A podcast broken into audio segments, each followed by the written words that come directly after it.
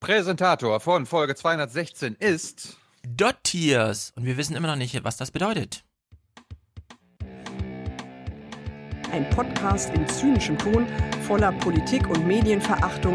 Selbstherrlicher geht es kaum noch. Wake up and clear your brain. Time to listen to what people are saying.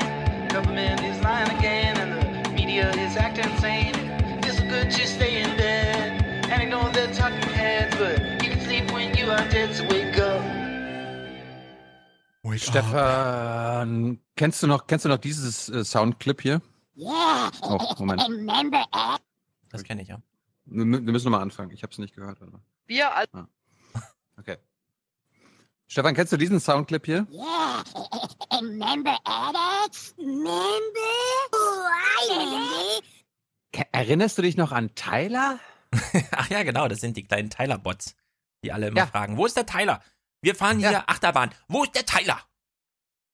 Haben sie es gefragt beim Und die Achterbahnfahren? anderen, und die anderen, die sich beschweren, wenn ich dann mal da bin. Ja, wenn ich, wenn ich, wenn ich beim Achterbahnfahren gesagt habe, nee, Tilo hat gleich gesagt, no way, dann sagen alle so, ja, ja, der ist eine Flasche. Und dann haben sie alle gefragt, wo ist der Tyler? Wo ist der Tyler? Ich komme beim nächsten Mal mit Achterbahn fahren. Ja, das nächste Mal kommen Hey, alle mit. Nein, niemand hat gesagt, Tilo ist eine Flasche, äh, weil ich gesagt habe, Tilo hatte leider keine Zeit, aber beim nächsten Mal, der freut sich schon. Ich habe gesagt, ich habe keine Zeit und keine Lust. Ach, doch ein Loser. Na gut, Das interessiert mich null. na gut. Ja. So, Nachrichten. Bevor wir Tyler, schön, dass du, Ja. ich, ich, ich wollte erstmal, Tyler war Ah, jetzt ja. ja gefühlte drei Jahre nicht mehr im Podcast. Mhm. Unter anderem, weil du kein Internet hattest und so. Was hast du denn jetzt Ja, ich- eigentlich so für Internet? Tyler, erzähl doch mal. Also ich bin umgezogen und hier gab es nur so eine ganz alte Kupferleitung, deswegen musste ich zu dieser komischen Magenta-Firma, um schnelles Internet zu bekommen. Hm. Und hast jetzt schon 50 Mbit? Up oder down? Hm. Ah, Warte, warte, ich fange gleich an Ich zu weinen und dann erzählst du mal, was für einen 40 Upload hast. 40 ab. So ungefähr. Oh, weil 40 ab. Ich hätte auch gern 40 ab. Es würde mein Leben ums Doppelte besser machen. Aber das Lustige ist, das Lustige ist, so ich eine bin ja schöne Fritzbox als Router, damit dir nicht dieser komische Telekom-Müll hier irgendwas. Mhm. Genau. Ich habe mich dann bei der Telekom auch äh, erkundigt, weil ich das online nicht rausfinden konnte oder sie mir es nicht verraten wollen, ob ich die Leitung auch haben könnte. Und, Und? nachdem ich dann eine halbe Stunde in der Leitung ge Kann jeder haben. Jeder kann die Nein. haben. Hm, Na, weiß ich nicht. Aber ich Ja, habe sie dann auch, ich habe sie dann auch letzte Woche bekommen. Und dann habe ich sie aber nur einen Tag lang bekommen und dann am nächsten Tag, als Stefan und Tyler und so bei mir waren und ich so, oh, guck mal, ich habe jetzt auch eine schnelle Internetverbindung, war sie wieder weg. Und Ja. ich habe sie, und ich habe sie dann tatsächlich vier Tage später nochmal wieder bekommen. Und jetzt, jetzt, wo wir skypen, äh, beziehungsweise podcasten, geht's wieder. Sehr gut. Ja.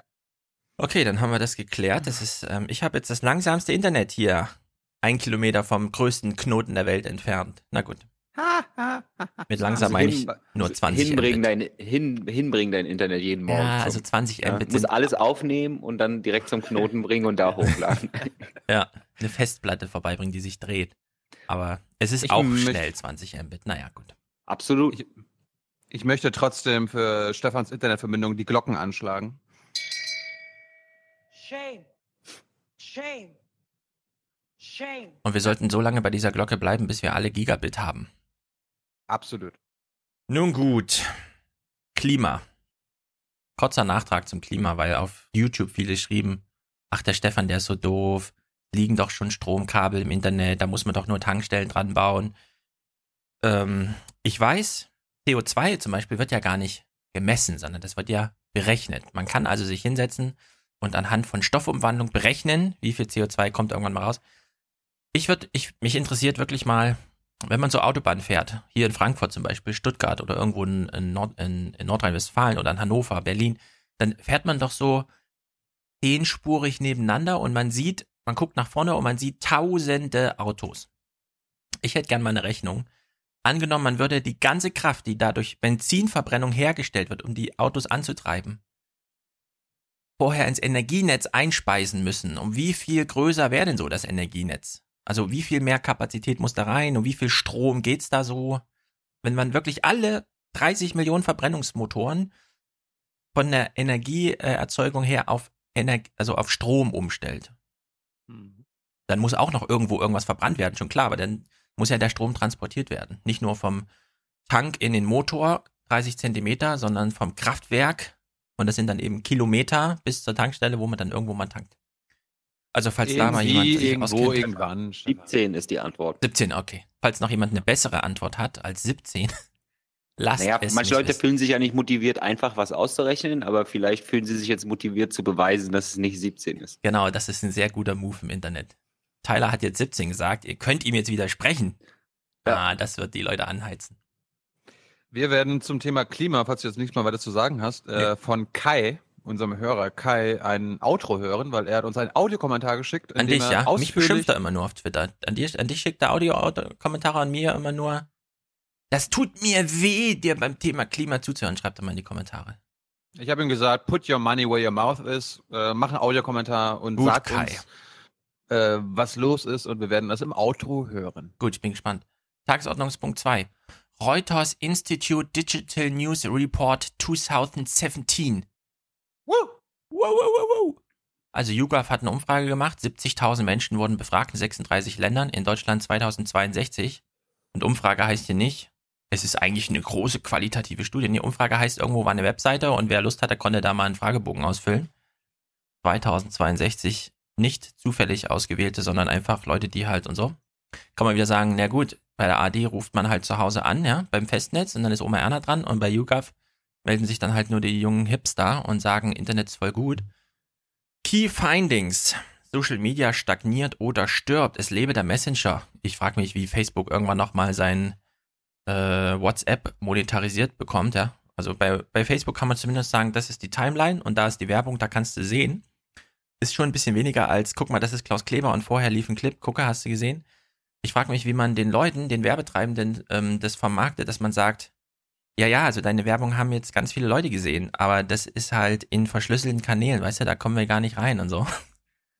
Wie, wie tragfähig das ist, um so ein 250 Milliarden Business aufrechtzuerhalten, das tatsächlich nur 10 Milliarden Umsatz macht. Also diese Kosten-Gewinn-Verhältnisse, okay.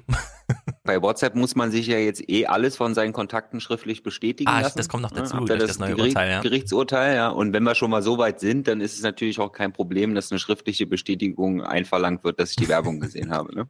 Ja, also es ist, es Kriegt Post und drüber. was zu tun. Mm. Naja, weiter in der Studie. In der Aufmerksamkeitsverteilung haben Algorithmen die Redakteure jetzt wirklich abgelöst.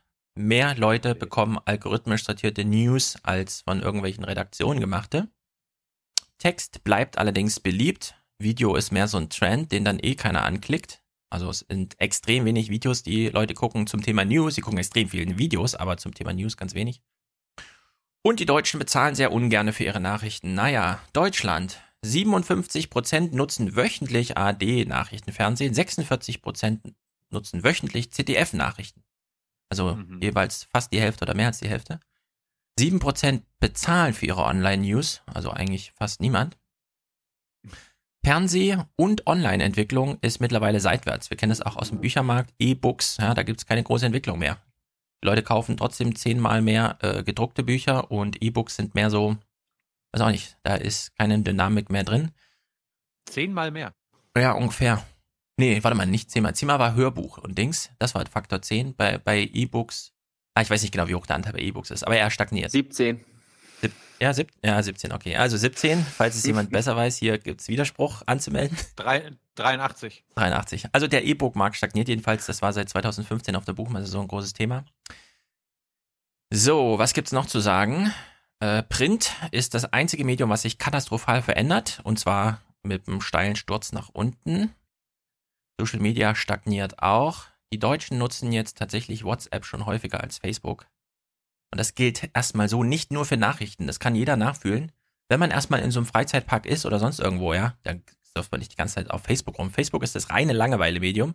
Wenn man wirklich was geregelt haben will in dem Moment, greift man natürlich zu WhatsApp. Weiß mittlerweile, wissen wir das alle. Ganz interessant, irgendwas ist mit dem Fernsehen. Äh, die Hälfte aller Jugendlichen gucken immer noch Fernsehen. Ich lese mal kurz vor. Das Hans-Bredrow-Institut hat ja den deutschen Anteil hier betreut.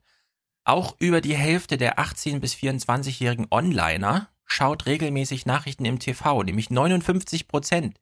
Und für jeden dritten dieser Altersgruppe, also unter 24-Jährigen, ist das Fernsehen die wichtigste Ressource für News. Ja, das passiert, wenn du so einen Online-Fragebogen machst, weißt du, und die Leute klicken einfach irgendwie. Ja, ja, ja, ja. Also ich gucke Klaus Kleber. Ja, Ja. Jeder Zweite vertraut den Nachrichten eher oder voll und ganz, 50 Prozent. Menschen, die sich für Nachrichten interessieren, vertrauen diesen eher als Menschen, die kein Interesse an ihnen haben.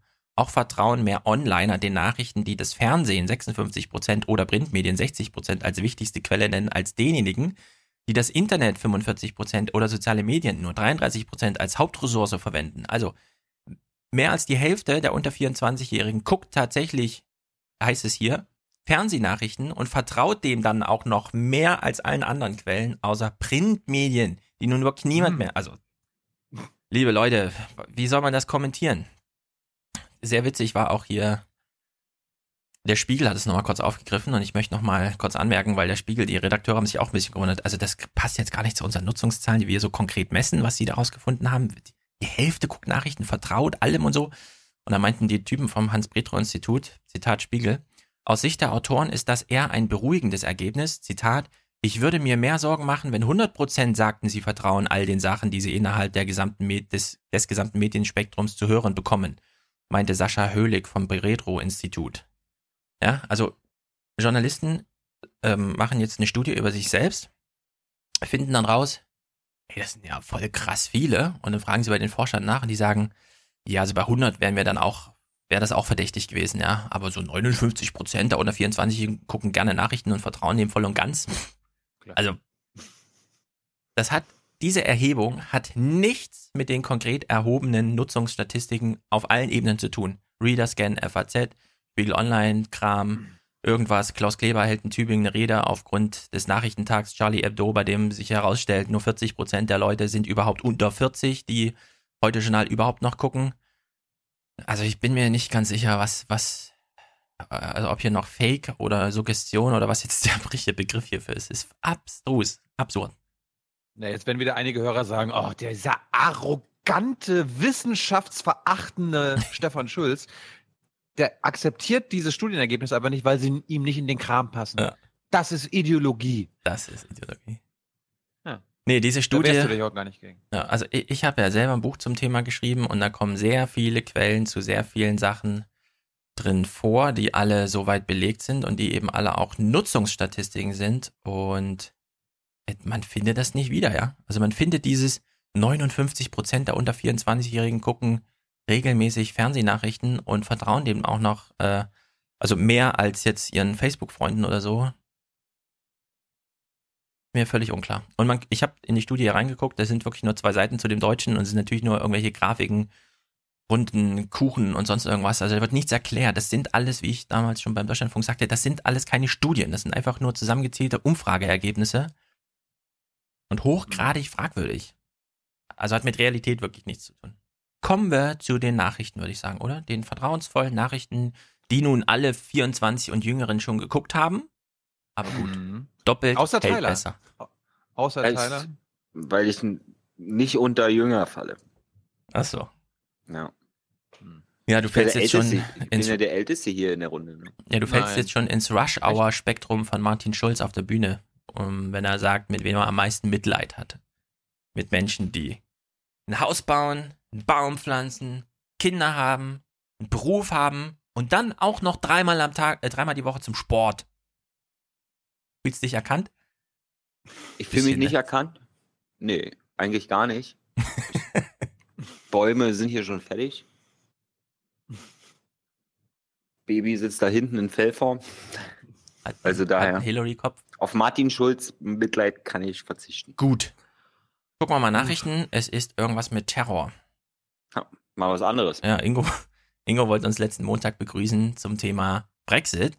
Leider kam irgendwas mit Terror dazwischen. Ingos Moderation war, ich weiß nicht, literarisch war sie nicht, ausgebufft auch nicht. Wir hören mal rein. Guten Abend. Am Ende eines Tages, der für die britische Regierung eigentlich ganz im Zeichen der Brexit-Verhandlungen stehen sollte, die heute in Brüssel begannen. Aber dann musste sich Premierministerin May wieder einmal um ein Attentat kümmern. Wieder ein Schock für die britische Gesellschaft. Diesmal aber wohl nicht ausgelöst von einem religiös-fanatischen Extremisten, der den Islam für seine verquere Ideologie missbraucht, Also, aufatmen. Diesmal wohl kein religiös-fanatischer Extremist, der den Islam für seine verquere Ideologie missbraucht. Damit hat Ist doch Ingo, geil, ne? Die Moderation so. Ich weiß, wenn wir das Wort Anschlag sagen, denken Sie sofort genau, an genau. irgendwie Ja, lang, an- langbärtige. Äh, An, an Thomas de. Maizière. An Thomas Genau. de Maizière meinst du? und die, wir haben sie zwar gut konditioniert, aber. Hä? Wir haben sie zwar gut konditioniert, aber denken Sie jetzt bitte an was anderes. Ja, genau. Er, er nimmt wirklich Rücksicht auf, liebe Oma, wir wissen, ähm, LKW, Fahrt, Menschen, Opfer. Dann denken Sie genau an das und deswegen warnt er uns davor. Jetzt keine Schnellschüsse. Wir behalten es aber mal im Hintergrund. War es tatsächlich kein religiös-fanatischer Extremist, der irgendeine verquere Ideolo- Ideologie missbraucht? Kleiner Solange Hinweis. er das nicht ausschließen kann, ist das für mich Gesetz. Naja, kleiner Hinweis. Ähm, ich nehme mal an, Ingo kennt den Film schon, den er hier gerade anmoderiert. Wir als Zuschauer natürlich noch nicht. Aber wir überprüfen nachher mal, was es bedeutet, dass Ingo den Film eigentlich schon kennt und dann trotzdem so redet. Naja, es war also kein religiöser Fanatiker, auch nicht einer des Christentums. Das hat er leider nicht ausgeschlossen, weil dafür ist Oma Erna wieder nicht konditioniert, um auch noch da auch kurz Bezug drauf zu nehmen. Sondern was war es denn nun? Wir hören mal weiter im- in der Moderation. Sondern ein 47-Jähriger hat mit einem Kleinlaster gezielt eine Gruppe gläubiger Muslime vor einer Moschee angegriffen und dabei Menschen verletzt. Ja, das kann man nicht mal. Ah, war, war zum Glück ein nicht-muslimischer Extremist. Ja, er macht's ja noch blöder. Er sagt ja, entweder es war ein religiös-fanatischer Extremist, der den Islam für seine verquere Ideologie missbraucht, oder es war halt ein 47-Jähriger mit einem Kleinlaster. Das ist die Gegenüberstellung, die hier im Raum steht. Nun gut, was wollte er uns eigentlich sagen? Und das nur wenige Tage nach einem anderen schockierenden Ereignis in London, dem Brand eines Hochhauses, in dem vor allem sozial schwächere Menschen wohnten und ums Leben kamen. Menschen, die sich von den reichen Eliten des Landes im Stich gelassen fühlen. Man muss jetzt in den Subtext reinhören. Wann? Diese Frage haben wir eigentlich schon beantwortet, aber ich stelle die Frage mal. Wann darf ein, wie auch immer gearteter 47-jähriger Extremist mit einem LKW in Menschen fahren und sie zu seinen Opfern machen, ohne dass danach Ingo Zamparoni sagt, das Programm wurde umgeschmissen, wir haben jetzt nur noch ein Thema, und zwar ein Mensch ist mit einem LKW in Menschen gefahren. Ja, wenn es eben kein äh, religiöser Fanatiker war. Hm. Nun stellen wir Ja, auch fest, Brennpunkt. genau, Brennpunkt gab es auch nicht, nichts. Äh, jetzt stellen wir aber fest, naja, aber da ist jemand mit einem LKW in Menschen gefahren, ja. Also wie, wie, wie, also, welche Rolle spielt es jetzt? Warum im Hinblick auf, sollte nicht Ingo seiner Staatsbürgerpflicht nachkommen und äh, sich in den Dienst des Terrors stellen, um uns ordentlich aufzurühren mit diesem Thema, ja? Wie krass das eigentlich ist, dass hier einfach entschieden wird, ach nee, es war ja kein äh, islamischer Ideologe, sondern es war halt ein 47-Jähriger mit einem LKW. Wir erinnern uns noch mal kurz an Elmar Thewissen bei ZAP.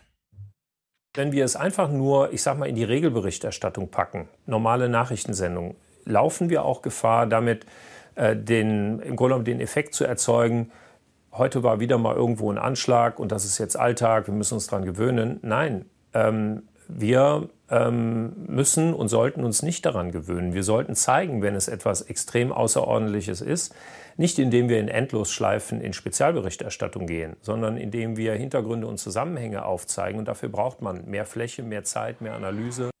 Mhm. Also Herr Schulz, das finde ich jetzt auch schon wieder ganz schön verachtend, dass du jetzt den stellvertretenden Chefredakteur des ZDFs vereinnahmst für das, was, das, was die Tagesthemen tun. Das ist Ah, doch das nicht stimmt. vergleichbar.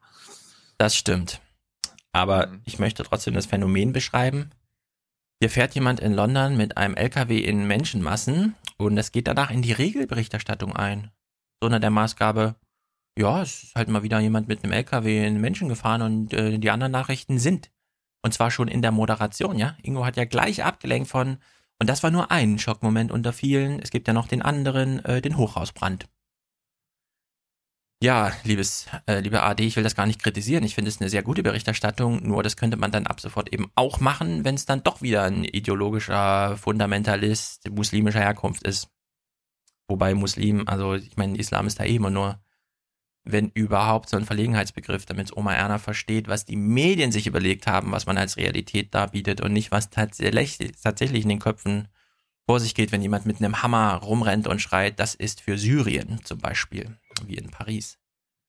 Nun gut, Ingo, erklär uns mal hier noch den Abschluss deiner Moderation. Was willst du uns jetzt eigentlich sagen? Beide Vorfälle machen tiefe gesellschaftliche Risse deutlich. Oho. Jetzt, also jetzt muss man es wirklich mal auf die Spitze treiben. Wenn ein Mensch nicht muslimischen Hintergrunds mit einem LKW in Menschenmassen rast, dann ist schon in der Moderation eine gesellschaftliche Dimension klar, nämlich ein großer Riss. Und dann geht's plötzlich gar nicht um, was in dem Kopf von diesem Typen stattfindet, wen er heißt, mit wem er zuletzt telefoniert hat und überhaupt, ob sich noch sein Personalausweis unter dem Sitz befindet.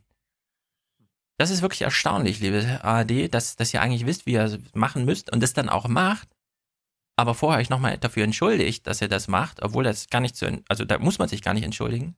Nur weil ihr, ihr in eurem Kopf die Unterscheidung habt von, ja, das ist ein islamistische Fundamentalisten oder einfach nur 47-Jährige im LKW. Also gut, steigen wir mal in den Bericht ein. Bis hierhin ja eigentlich sehr gut. Ungewöhnlich, auffallend ungewöhnlich, aber gut. Hier ist London so multikulturell wie kaum woanders. Finsbury Park, der Norden der Metropole. Mhm. Also man ist jetzt eine gesellschaftliche Diskussion und plötzlich kümmert man sich auch noch um die Stadt, ja? Also man wird fast warm ums Herz werden. Es geht um Lebensumstände. Es wird etwas gezeigt. Nur jetzt bricht man so ein bisschen aus. Jede Geschichte braucht einen Helden. Diesmal waren Muslime Opfer. Wer ist also der Held? Na, warum nicht Muslime? Für die Anwohner ist ein Imam der Finsbury Park Moschee der Held dieser Nacht.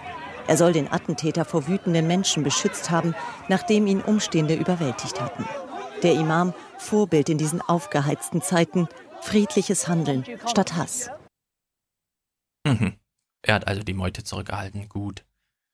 O-Ton. Hm, Theresa May. Was hatte Theresa, Theresa May nochmal für einen Beruf, bevor sie Premierministerin wurde und fast aus dem Amt geflogen ist? Hm, irgendwas mit Cybercrime, because that's today's world. Genau. Cybercrime-Ministerin oder so? Sie war sechs Jahre Innenministerin. Sie ist für fast alles verantwortlich, was als, wenn man auf eine gesellschaftliche Dimension blickt, da vor sich geht. Als O-Ton hat man ihr dann das hier zugestanden. Ich weiß nicht, warum die deutschen Medien da so wohlwollend sind. Die Redefreiheit, die Freiheit so zu leben, wie wir wollen. Und ja, die Freiheit, die Religion in Frieden auszuüben. Dieser Anschlag hat versucht, diese Freiheiten zu zerstören und das Band, das unser Vereinigtes Königreich zusammenhält, zu zerbrechen. Die kümmern sich so warmherzig um das Band, das alle zusammenhält. Nun gut, Sozialpolitik kaputt machen und dann den kurzen Moment des Alle sind geschockt nutzen, um irgendwas von einem Geschenkband zu erzählen, dessen Schleife so schön leuchtet, um den Zusammenhalt der britischen Nation. Jetzt kommt der O-Ton, der alles nochmal spiegelt, was Ingo uns gerade erzählt hat zum Thema, nee, das war kein Rassist, äh, Extremist, äh, Fundamentalist, Dschihadist oder sonst wie fanatischer Ideologist, sondern das war einfach nur ein 47-Jähriger mit dem LKW. Man hat sich mal auf der Straße rumgehört. Ingo hätte die Moderation anders geschrieben, wenn er sich dafür interessierte, welchen Job er macht. Dann hätte er nämlich diesen Bericht wahrscheinlich gekannt und hätte sich Gedanken gemacht, nachdem er die O-Tone gehört hätte, die jetzt hier uns dargeboten werden. Gruppen wie die radikal rechte English Defense League machen gerade seit den vergangenen islamistischen Anschlägen, wie hier auf YouTube, gegen Muslime mobil. Es gibt eine klare Ideologie. Wir sprechen immer über die Ideologie des IS, aber auch hier gibt es eine Ideologie, die sagt, Muslime sollen dieses Land verlassen, aus Europa verbannt werden. Und wir müssen auch das klar benennen, das ist Extremismus. Was? Hass auf Muslime ist Extremismus? Kennen wir das aus anderen Ländern, wo auch mal Extremismus in Terrorismus übergeht? Traute Dönermorde und so weiter. Thilo und Tyler schweigen dazu, weil sie denken, äh, was ist denn jetzt los? Wieso machen die plötzlich so eine Berichterstattung, in dem sogar durchkommt, auch die anderen sind Extremisten, die andere Menschen töten, nicht immer nur, wenn sie braune Haut und aus irgendwo aus dem Osten kommen. Nee, es gibt grundsätzlich Extremismusprobleme mit Terror- und Mordfolgen und so weiter. Erstaunlich. Aber ihr könnt zurückgelehnt bleiben. Wir schweigen, weil wir uns nicht vorstellen können, dass es sowas in Deutschland gibt oder Genau. gab. Ihr müsst euer Weltbild nicht revidieren. Die Tagesthemen wissen noch, wie man eine ordentliche Terrorberichterstattung gemacht, wie das gemacht wird. Ein Tag später, Ja. es ist Dienstag, wir sind in Brüssel. Let's go. Guten Abend. Es ist jetzt etwa eine Stunde her, da meldeten Nachrichtenagenturen Explosionsgeräusche am Brüsseler Zentralbahnhof. Noch ist unklar, was da genau passiert ist, bestätigt ist aber der Ort des Geschehens. Dieser Bahnhof, der Gare Central, liegt im Zentrum der belgischen Hauptstadt und ist ein unterirdischer Bahnhof. In nächster Nähe befindet sich Brüssels berühmter Grand Place Bahnhof und Platz wurden mittlerweile von Sicherheitskräften geräumt und abgesperrt. Bettina Scharkus in Brüssel, was wissen Sie mittlerweile über diesen Vorfall?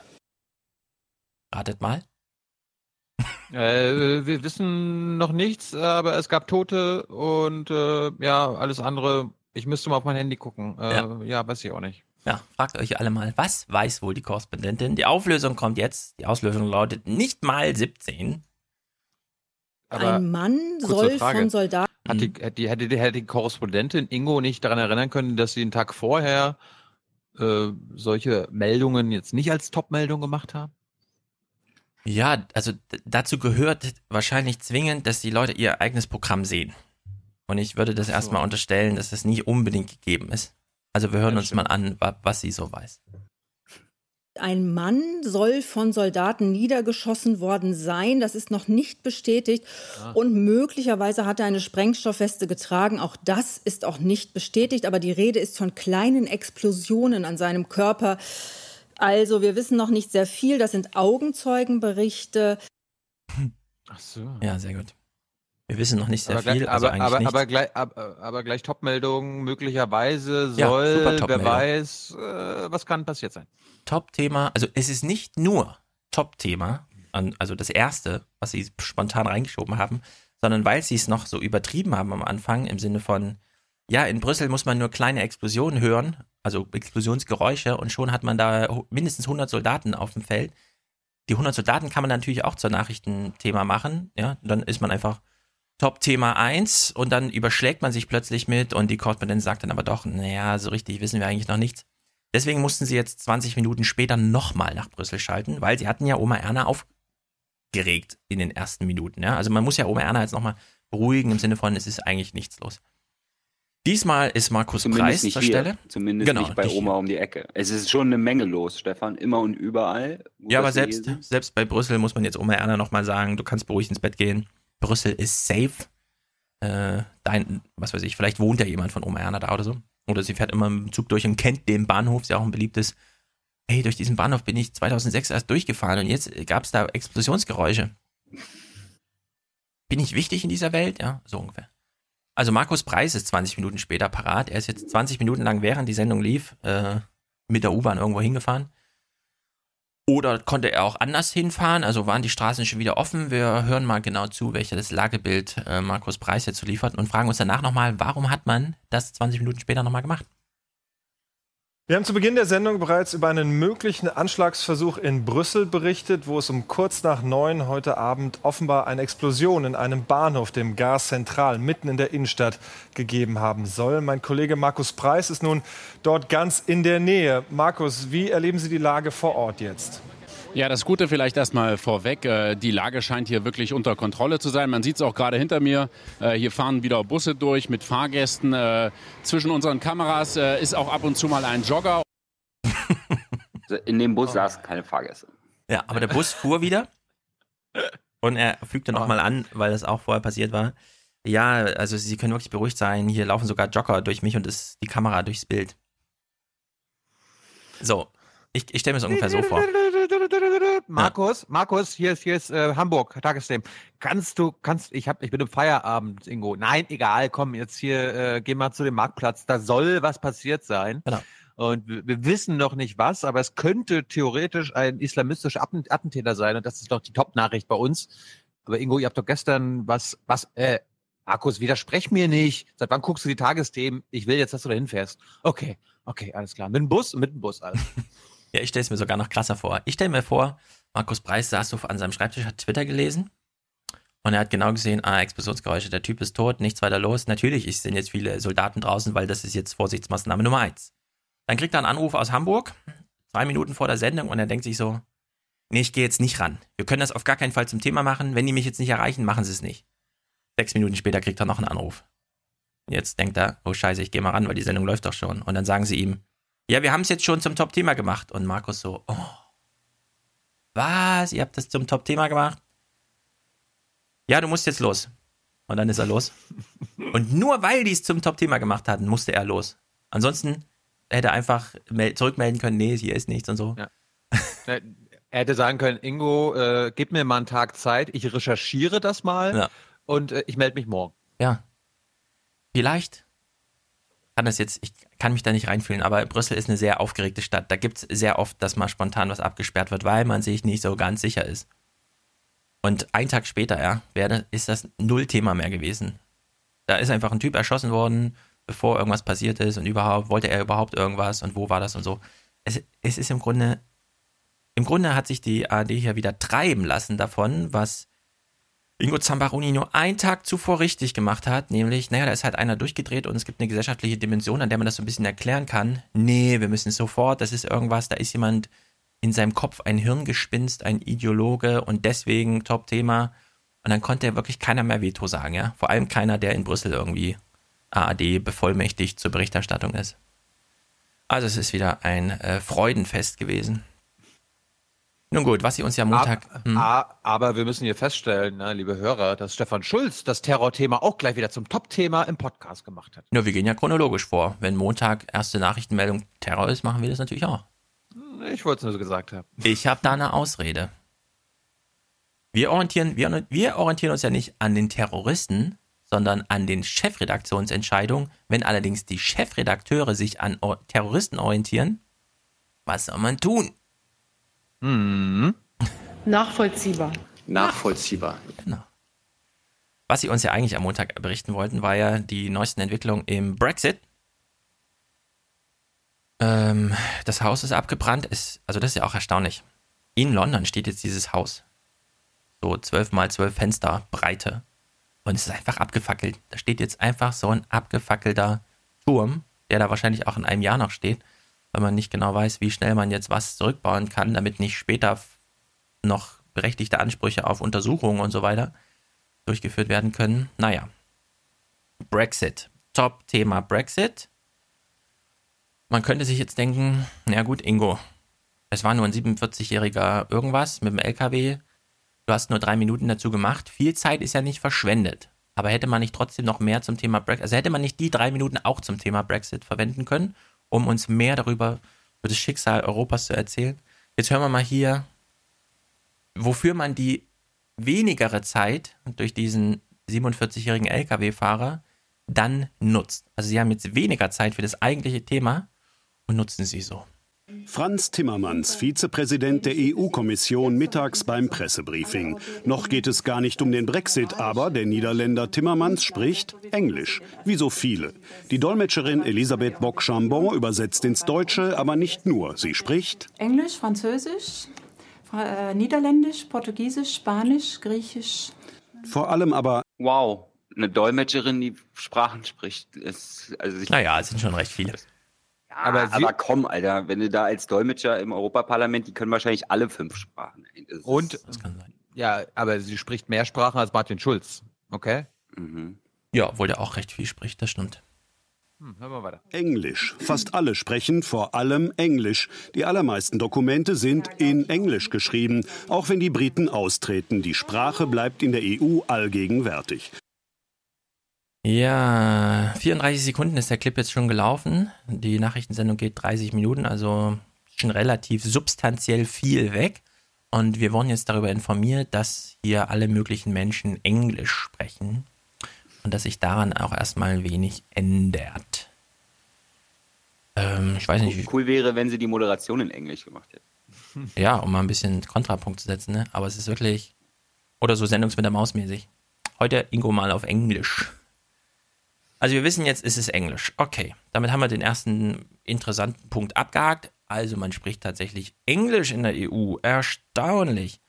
Jetzt werden uns die Protagonisten ein bisschen vorgestellt. Was, was wissen wir über die denn noch nicht und was sollten wir unbedingt wissen? Zum Auftakt gaben sich die beiden Chefverhandler versöhnlich. Die beiden Hobbywanderer schenkten sich einen Fotoband über Berge und einen Wanderstab. Äh, bitte. Sie haben sich ein Wow. Wanderbuch geschenkt. Und liebe Ein ARD. Wanderstab, Ja, hallo, bitte unterschlag hier nicht die hart recherchierten Fakten. Ja. ein Wanderstab. Hat, hat das, welcher Übersetzungsdienst hat dann bitte gesagt, dass der Wanderstock ab sofort Wanderstab heißt? Also, liebe ARD, liebe Tagesthemen. Jetzt kommen wir aber doch hoffentlich mal zum Kern des Ganzen, oder? O-Töne der Verhandlungschef. Was sagt der Brite? Was sagt der EU-Typ? Alle, die davon überrascht sind oder die was Neues lernen, melden sich bitte. Ich bin hier in Brüssel, wie auch Michel, um eine neue, tiefe und besondere Partnerschaft mit der Europäischen Union zu errichten. Unser Ziel ist klar. Wir müssen als erstes die Unsicherheiten in Angriff nehmen, die durch den Brexit entstanden sind. Okay. Also der Brite ist da, um eine neue tiefe Partnerschaft zu errichten. Ähm, ja, also wenn das Brexit Also- heißt, äh, ist das gut. Also ich fände es nett, wenn Sie mich mit den Informationen zu den Brexit-Verhandlungen mal äh, erst wieder belästigen würden, wenn wirklich was passiert ist. Also, Aber also es ist doch was passiert, nur weil das nicht deinem Maßstab entspricht. Die haben sich Wanderbücher und einen Wanderstab geschenkt. ah, hm. Und sie reden auf Englisch. Obwohl der eine Franzose ist. well, Und der EU-Typ EU-Typ sagt, ich bin hier, um die Unsicherheiten durch den Brexit zu managen. Also der Brite möchte gerne nach der Scheidungseinreichung eine Beziehungsgestaltung und der EU-Typ möchte gerne Gefühlsmanagement mit uns betreiben. Ja? Das sind die Botschaften bisher. Es ist wirklich ähm, großartig. Hier nochmal der kleine Hinweis, äh, speziell für Tyler. Wichtige Ansagen macht der Franzose Michel Barnier dann auch mal in Englisch. Es geht um keine Kleinigkeiten. Das hättest du nicht gedacht, dass der Franzose auf Englisch spricht mit dem Engländer. Boah. Also, ich, vor allem, dass ihn jemand versteht. Also Franzosen, die Englisch sprechen, sind echt extrem schwer zu verstehen. Das, das, also ich hätte das Niemals, niemals, niemals gedacht. Ja, naja. Ich meine, an, äh, am englischen Hof hat man sehr lange Französisch gesprochen. Es gehört ja auch immer noch zur Grundausbildung der, der, der Nachzügler. Äh, man hätte also auch Französisch sprechen können. Ich weiß nicht, was man gelernt hätte, wenn man sich dafür entschieden hätte, auch Französisch die Verhandlungen zu führen zum Brexit, damit die EU äh, also mal ein Statement macht oder so. Nun gut, jetzt kommt der journalistische Kern. Ohren auf, Gehirn gespitzt. Hierum I'm listening. geht's. Hierum geht's. Während wir das hören, kann sich jemand fragen, geht das jetzt darüber hinaus, was in Zeile 1 des Wikipedia-Artikels zum Thema Brexit steht, oder wird hier im Grunde nur das vorgelesen, was uns auch Alexa sagt, wenn wir sie fragen, was ist eigentlich der Brexit? Das Schwierigste. Die Abschlussrechnung für die Briten von bis zu 100 Milliarden Euro ist die Rede. Dann geht es um die Rechte der EU-Bürger in Großbritannien und jene der Briten in der EU. Schließlich und auch kompliziert, wie sieht in Zukunft die Grenze zwischen Irland und Nordirland aus? Erst danach sollen nach dem Willen der EU Handelsgespräche beginnen. Die Briten wollten alles sofort verhandeln, hofften so auf Vorteile. Nach sechs Stunden Gespräch aber ist klar, sie folgen dem Verhandlungsplan der 27 EU-Mitglieder. Also der Brexit ist jetzt sehr, sehr, sehr lange her als Volksentscheid. Und Thema Nummer eins in den Live-Kommentaren, die Menschen gegeben hatten, nachdem sie morgens aufwachten, war davon die Rede Menschenfreizügigkeit, Güterfreizügigkeit. Die Briten wollen das eine vorrangig, die anderen wollen das andere vorrangig. Und wir sind jetzt mehr als ein Jahr später und das Ding ist schon, äh, also die Scheidungspapiere liegen schon da und die Briten haben sich schon parlamentarisch und überall drüber verständigt. Und das, was sie uns jetzt hier als Journalismus verkaufen, ist der Hinweis, dass die einen die äh, Personenfreizügigkeit ein bisschen wichtiger nehmen als die anderen, die sagen, die Güterfreizügigkeit, darum geht es uns eigentlich. Also in diesem Jahr scheint nichts passiert zu sein, ja? Das ist die, das ist Ja, die das Berichterstattung von der Also- allerersten Live-Kommentierung, 8 Uhr morgens auf Bild.de. Also ich kann mich noch an die Pressekonferenz, die Regierungspressekonferenz der deutschen Regierung äh, nach dem Brexit, äh, nach der Brexit-Nacht, Ja. also alle mit ganz verwuschelten Kopf und roten Augen da saßen. Äh, und Herr Seibert meinte, dass die Bundesregierung sich wünscht, dass das jetzt keine Hängepartie wird.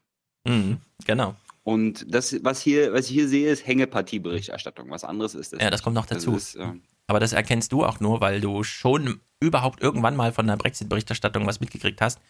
Und da fällt dir das schon auf. Äh, Oma Erna wird ja einfach unterstellt. Du hast ja noch nie davon gehört, Brexit. Wir erklären dir nochmal im Grundzügen, um was es überhaupt geht. Am besten finde ich die O-Töne, die jetzt kommen. Wir müssen sie einzeln spielen. Wir können sie nicht wie eben einfach so weghören, weil sie sind dafür zu goldig. Wir hören uns erstmal den O-Ton des Briten nochmal an, also seinen zweiten O-Ton. Wenn wir vielleicht so weit sind, dass die EU entscheidet, dass wir genügend Fortschritte gemacht haben, stellen beide fest, dass die Verhandlungen fortgesetzt werden, einschließlich des Freihandels. Ja, ich Bla, übersetze bla. mal kurz. Also wenn die Verhandlungen gut laufen werden, dann werden die Verhandlungen gut laufen. Also vom Feeling her habe ich ein gutes Gefühl. Ja, ich auch. Mein Feeling sagt auch, das, das Gefühl ist gut. Es ist wirklich, so jetzt fragt man sich, kann der O-Ton des EU-Typen das nochmal übertrumpfen oder nicht? Ja. Le Royaume-Uni quitte l'Union européenne. C'est pas le contraire. Das Vereinigte Königreich verlässt die Europäische Union, nicht andersherum. Sie verlassen den gemeinsamen Binnenmarkt, die Zollunion. Da muss man auch die Folgen und Verantwortlichkeiten annehmen, die diese Entscheidung hat. Ja, das war jetzt. Aber Warte mal, hat er jetzt Mhm. gerade Französisch gesprochen? Ja, das war Französisch, deswegen ich übersetze es mal auf Deutsch. Ein EU-Austritt ist ein EU-Austritt. Ich habe da jedenfalls nicht mehr rausgehört. Es klang zwar alles ganz schön in Französisch, aber irgendwie. Also, ich will da eigentlich überhaupt nichts hören, außer äh, ein privates Gespräch zwischen zwei Korrespondenten nach dieser Veranstaltung. Ja? Ja, also ja, was genau. die Korrespondenten, die hauptberuflich mit diesem Scheiß den ganzen Tag zu tun haben, was die wirklich darüber denken, was an dem Tag abgelaufen ist. Was das da das einfach wurde. mal senden. Ja? Ja. Produktionsaufwand äh, close to zero. Ja? Also einfach nur Handy an, Selfie-Kamera, vielleicht noch ein gutes Mikrofon ran, damit man ein bisschen richten kann. Ja, die fahren mit zehn Leuten hin, um diese Berichterstattung zu machen. Und Ja. danach würde es mir auch völlig reichen, wenn sie kurz in ihr Handy quatschen, was sie wirklich davon halten, welchen Eindruck sie haben. Genau. Also die persönliche Einschätzung der Korrespondenten, die dort den ganzen Tag vor Ort sind, die wirklich wissen, was dort abgeht. Das Mhm. ist das, was mich interessieren würde. Und nicht hier dieses weichgespülte, guck mal, hier reden alle Englisch, ach scheiße, der nächste O-Ton ist auf Französisch, ist egal, merkt ja eh keiner. Also, ähm, Ja, ja. So, äh, ein bisschen wird deinem Wunsch entsprochen, denn Oh, es, geht jetzt, es geht jetzt kurz um die Emotion. vielleicht gucke ich demnächst mal wieder nach. Ja, ja, vielleicht wirst du jetzt, wie Müller von Blumkron sagt, äh, kurz wach geküsst und dadurch ein täglicher Nachrichtenzuschauer, weil die eine Nachricht so gut ist. Also, es geht jetzt um die Emotion, was wir ja wollten, einer Person, was wir auch wollten, die ganz nah dran ist, sogar noch näher als die Journalisten. Nämlich, sie kommen natürlich zurück, weil, weißt du ja auch, äh, wenn man einen Beitrag baut, dann gibt es ein Handbuch und das heißt, äh, da steht dann drin, am besten findet man eine Klammer. Womit begann der äh, Beitrag? Mit der Dolmetscherin. Womit endet der Beitrag? Natürlich mit der Dolmetscherin. Sie darf mal kurz über, wie soll man sagen, ihre Emotionen, aber nicht ganz ihre Emotionen, noch mal ein bisschen was sagen. Dabei ist mancher Streit programmiert. Eine große Herausforderung auch für die Dolmetscher. Dann äh, sind wir genauso wie Schauspieler gehalten, auch das wiederzugeben, die Emotionen auch ähm, zu vermitteln und drüber zu geben und dann nicht ähm, nur trocken und sachlich zu bleiben. Nein, das war nicht das, was ich meinte. das ist, Ich will das auch mal kurz spiegeln. Das ist ja auch total gelogen. Wir haben ja hier auch schon die eine oder andere Juncker spricht im Parlament Rede gehalten und da ging es Juncker um alles. Und das wurde übersetzt, als hätte da so eine Maschine gerade einen Fünf-Stunden-Tag aktiviert. Äh, ähm, also einen Fünf-Stunden-Dolmetschertag hinter sich, ja. Äh, und ähm, da, da war null Emotion im Spiel bei dieser Form von Übersetzung. Naja, das war das Vorfinale. Jetzt kommt das Finale. Äh, der Journalismus der Tagesthemen möchte uns nochmal mitteilen, auf was wir uns denn einzustellen haben. Dazu dürfte es in den nächsten Monaten häufiger kommen. Aber falls die Briten dann mal wirklich raus sind, bleibt immer noch die Sprache, damit sich wenigstens die restliche EU einigermaßen versteht. Oh, thank God. Ja. Also den Streit, von dem die Dolmetscherin sprach, den sie dann auch emotional überträgt, den wird es wohl häufiger geben, aber man kann sich ja immer noch im Streit auf die eine Sprache verlassen, Englisch. Wissen wir jetzt Bescheid oder wissen wir nicht Bescheid? Müssen wir nochmal zu Markus äh, Preis also schalten? wir, wir wissen Bescheid, dass es nichts zu wissen gab. Ja. Also Wir schalten jetzt zu Markus Preis, also nicht wir, wir gucken es ja nur. Ähm, Ingo, Ingo schaltet zu Marco, stellt ihm eine Frage. Äh, die Frage lautet irgendwas mit, das ist doch jetzt eine Uhr, die tickt, oder? Und Markus sagt dann mal kurz was dazu. Jetzt tickt die Uhr also und wenn in genau zwei Jahren dann keine Einigung steht, was dann? Der deutsche EU-Kommissar Günther Oettinger, der sagt dann immer, dann fällt Großbritannien auf das Niveau von Uganda. Das klingt jetzt äh, dramatischer, als es vielleicht ist, aber das äh, gemeinsame Zusammenleben wird dann deutlich schwieriger, äh, denn Uganda ist ein WTO-Mitglied, also Mitglied der Welthandelsorganisation, aber da müssen dann eben Zölle gezahlt werden, da wird jeder Warenaustausch genau kontrolliert. Es gibt keine richtige Regelung dafür, äh, wie die Reisefreiheit äh, zwischen EU und Großbritannien aussehen wird. Äh, also das ist ein Szenario, das man unbedingt vermeiden will. Ja, auch Markus Preis hat sich als Pseudopublikum nochmal für Oma Erna, die bislang im Koma lag, entschieden. Ja, Modell, Modell Uganda ist das dann. Jetzt äh, Also wissen, wenn, wenn, hm, wenn, wenn Großbritannien wirklich einfach so rausplumpst aus der EU, aber so aussieht wie Uganda, ne? also von der Landschaft her, wäre ich dafür. Oder Tyler? Ja, Ste aber Stefan, ob, die Stefan- Briten dann auch so viele Refugees aus dem Südsudan aufnehmen, das wage ich zu bezweifeln.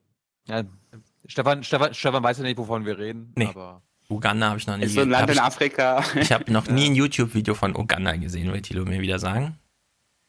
korrekt. Mein Fehler. Äh, Ich, ich will auch gar kein YouTube-Video von Uganda sehen. Ich will wissen, was muss ich jetzt fühlen zum Thema Brexit. Na, zum Glück gibt es Tagesthemenkommentare. Hanni Hüsch, sag mir, Nein. was, was muss ich fühlen? Hanni Hirsch? Ja, der Brexit kommt, aber vielleicht geht's doch noch ohne die Brutalo-Version. Die schadet allen, vor allem den Briten. Eine Kurskorrektur, die braucht Mut und Fantasie auf der Insel und dem Kontinent. Aber genau dafür wählen wir doch unsere Volksvertreter. Wir wählen unsere Volksvertreter für Mut und Fantasie.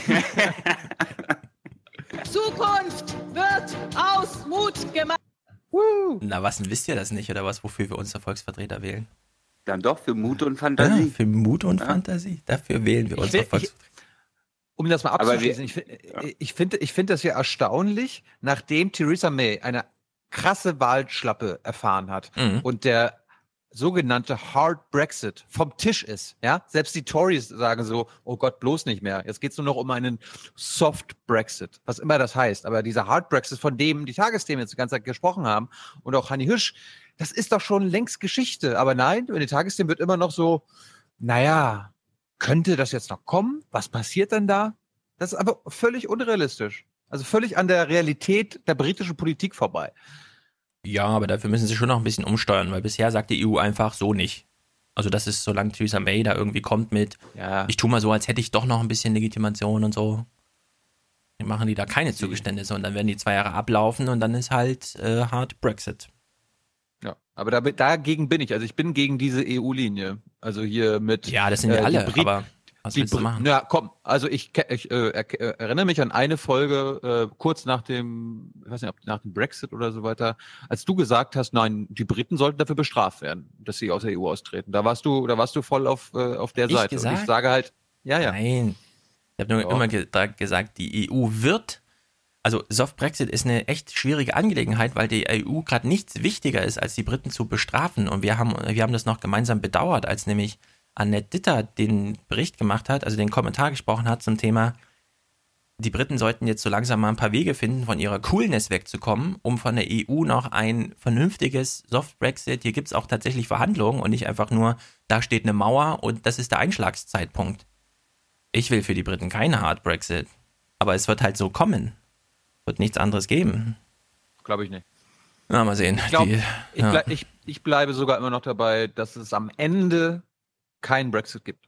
ja, ich kann mir Weil auch ich nicht vorstellen. glaube, ich glaube, am Ende wird es entweder dadurch, dass Tory abgewählt wird und Labour an die Macht kommt und Ja. dann gibt es irgendwie vielleicht einen Kompromiss, so, okay, wir haben jetzt was zu Ende verhandelt Ja. und äh, wir machen nochmal ein Referendum darüber und dann kann das, äh, die britische Bevölkerung sagen, äh, nö. Und das Nö bedeutet dann, okay, wir bleiben doch in der EU. Ja, das halte ich auch für sehr wahrscheinlich und ich kann mir auch nicht vorstellen, dass ich Mitte Juli aus meinem Urlaub zurückkomme und Theresa May immer noch Premierministerin ist. Doch. Man muss sie halt vom Hof jagen, aber man muss sie dann halt auch vom Hof jagen.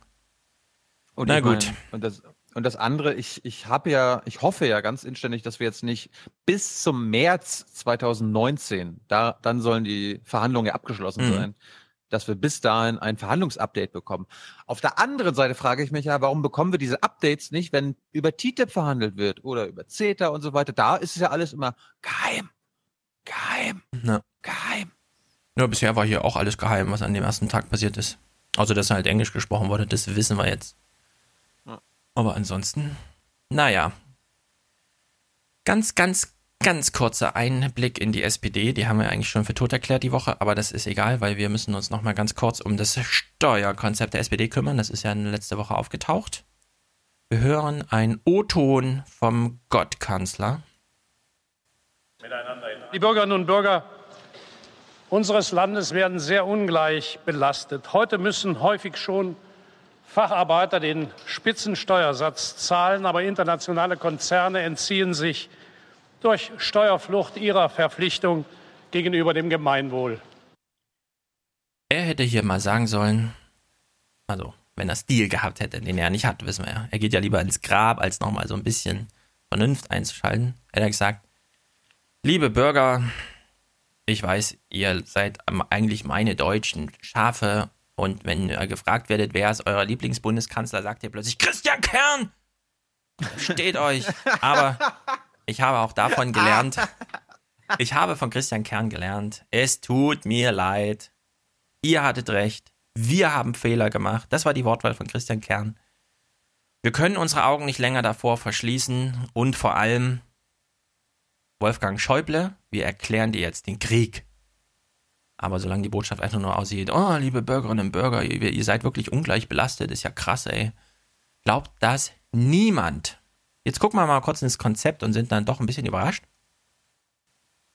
Das will die Partei ändern. Dazu sollen künftig Kapitalerträge genauso besteuert werden wie Einkommen aus Arbeit. Die Abgeltungssteuer wollen die Genossen abschaffen. Außerdem planen sie eine Umsatzsteuer auf Finanzprodukte, die sogenannte Finanztransaktionssteuer. Daneben soll der alte Spitzensatz von 42 Prozent künftig erst ab 60.000 Euro Verdienst greifen. Wer über 76.200 Euro als Single verdient, zahlt für jeden Euro über dieser Summe nach den SPD-Plänen den neuen Spitzensteuersatz von 45 Prozent. Menschen, die besonders hohe Einkommen haben, sollen ab 250.000 Euro 48 Prozent Reichensteuer zahlen. Die größte Entlastung für die Mittelschicht könnte aber der Wegfall des Solidaritätszuschlages sein. Einkommen unter 52.000 Euro pro Person sollen davon profitieren. Liebe SPD, das ist super unambitioniert und ich glaub's euch eh nicht.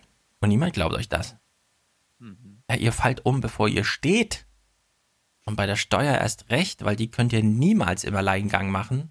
Also ist absurd. Da muss schon wirklich eine Linke mit 20% in eine 22% SPD mit reinsprechen beim Koalitionsgipfel, damit da mal was passiert.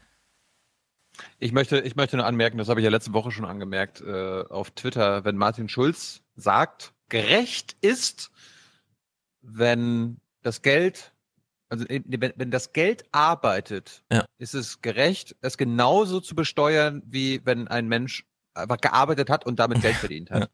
Und ich finde, lieber Martin Schulz, das ist nicht gerecht. Ich möchte, dass äh, wenn Geld von alleine arbeitet, äh, höher besteuert wird, als äh, wenn ich arbeite. Ja. Aber das ist halt die Sozialdemokratie 2017. Mhm. Yeah. Erstaunlich. Marcel Oder Fratscher. Hm? Ja, Hätte sein können, dass Tyler sagt, nee, das ist gerecht. Tyler ist schon zurückgelehnt und denkt sich, ach, die SPD, muss ich jetzt echt noch einen Kommentar zur SPD machen? Genau das geht mir gerade durch den Kopf. Nee, wir können Ah. hier Marcel Fratscher mal einen Kommentar machen lassen. Ähm, er hat ja das Buch zur Ungleichheit geschrieben, in dem zumindest die Probleme, wenn auch keine Lösungen ordentlich beschrieben wurden. Und er steht, wenn das Steuerkonzept äh, gemacht wurde, natürlich parat, um in der Bundespressekonferenz oder wo auch immer nochmal Kommentare in die Kameras zu sagen. Für den Ökonomen Marcel Fratscher geht die SPD mit diesen Maßnahmen den richtigen Weg. Nur den ganz kleinen Einkommen sei mit einer zu besser, besser geholfen. Wir vergessen gerne, dass äh, vor über zehn Jahren die Mehrwertsteuer erst von 16 auf 19 Prozent erhöht wurde. Also gerade die Menschen am unteren Ende besonders hart getroffen hat. Also hier könnte man sehr viel tun, um die Menschen mit geringem Einkommen zu entlasten, indem man die Mehrwertsteuer wieder absenken würde. Wird nicht passieren. Ne? Mehrwertsteuer wird nie wieder gesenkt, Leute. Ja. Ich glaube auch, der Zug ist Wir fragen aber trotzdem jedes Mal nach, wenn wir Wolfgang Schäuble sehen und erinnern ihn daran, dass er uns das versprochen hatte. Ja. Übrigens, der Fratscher wurde äh, im ARD Hauptstadtstudio interviewt, nicht in der Ah, okay. BPK. Ja. Gut, also er aber, lustigerweise, äh, aber lustigerweise ist er ziemlich oft da, weil ich bringe nachher auch was von den Tagesthemen mit, ein paar Mhm. Tage später und da war der schon wieder da. Ja, also für mich als Opa Enno-Repräsentant zuschauend äh, ist mir natürlich völlig egal, welcher, welchen Glaskasten ich da sehe. Äh, Regierung und Medien sind für mich ununterscheidbar. So, also nicht nur die Mehrwertsteuer wurde irgendwie zauberhafterweise mal wieder übersehen, liebe SPD, vielen Dank dafür, sondern auch noch das ein oder andere Ding. Noch eine mögliche Maßnahme hat die SPD eigentlich schon lange beschlossen. Die Wiedereinführung der Vermögenssteuer, also die Steuer auf sehr großes Eigentum. Doch davon will Schulz zurzeit nichts wissen. Ich äh, gehe davon aus, dass das Konzept, das ich hier heute vorlege, von meiner Partei auch als Grundlage für das Wahlprogramm akzeptiert wird. Ähm, und wo ist jetzt meine Erbschaftssteuerreform? Wo ist die Robotersteuer? Ja, wo, wo ist das zumindest als Wann Konzept? hören, wann hören sie auf, Menschen, die arbeiten, zu besteuern? Uiuiui, du denkst weit voraus. Bei dir ist ja schon 2018. Ja, das ist hier diese Klicker, hier ein Prozent, da ein Prozent, das ändert nichts, Zero, überhaupt nicht, Alter. Das ist, Haben wir, haben wir die Woche ja schon geklärt. Ähm, Martin Schulz möchte der Kanzler sein, der auf der Bühne steht und sagt, wir machen ein bisschen Gerechtigkeit dort drüben. Und wenn ihr Journalisten. aber nicht alle darüber, wählt- weil sonst kippt das Boot. Genau. Ja. Ja. Wenn wir Journalisten, Ta- äh, Thilo, was willst du sagen?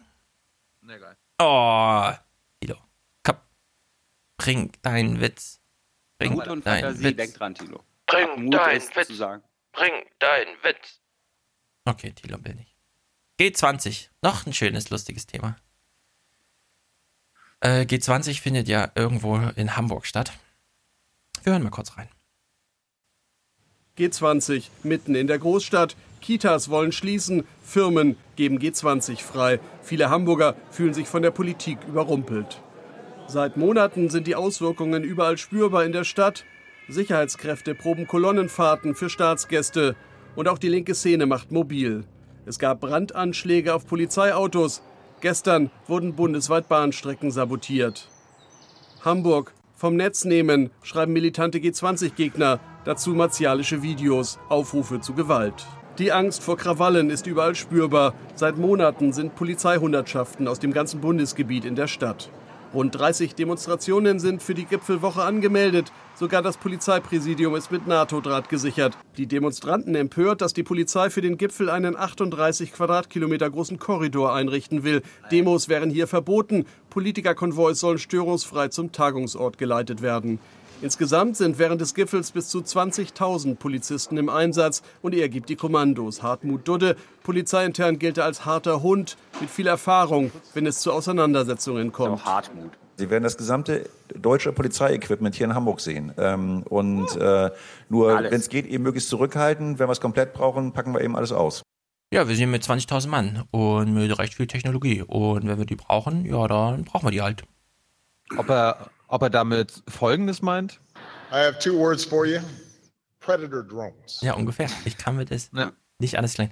Wir haben einen G20-Gipfel, bei dem die Deutschen sowieso immer super nervös sind. Äh, Also da werden wieder Gullideckel zugeschweißt und aus Zäunen werden Mauern und Drohnenflugverbot heißt, da fliegen die ganze Zeit Hubschrauber, machen Lärm. Der Hafen ist abgesperrt, irgendwelche Boote, äh, Schiffe, äh, Boote, nee, ja, Schiffe, Boote, äh, man kommt ganz durcheinander mit dem Matrix-Ordner im Kopf, ja, äh, liegen rum.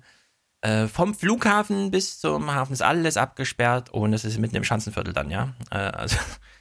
Und dann sitzt da so ein Polizeichef auf der Bühne und sagt, ach naja, ich wollte schon sowieso schon alles mal austesten, wir haben es ja noch nie gemacht und Der vielleicht ist da stolz hoffen- drauf. Ja, der, hoffentlich freut haben wir die sich auf Chance. sein, der freut sich auf seinen Vortrag auf dem nächsten Polizeikongress, wo er das erklärt, genau. was er da alles gemacht hat und so. Ganz genau. Dann wird er da auch intern beklatscht, was für ein geiler Hund er ist.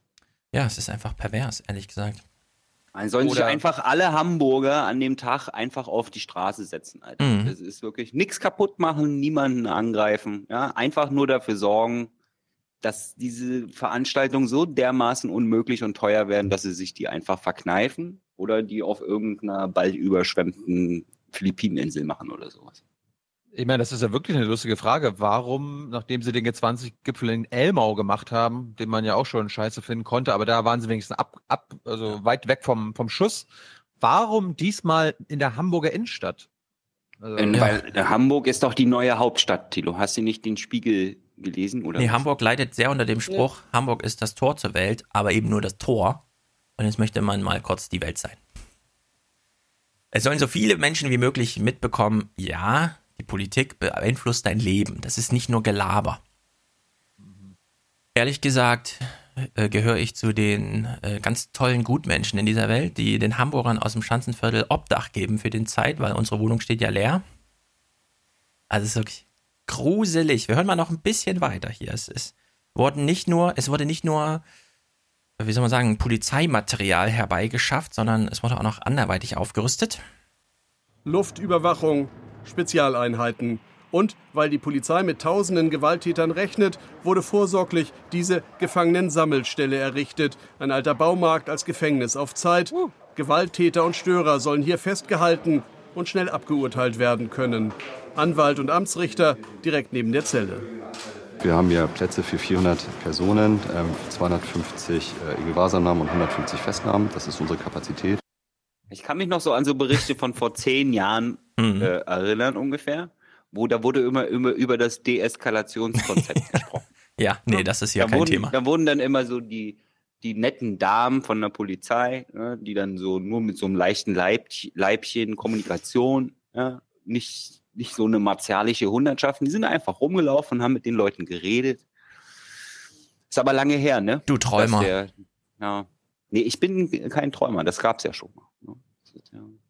Das ist ja- Was? Ja, nee, du bist in der Ver Vergangenheit Ah, gefangen. du bist in der Vergangenheit Ja. gefangen. So ein Altlinker. Ja, ein Altlinger bist du. Make, make police nice again. Ja, das wären jetzt nicht die Make Tagesthemen. Our planet great again. Genau. Okay. Ja, er kommt auch. Dann kann er nochmal seinen tollen Spruch machen. Also, wir, das ist ja, wir sind ja hier in den Tagesthemen und wir kennen das schöne Format Tagesthemen Kommentar. Wir hören uns jetzt hier mal so einen ganz verlogenen an, aber nur ganz kurz, weil der erste, das ist der erste Satz, den wir hören. Danach kann man die Tagesthemen gar nicht weiter gucken, weil man seinen Fernseher nimmt und an dem Kabel, an dem er immer noch hängt, aus dem Fenster schmeißt. Warum noch einmal musste der G20-Gipfel ausgerechnet in Hamburg stattfinden? Ja, Er fragt sich ehrlich gesagt, warum noch einmal? Das, das finde ich, also das finde ich so verlogen, ja. Warum noch einmal? Das klingt ja so, als hätte sich der Tagesthemenmann schon mal die Frage gestellt, warum das in Hamburg stattfindet. Also warum Ja. jetzt noch mal? Und dabei wissen wir genau, die haben sich diese Frage noch nie gestellt, sondern die haben gehört, G20 vor unserer Haustür? Da können wir ja selbst jeden Hospitant losschicken. Geil. Sind sie in die Konferenz gegangen, haben sich High Five abgeklatscht, die Sektkeller ge geleert und haben Arbeitstag freigemacht, ja, weil sie wussten, G20, das wird das größte Happening aller Zeiten. Da freuen die sich drauf. Wir sind ja auch akkreditiert, werden aber nicht da sein, weil wir erstens zu spät aus Ägypten wiederkommen und zweitens, was soll der Scheiß? Ja, genau, was soll der Scheiß? Also es ist wirklich. Na gut. Gut, wir gucken noch mal kurz in die BPK vom 23. Juni, wo wir auch vom Verteidigungsministerium noch mal lernen, inwiefern Bundeswehrsoldaten bei, beim G20-Gipfel in Hamburg ähm, eingebunden sind. Ich äh, nehme auf einen, äh, ich glaube, Fokus war es, Bericht Bezug. Wird während des G20-Gipfels äh, zufällig oder nicht zufällig ein Marineschiff im Hamburger Hafen liegen? Und wenn ja, welche Aufgabe kommt diesem zu? Schießen, schießen. Also das einzige Marineschiff, äh, ich habe eben noch mal mit der Marine gesprochen, kurz, das uns bekannt ist, äh, das einzige äh, Schiff, äh, was da im Hamburger Hafen liegt, das ist eine Fregatte, die der Werft gehört. Äh, es gibt kein Schiff von der Bundeswehr im Hamburger Hafen. Herr Jung dazu? Äh, Kollege Wiegold berichtet, dass das Landungsboot Lachs dort sein soll. Ja, das ist aber ein Boot und kein Schiff äh, und äh, ist was Oh ja. ganz anderes. Also ist wirklich in Fachkreisen was ganz anderes. Ein Schiff fängt erst ab einer bestimmten Größe an. Äh, ein Landungsboot, äh, das ist sozusagen zu dem äh, für den kurzfristigen Transport offen gedacht, so wie man sich das vorstellt. Sicherlich nicht das, äh, was hier in dem Bericht skizziert wird. Ja, laut Bundeswehr ist es formal ein Kriegsschiff der deutschen Streitkräfte. Ja, okay, gut. Äh, wenn Sie es so genau nehmen, dann mache ich es mal vollständig. also was sind Beiträge der Marine äh, im Rahmen von äh, G20? Es gibt zwei Unterwasserdrohnen vom Typ Remus mit dazugehörigem Bedienerpersonal. Äh, damit kann man ein... Äh, genau, Stefan, bevor er erläutert, was man damit machen kann, was kann man mit Unterwasserdrohnen machen? Was glaubst du? Ahnung, eine Aufklärung unter Wasser oder was? Gucken, was so auf dem Grund rumliegt? Gucken, wie Na, tief die- man den, die, äh, die Elbe noch die ausbuddeln Kai, muss? Die Kaimauer, die Kaimauer auf Sprengsätze überprüfen. Was denn sonst, Alter? Okay, hör, hören wir mal rein. So vielleicht, nah, haben, vielleicht schicken äh, auch die Russen vom- ihre Kampfdelfine von der Krim los. Äh, Irgendwas muss man ja. Ne? Muss aufpassen, auch unter Wasser. Mhm. Ständig. Also was sind Beiträge der Marine äh, im Rahmen von äh, G20? Es gibt zwei Unterwasserdrohnen vom Typ Remus mit dazugehörigem Bedienerpersonal.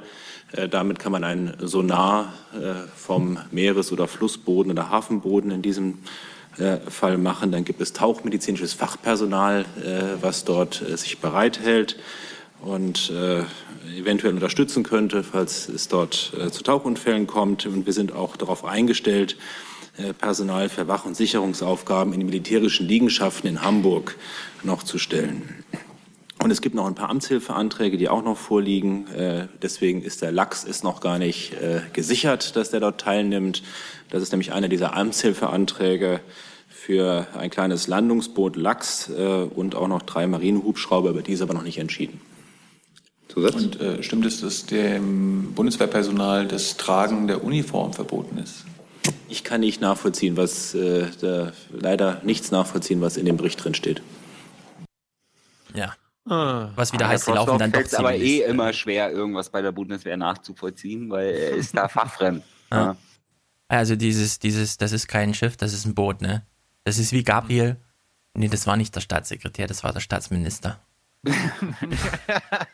Ja, aber den Fehler, den sie immer machen, weil sie denken, dass sie dann quasi jetzt hier, jetzt habe ich dich.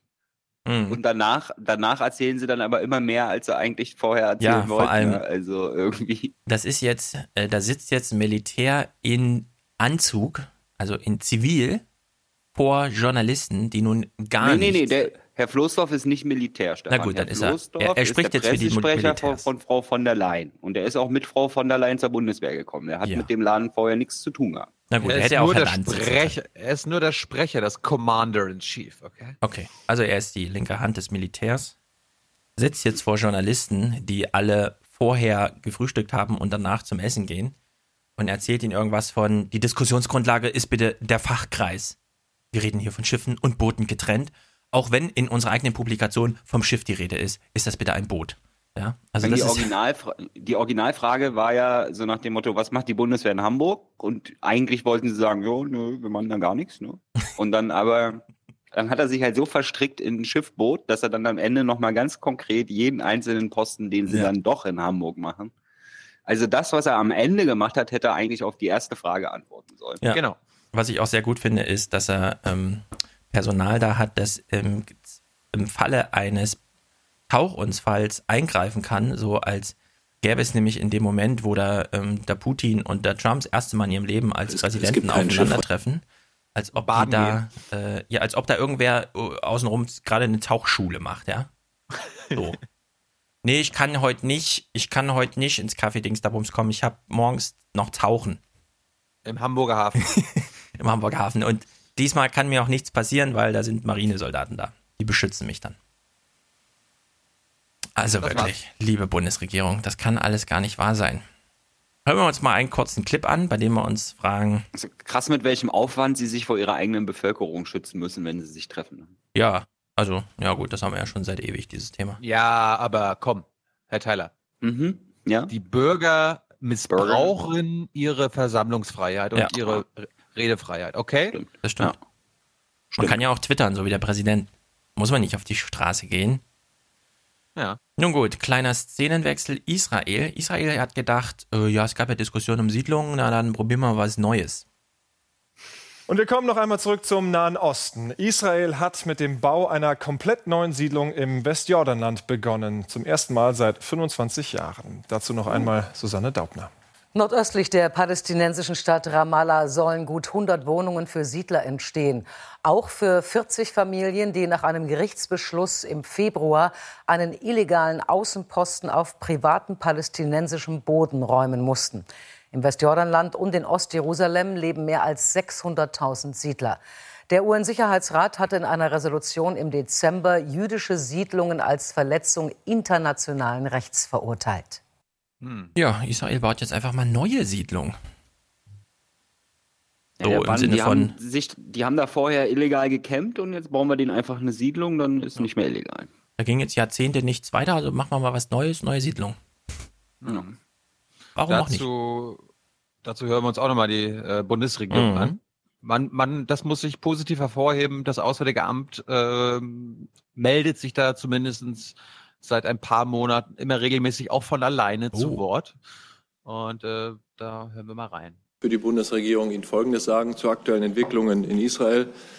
Der israelische Ministerpräsident Benjamin Netanyahu hat gestern persönlich den Baubeginn der ersten neuen Siedlung seit Beginn des Friedensprozesses zwischen Israelis und Palästinensern angekündigt und insgesamt bis zu 3000 neue Wohneinheiten im Westjordanland zugesagt.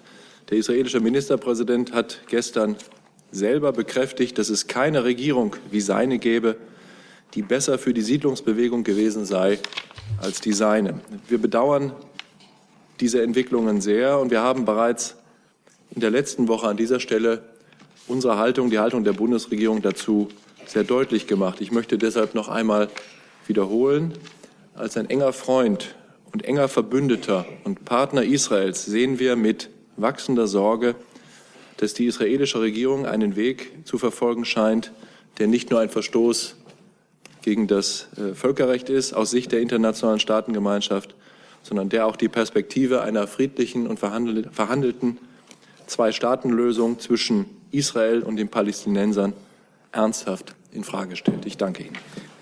Mhm. Mhm. Ja, das ist schon ein Zeichen, die das von sich aus sagen und dann auch nochmal äh, mit Netanyahu wiederholen, weil das scheint ja auch von Netanyahu mehr so ein, wir machen das jetzt nicht unter der Hand, wir können das nur noch mit dem Vorschlaghammer machen, also holen wir mal den Vorschlaghammer raus. Liebe Leute, ich gebe als Regierungschef bekannt, da wohnen jetzt ab sofort 50 Leute. Äh, über den Rest können Sie sich ja dann im Kleingedruckten informieren. Irgendwie so. Also, das ist also gruselig. Das des Deutschen liebstes Kind, der Diesel. Kurze Diesel-Updates, äh, Krimskrams wissen, würde ich mal sagen.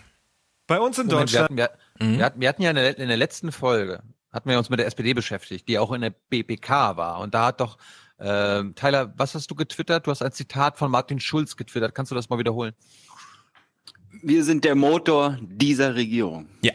Und, und ich frage mich, ob äh, dieser Motor ein Dieselmotor ist. Und jetzt kannst du weitermachen. Bei uns in Deutschland regiert auf den Straßen er hier mit, der Dieselmotor. Nahezu ein Drittel Siehst du, er regiert mit, hat er gesagt.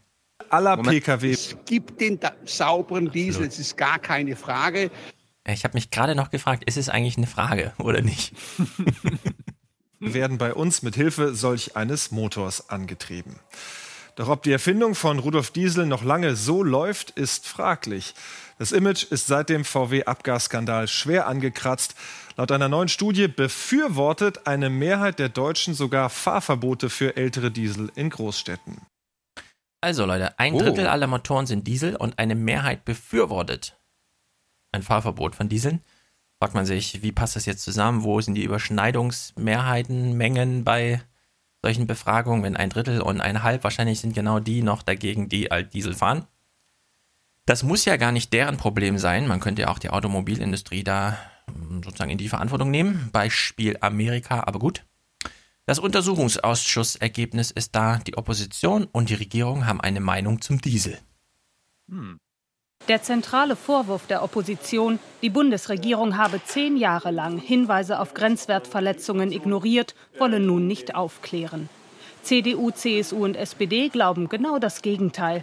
Die Bundesregierung habe, als es Beweise gab, richtig reagiert und der Ausschuss sei sogar nicht zwingend notwendig gewesen. Die Opposition hat mit dem Untersuchungsausschuss das Problem, dass der Untersuchungsausschuss im Untersuchungsergebnis nichts gebracht hat und versucht deswegen jetzt über das Thema Diesel und Fahrverbote allgemein das äh, Thema zu befeuern.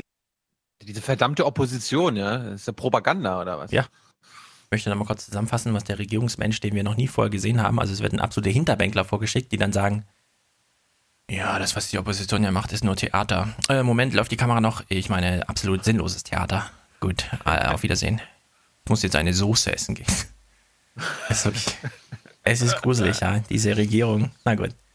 Das war Montag, Dienstag, Mittwoch. Gut, wir kommen zu den Regierungsberichten vom ARD und ZDF, äh, bevor wir mit den Tagesthemen weitermachen, weil Tyler jetzt nicht mehr allzu viel Zeit hat und wir wollen die Präsenz un unseres Finanzdelfins ausnutzen. Moment, weil, da habe ich doch einen äh, Clip für. Ich weiß nicht, was Sie mit dem Begriff Austeritätspolitik meinen. Ich weiß auch nicht, was ich damit meine, Wolfgang. Ja. ähm, neben dem Parteitag der SPD ging es auch um die äh, um das neue Griechenland-Paket, um die neue Rettung von Griechenland und äh, Wolfgang Schäubles Beitrag dazu. Und wir fangen mal mit dem ZDF an. Berlin direkt hat äh, Nick Leifert beauftragt, einen Bericht zu machen. Und Nick Leifert hat einen sehr guten Bericht über die aktuelle Griechenland-Rettungsmaßnahme gefunden. Und wir hören uns mal den Beginn an, der für mich wohl möglich der beste Einstieg, also wie Oma Erna erklärt werden kann, was mit Griechenland seit sieben Jahren passiert, ist, den ich je im öffentlich-rechtlichen Rundfunk gehört habe. Nick Leifert, bitte.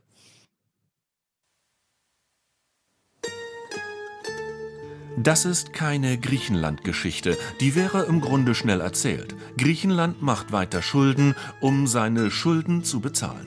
So geht das die nächsten 40 Jahre. Solange laufen die Kredite. So. So einfach ist das, Tyler, oder? Ja. Da die Griechen müssen kein Widerspruch. Die Griechen müssen weiter Schulden machen, um ihre alten Schulden wieder zu bezahlen. Teilweise müssen sie auch erst Schulden bezahlen, um neue Machen zu Kredite zu, dürfen, ja. kriegen, um die anderen Schulden zu bezahlen. Gut, wir hören uns mal den, den restlichen Beitrag an und äh, Tyler, wenn dir was auffällt, kannst du zwischendurch Pause machen, okay? Ah, muss ich wieder so draufdrücken, ne? Hm. Damit wären wir bei Wolfgang Schäuble. Der Bundesfinanzminister will die Schulden nicht erlassen, jedenfalls jetzt nicht. Er sagt, die wirtschaftliche Entwicklung Griechenlands sehe ganz gut aus. Wenn Griechenland den Weg fortsetzt konsequent, dann ist diese Schulden tragfähig, sind diese Schulden tragfähig. Das glauben die wenigsten, auch der IWF nicht, der Internationale Währungsfonds. Seine Chefin Christine Lagarde hat Geld in Aussicht gestellt, aber nicht gezahlt. Und der Bundestag hatte die Kredite beschlossen, weil ihm die finanzielle Beteiligung des IWF zugesagt worden war. Und hier beginnt die Geschichte vom Bundestag, dem Finanzminister und der Kanzlerin. Ich habe keinen Zweifel daran, dass ähm, das, was die äh, Frau Lagarde jetzt gesagt hat, dann auch Realität wird. Dass eine weitere Beteiligung des Internationalen Währungsfonds auch finanziell unverzichtbar ist. Unverzichtbar. Also Deutschland zahlt nur, wenn auch der IWF zahlt. Das war schon sehr optimistisch davon auszugehen, dass der IWF mitmacht, denn der IWF hat schon damals gesagt, er glaubt nicht an dieses Programm. Äh, Er will erst noch mehr Schuldenerlass. Äh, Wie so oft in Griechenland wollte man sich eben nicht eingestehen, dass das Ganze eigentlich ein Transferprogramm ist und kein Kreditprogramm. Transferprogramm heißt, das Geld kommt nicht wieder. Und in der kommenden Woche soll der Bundestag dem nächsten Milliardenkredit zustimmen. Unionsfraktionschef Volker Kauder tönte noch vor kurzem, solange der IWF nicht an Bord ist, werden keine weiteren Finanzhilfen bewilligt. Jetzt lässt er es laufen, auch ohne IWF. Teile der CDU-CSU-Fraktion wollen darüber im Plenum diskutieren, auch über die Schuldenerleichterungen, die der IWF verlangt. Es kann nicht sein, dass wir die jetzigen Laufzeiten der Kredite, die ja bis zum Jahr 2050 jetzt schon reichen, nochmal um 30 Jahre verlängern. Denn bisher haben wir die ungedeckten Schecks unseren Kindern gegeben und es wäre unreglich, die an die Enkel jetzt auch noch weiterzuleiten. Es ist ein Machtkampf mit gegenseitigen Bedingungen. Bedingung an den IWF Geld zu geben, Bedingung an die Europäer Schulden zu erlassen. Das Kalkül der Kanzlerin, vom IWF Geld für Athen zu kriegen und gleichzeitig auf die Rückzahlung der Kredite zu hoffen, geht nicht auf. Die CDU muss sich eben entscheiden, welchen Tod sie da sterben will. Äh, Ich hätte mir gewünscht, sie würde es vor der Wahl sagen, äh, denn eins von beiden wird nur passieren. Wolfgang Schäuble und die CDU-CSU haben Angst, aufgrund ihrer internen Zwistigkeiten dass die Debatte um Griechenland jetzt noch mal stärker wahrgenommen wird, auch gerade im Wahlkampf. Und deswegen versucht er sich mit einem Trick über die Wahl zu retten. Zu einer Debatte im Plenum wird es nicht kommen. Für die Juristen des Bundestages entspricht die finanzielle Beteiligung des IWF einer politischen Erwartung. Sie ist keine rechtliche Voraussetzung. Auf Deutsch, das Versprechen, liebe Abgeordnete, habt ihr falsch verstanden. Der Begriff Mogelpackung ist einfach ungerecht. Die Alternative war, jetzt nicht zu einer Entscheidung zu kommen, die Griechenland äh, die Auszahlung der nächsten Tranche zu gewähren und damit wäre Griechenland wieder in Liquiditätsschwierigkeiten gekommen. Seit über sieben Jahren wird Griechenland nun schon gerettet mit schmerzhaften Reformen. Die zentrale Streitfrage, ob das Land weitere Schuldenerleichterungen bekommen soll, ist wieder nicht gelöst, sondern bis zum nächsten Jahr vertagt. Sehr gut. Ja, ganz guter Beitrag. So, Hat Martin Schulz zugeguckt? Hm, wahrscheinlich nicht. Nee, der war ja, der war ja vor, vorher bei Bettina Schausen in der Sendung. Ah, ja. wir doch in der letzten Sendung. Ach ja. mhm. Na, die SPD hat bei dem Thema auch nur warme Worte. Ja. Übrig, ne? Also Mhm. bei der letzten Eurogruppenverhandlung hat ja Gabriel wieder in irgendeiner Zeitung irgendwas geschrieben. Und wenn man dann allerdings seinen Sprecher dann die darauf angesprochen hat am Tag danach, dann meinte er, ja, jetzt heißt ja nicht jetzt. Ja, also, ja. Es ist so gruselig. Also, Wir wechseln- die sind da auch voll auf Linie, meiner Meinung nach. Wir, wir wechseln mal den Regierungsbericht und gucken in die ARD, weil da war Wolfgang Schäuble sogar zu Gast. Und bevor wir, äh, bevor er zu diesem Thema Stellung nehmen konnte, hat der Regierungsbericht gesagt, na komm, wir sind mal ganz fies und äh, wir tun auch mal dem Aufwach-Podcast was Gutes und machen jetzt mal einen richtig geilen Beitrag. Und den, den Wolfgang Schäuble auch gucken muss. Und äh, stellt euch vor, Wolfgang Schäuble sitzt im Studio und dieser Beitrag läuft jetzt, weil das hätte ich nicht gedacht, dass Thomas Baumanns Regierungsbericht sowas ablässt. Zwei mal drei macht vier, bitte, bitte, bitte, und drei macht neune. Ich mach mir die Welt, bitte, bitte, wie sie mir gefällt. Bitte, bitte, wie sie Wolfgang Schäubles Wort hat Gewicht. Seine Visionen können die Welt verändern. Zum Beispiel vor zwei Jahren. Er muss ein Hilfspaket in Milliardenhöhe für Griechenland Hat sie aber trotzdem gesagt, seine Visionen können die Welt verändern. Mhm. Na gut, lass mal. Wer Visionen hat, sollte zum Arzt gehen. Ja. durchs Parlament bringen, gegen die Stimmen murrender Abgeordneter. Sein Zauberwort IWF. Geld für Griechenland, das gibt es nur, wenn der Internationale Währungsfonds dabei ist. Die Eurogruppe ihrerseits hat entsprechend der Position der Bundesregierung klar gesagt, dass eine weitere Beteiligung des Internationalen Währungsfonds auch finanziell unverzichtbar ist. Die Abgeordneten sind nun überzeugt, stimmen dem Hilfspaket zu. 2015, Griechenland bekommt Kredite in Milliardenhöhe. 2016 nochmals. Das Geld dafür kommt allerdings allein aus Europa. Christine Lagarde, die Chefin des Internationalen Währungsfonds, ist zwar bei den Verhandlungen mit am Tisch, beteiligt sich aber nicht finanziell.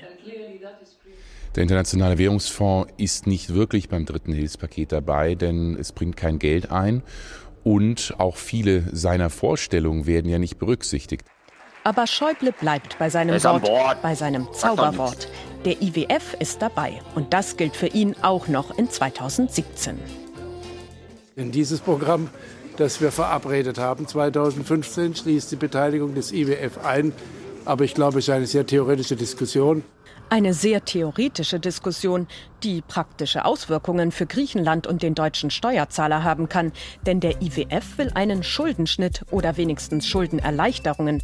Schäuble will das nicht. Und das stört so einige Abgeordnete. Nächste Woche sollen sie weiteren Krediten für Griechenland zustimmen. Und darüber wollen einige erneut das Parlament abstimmen lassen. Ich glaube, die Geschäftsgrundlage ist entfallen, dadurch, dass der IWF sich weiterhin finanziell nicht beteiligt. Und äh, da sollte man ein Votum des Bundestages dafür einholen. Man kann im Sommer 2015 nicht versprechen, dass der IWF dabei ist, wissend, dass der IWF einen Schuldenschnitt will, dann zwei Jahre rumschwurbeln und jetzt, wo jeder gemerkt hat, dass der IWF nicht dabei ist, weil er einen Schuldenschnitt will, den Wolfgang Schäuble erst nach der Wahl will, äh, das Ganze in den Haushaltsausschuss schieben und es nicht öffentlich im Parlament diskutieren wollen. Das ist unredlich, aber das ist Wolfgang Schäuble. Wolfgang Schäuble will die große Diskussion über Griechenland vermeiden. Nur der Haushaltsausschuss soll darüber entscheiden. Da macht er sich die Welt, wie sie ihm gefällt. Ich finde das ja gut, ehrlich gesagt, weil so langsam schließen sich die Reihen so sehr, dass ich den Kars da sitzen sehe und vielleicht sogar den Wolfgang Bosbach noch ertragen hätte, wenn er einfach sagt, nee Leute, so geht's einfach nicht weiter. Ja, ich sag aber auch nur so ein Zirkusspielchen, ja, mit der Beteiligung des IWFs. Also das ist doch auch nur eine Diskussion, die dann dazu führt, dass man darüber, dass das eigentlich kompletter Schwachsinn ist, nicht redet, sondern jetzt reden halt die ganzen Bundestagsabgeordneten über die Beteiligung des IWFs. Ja, aber wenn die jetzt alle sagen, wir machen nicht mit, weil der IWF nicht mitmacht, dann gibt's ja das ganze Programm nicht mehr. Nur, nicht nur den IWF nicht im Programm, sondern gibt's das alles einfach gar nicht, nicht mehr. Und dann muss man sich was ganz Neues überlegen. Ja. Und damit So, hat man auch Schäuble das. Heft des Handelns aus der Hand genommen. Und deswegen finde ich deswegen finde ich schon erstaunlich, dass ich jetzt so den Cast sehe und denke, warum nicht, ja? Aber dann denken sie sich halt wieder was aus, so wie jetzt. Der IWF ist ja offiziell dabei, aber ohne einen einzigen Cent zu zahlen. Also Ja, nur Tranche formal, nicht finanziell heißt das jetzt. Ja, er formell, also finanziell ist er, wäre er auch dabei, aber dafür muss halt erst der Schuldenschnitt erfolgen.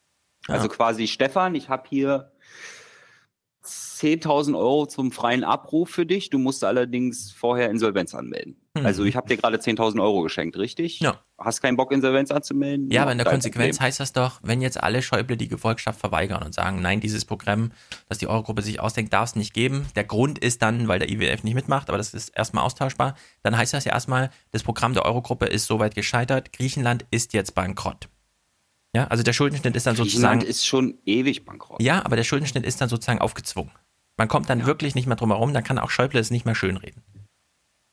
Und das finde ich als Konsequenz, äh, warum jetzt nicht mal, ja, es ist quasi runtergebrochen auf Schrecken ohne Ende oder Schrecken mit Ende und dann sagt man halt, na gut, dann lieber ein Schrecken mit Ende.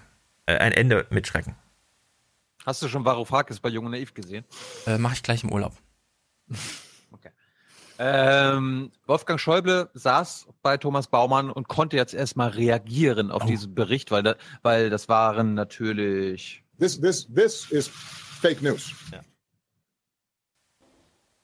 Herr Schäuble, ohne finanzielle Beteiligung des IWF hat sich die Geschäftsgrundlage geändert. Das sagen auch Abgeordnete in Ihrer eigenen Fraktion. Warum scheuen Sie, dass der Bundestag im Plenum das neu debattiert und entscheidet? Gar nicht. Die gesetzliche Regel ist so, dass wir über das Ergebnis der Eurogruppenberatungen letzte Woche den Haushaltsausschuss unterrichten müssen. Der muss dann zustimmen. Er kann auch entscheiden, dass es ins Plenum geht. Der Herr Kars, der eben mir Täuschung vorwirft in dem, in dem Bericht, der hat es verhindert, dass der Haushaltsausschuss in der vergangenen Woche überhaupt sich mit dem Thema befasst hat. Man hätte im Haushaltsausschuss beraten und wenn man gewollt hätte, beschließen können, der Bundestag soll sich damit befassen. Kann man das immer werden wir noch. jetzt. Die Sitzung kann ist man nächste immer noch, Woche Mittwoch. Kann man immer Im noch Haushaltsausschuss. Machen. Wir werden, ich habe nicht die geringsten Schwierigkeiten. Wieso kennt sich Herr Baumann plötzlich aus? Wieso weiß Ja. er plötzlich über Abläufe im Detail Ja. Bescheid? Warum kann er plötzlich mal einen Bundesminister konfrontieren mit Abläufen und Formalia? Was ist denn hier los plötzlich? Ich bin ganz außer mir. darüber offen zu reden. Der IWF hat andere Berechnungen als die europäischen Institutionen. Er ist sehr viel skeptischer. Das Ziel dieses Programmes ist, dass Griechenland ab, ab Ende des Programms, Mitte nächsten Jahres, wieder auf eigenen Beinen stehen kann, sich ohne weitere Hilfe seine Liquidität auf den Finanzmärkten besorgen kann. Der IWF hat ein Programm beschlossen. Er wird allerdings mit der Auszahlung erst beginnen, wenn gegen Ende des Programms eine neue Schuldentragfähigkeitsanalyse nach den Regeln des IWF, die wir Europäer nicht für die richtigen halten, äh, Schäuble, die Voraussetzungen schafft. Ich muss das sagen Ja. können, denn wenn Sie einen Bericht bringen, der so falsch die Dinge darstellt, muss ich ja die Chance haben, es wenigstens richtig zu stellen. Also der Bericht. Tyler, kannst du das nur auf Deutsch für unsere Hörer äh, übersetzen?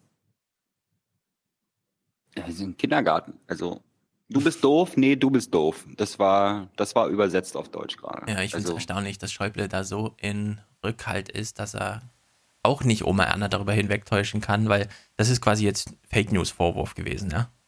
Mhm.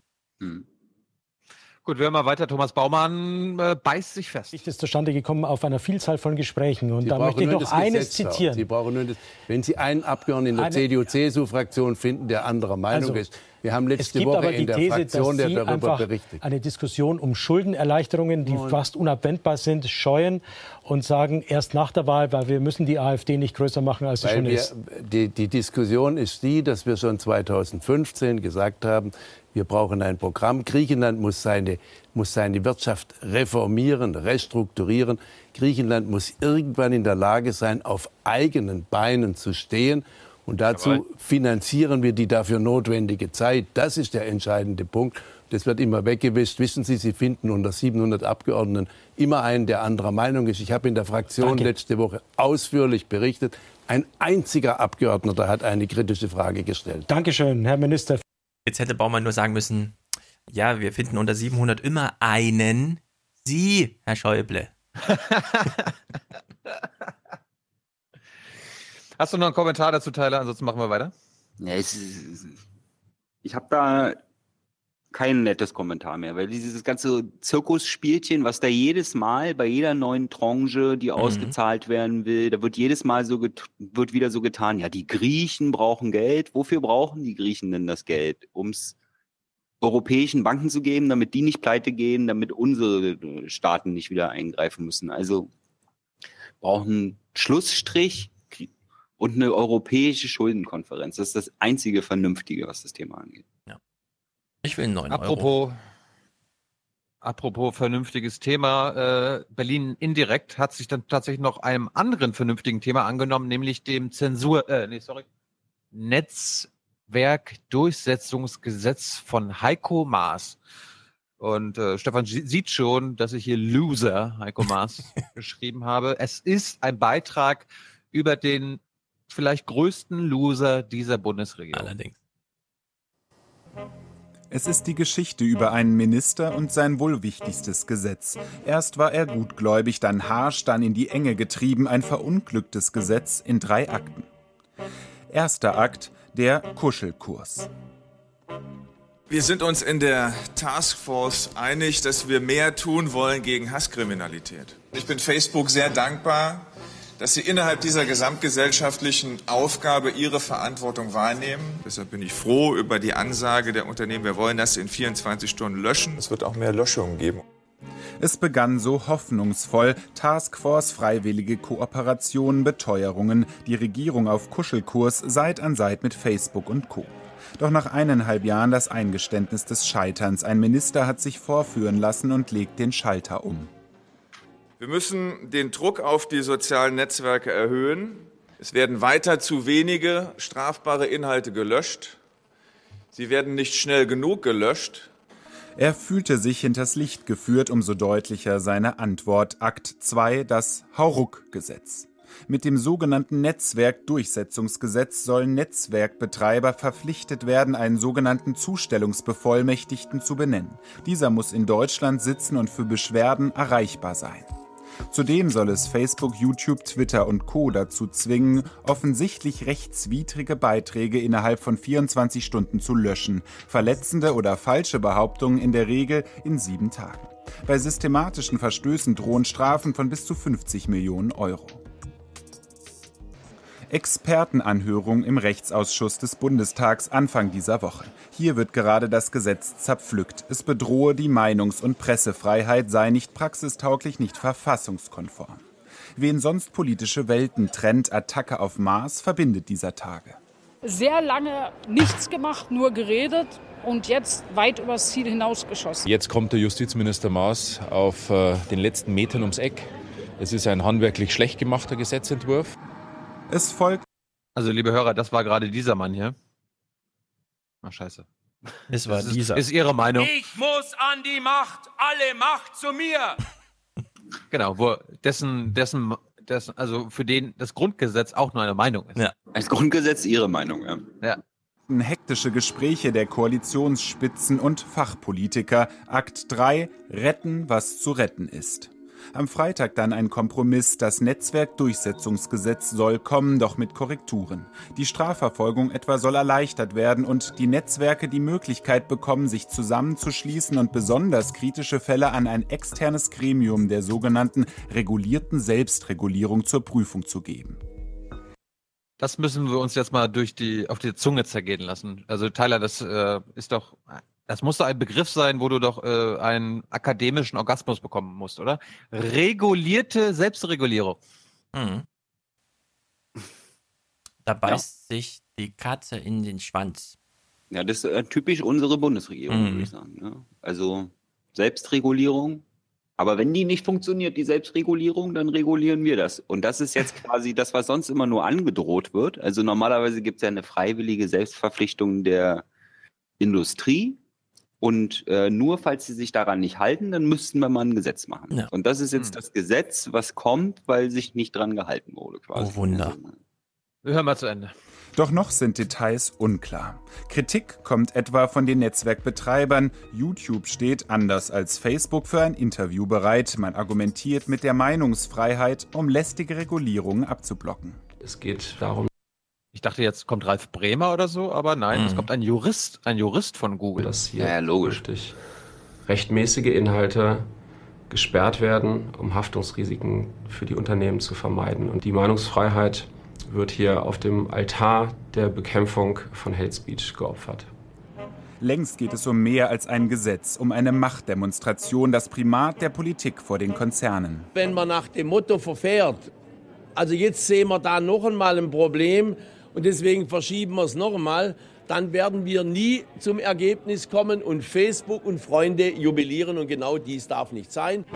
So bekommt Heiko Maas Rückendeckung und ein Gesetz, das er erst nicht wollte, dann anders wollte und nun als Erfolg verkaufen muss. Ja, es wäre alles so einfach. Also niemand, wirklich, niemand versteht das. Niemand. Heiko Maas macht jetzt ein Gesetz wie so ein Donald Trump. Ja, ich habe ganz oft öffentlich gesagt, die sollen es mal machen, dann haben sie mich missachtet und jetzt fühle ich mich gekränkt und deswegen mache ich jetzt Gesetz, das im Grunde bedeutet Overblocking, ja? Damit die Unternehmen gar nicht in die Verlegenheit kommen, mal 50 Millionen zahlen zu müssen, wird einfach alles rausgeschmissen. Und dann sitzt der Google-Jurist da und sagt völlig zu Recht, naja, das ist halt ein Gesetz mit dem Vorschlaghammer und das ist für uns nicht gut, weil jetzt haben wir diese Risiken hier und so weiter und so fort. Wenn Heiko Maas damals einfach gesagt hätte, naja, liebe Leute, äh, Facebook darf natürlich auf den Mai- deutschen Markt äh, tätig sein, so wie jedes Unternehmen, für das also die ein oder andere, sagen wir mal, die Norm gilt oder so. Dann kommen dann nämlich irgendwelche Begutachter, beispielsweise in der Nahrungsmittelbranche und gehen ins Restaurant und sagen, äh, wartet mal, ihr habt den Herd nicht richtig sauber gemacht. Dieses Unternehmen ist zu, bis ihr den Herd richtig sauber gemacht habt. Weil wir nämlich nicht wissen, was der schmutzige Herd so als Folgeeffekte mit sich hat. Und Ma äh, äh, äh, Maas hätte jetzt nur sagen müssen, na, wir haben ja ein paar Gesetze. Es ist zum Beispiel, Morddrohungen sind ja verboten, ja. Das muss man ja nicht 2017 in ein Gesetz schreiben, dass plötzlich Morddrohungen verboten sind oder dass Beleidigung auch die eine oder andere Schadensersatzfolge hat. Das ist ja alles nicht neu. Neu ist nur, dass es halt im Internet stattfindet. Und er hätte einfach nur sagen müssen, nicht im Sinne von Facebook schalten wir aus, bis es dort kein Hate Speech mehr gibt, sondern wir schalten Facebook aus. Ups. Wir schalten Facebook aus, bis Facebook für alle, die sich beschweren möchten und da mit zur Polizei gehen und die Polizei geht dann zum Staatsanwalt und der Staatsanwalt sagt, du redest jetzt aber mit mir und du kannst dich hier nicht einfach auf äh, Zeugenverweigerungsrecht oder sowas berufen, sondern wir müssen jetzt mal miteinander reden. Das darf ja nicht mal die Polizei. Warum soll das jetzt Facebook plötzlich regeln, ja? Nee. Wenn der Staatsanwalt einen ordentlichen Titel hat im Sinne von, hier, wir wollen das mal wissen, dann muss Facebook einfach nur eine Adresse liefern, wo der Staatsanwalt anruft und sagt, hier berechtigte Ansprüche, bitte geben Sie uns das oder das. Ja, und statt diesen einfachen, analogen, beständigen, auf Jahrzehnte Erfahrung beruhenden und auch soweit funktionierenden, ja, wie viele Nachbarschaftsstreits gibt es eigentlich wegen irgendeinem so Scheiß? Das wird auch alles ausgefochten. Und mit Facebook darf man es dann nicht ausfechten. Nee, da muss Facebook halt eine Adresse geben. Und dann hätte man ja sagen können, naja, bis Facebook jetzt drei deutsche Adressen hat, wo die Staatsanwälte anrufen können, darf der Service so nicht angeboten werden und Facebook bleibt gesperrt. Das hätte man ja als Drohung einfach in den Raum stellen können. Da spreche jetzt juristisch nichts dagegen, das wäre irgendwie eine Regelung, die funktioniert. Selbst Facebook hätte das irgendwann eingesehen, dass das ja gar nicht so schlimm ist.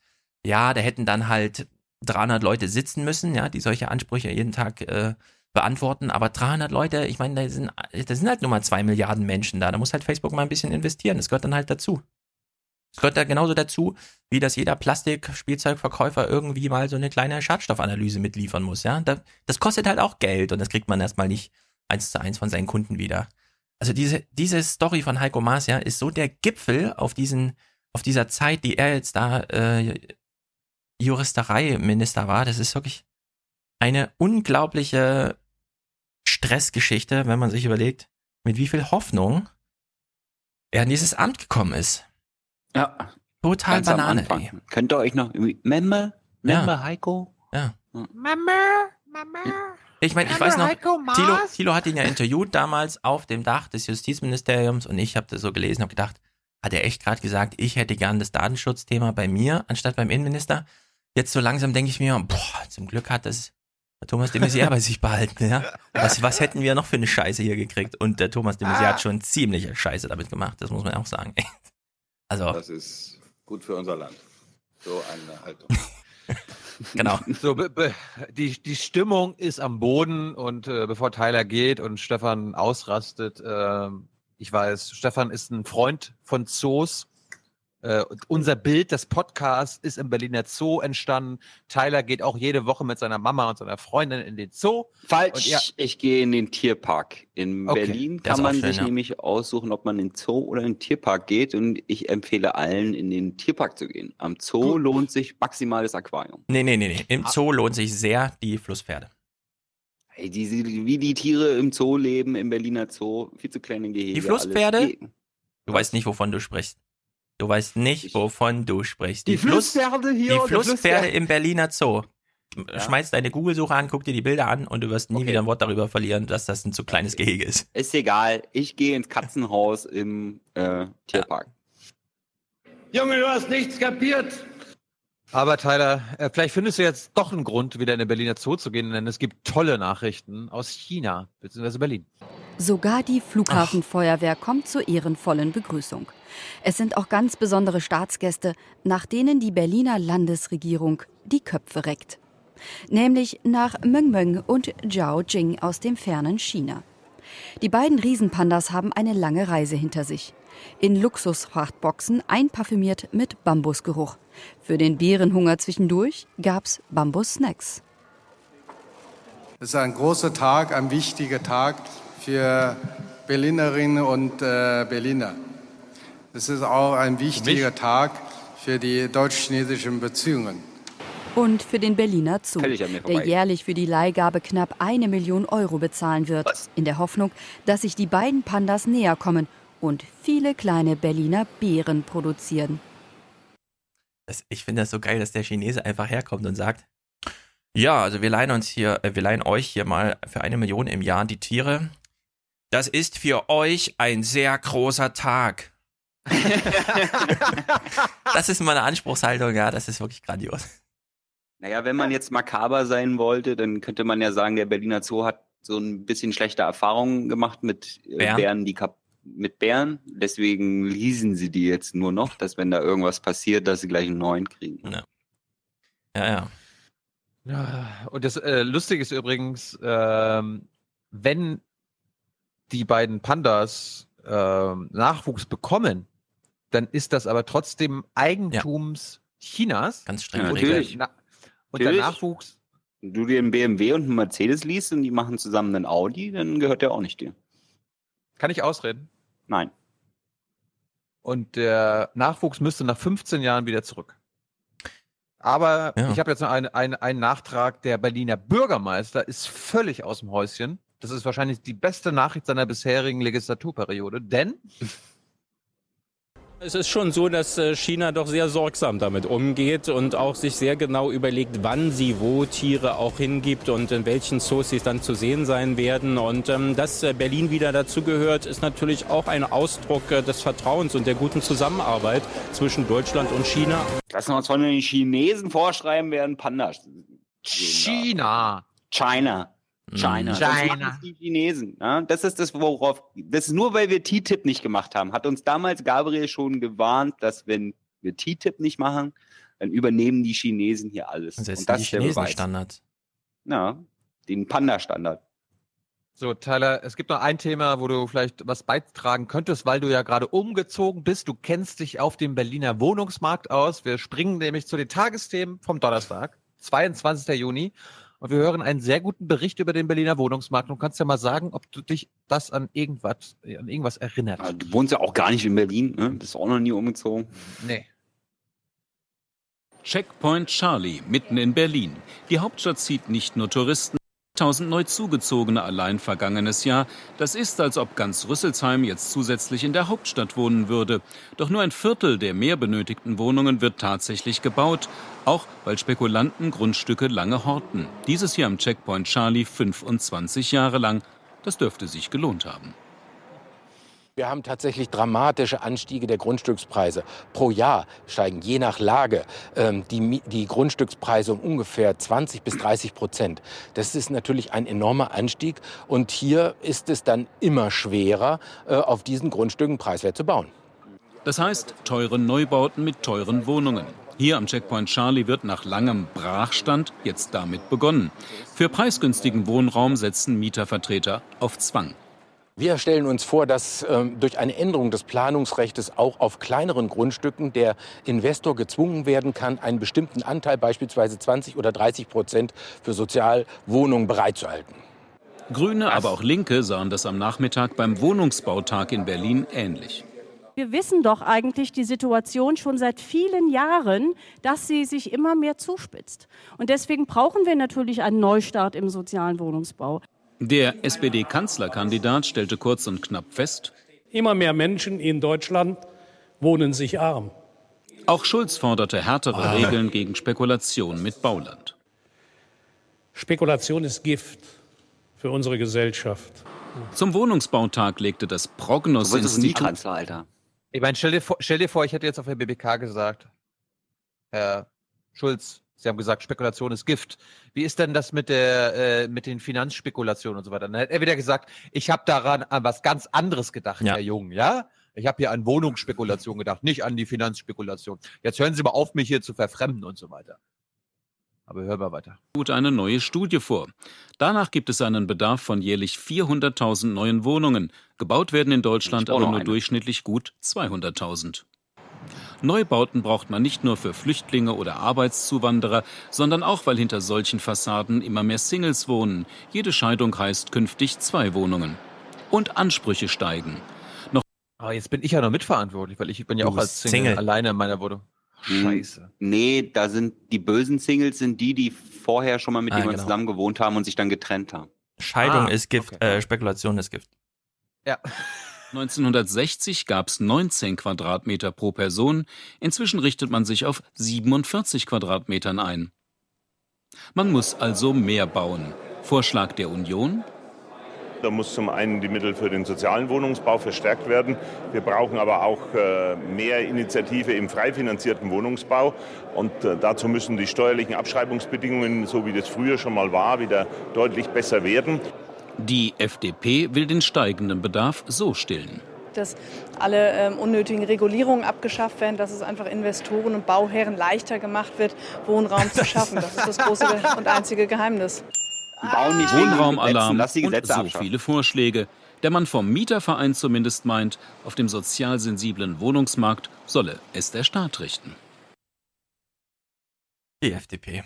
Immer ja. sehr witzig. Was willst du jetzt von mir als Berliner für einen Kommentar dazu haben? Ja, dass du auch für Deregulierung bist, oder? Äh, du bist ja. Finanzen. Ja. Ich will, ich will mir meine Eigentumswohnung, die ich irgendwann in 300 Jahren mal finanzieren kann, äh, auf dem Fernsehturm bauen. Und bis mhm. dahin sollten die dementsprechenden Regulierungen dereguliert sein. Mhm. Ja. ja. Dann wähle ich auch FDP. Ja. Es gibt ja, es ist ja wirklich erstaunlich, es gibt jetzt so Texte zu lesen, alles, was wir jetzt gehört haben, gilt ja nur für Großstädte. Auf dem Land ja. sieht es ja genau entgegengesetzt aus. Es gibt kleine Dörfer, da haben die einen Bedarf von sechs Wohnungen und bauen 2000, weil die Zinsen gerade niedrig sind. Und die könnten sie auch mal was gegens Pendeln machen oder so, ne? Ja, genau. Die müssen dann erst gar nicht warten, ausbauen. bis der demografische Wandel. Die meisten Wandel, Leute würden lieber mit dem Garten wohnen. Ja, die müssen, also lass mal bitte ausreden. Die müssen dann gar Nein. nicht erst warten, bis der demografische Wandel irgendwann mal aufzeigt, es leben nur noch 60 Millionen in Deutschland und nicht mehr 80 Millionen. Dann steht die Dörfer der. Die Dörfer werden jetzt leer gebaut. Das ist fast chinesische Verhältnisse. Ganze Dörfer werden gebaut, ganze Wohnanlagen, in der Hoffnung, die sich dann doch nicht erfüllt, dass da irgendwann mal jemand wohnen will. Da will aber niemand wohnen. Alle wollen in die Stadt und in der Stadt hast du es genau umgedreht. Es ist wirklich krass. Naja. Ich wähle trotzdem Merkel. genau. Gut, ich bin raus. Alles klar. Jo. Schön, Schön Urlaub, Öl. falls ihr, falls, ihr, falls ihr Urlaub macht. Nee, Machen wir fahren nach. Ägypten. Okay. Dann viel Spaß in Wir, der ar wir arbeiten in Urlaub. Kannst du das buchstabieren, Stefan? U ich ich habe es schon mal gehört. Okay, ich schlag, ich schlag mal nach, was es ist. Tschüss. Bis denn. Wir gucken jetzt äh, weiter die Tagesthemen vom Donnerstag und äh, du hast ja schon von den europäischen Gipfeln in Brüssel und so uns was gezeigt vorhin. Ähm, wir werden jetzt über die deutsch-französischen Liebesbekundungen aus Brüssel was erfahren. Wo steckt er denn, könnte Angela Merkel gerade denken. Der neue, der Europafreund Emmanuel Macron ist schwer auszumachen unter den Aha. 28 Regierungschefs. So sehr ist er umringt, jeder will ein Wort mit ihm wechseln. Der Franzose soll der alten Tante Europa wieder Schwung geben. Und das will er zusammen mit Deutschland.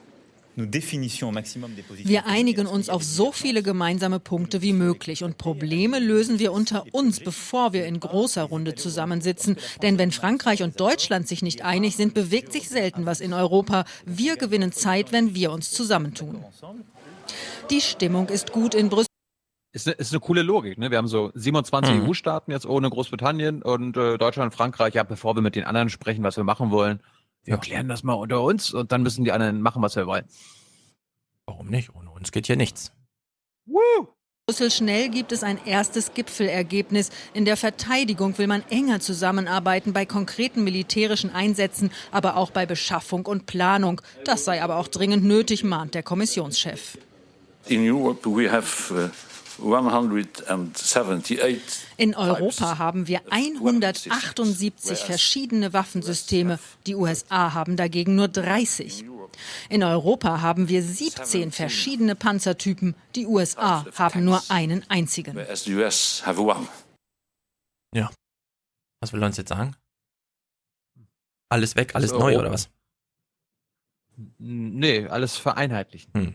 Zusammen machen. Ja, aber vereinheitlichen heißt ja in dem Falle alles weg, alles neu. Mhm. Oder will er, will er Panzer umbauen, damit die alle gleich aussehen oder so? Ja, das wäre ja auch doof.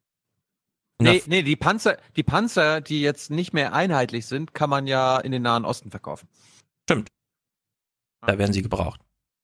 Genau. Oder nach Asien, Indien, sowas. Ja. Mond, Mars.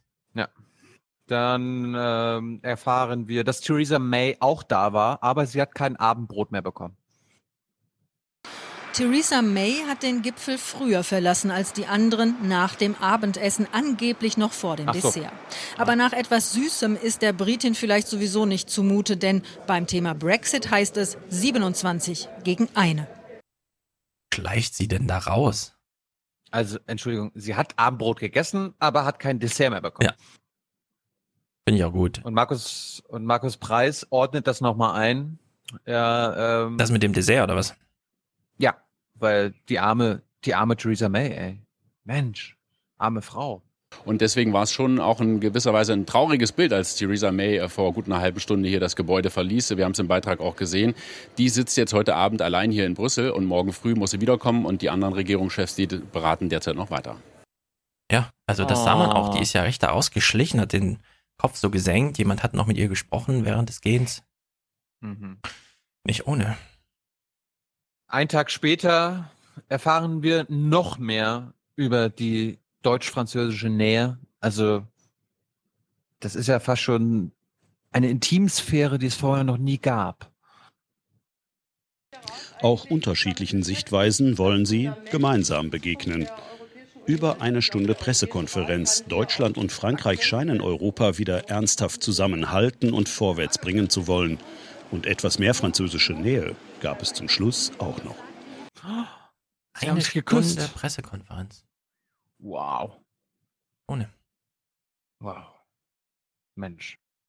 Gut, äh, springen wir zurück zum Donnerstag in den Tagesthemen. 22. Juni, wir erinnern uns, äh, da war an dem Tag im Bundestag die Abstimmung, äh, dass jetzt ein Staatstrojaner es Mhm. gibt, On Online-Durchsuchungen äh, und so weiter und so fort.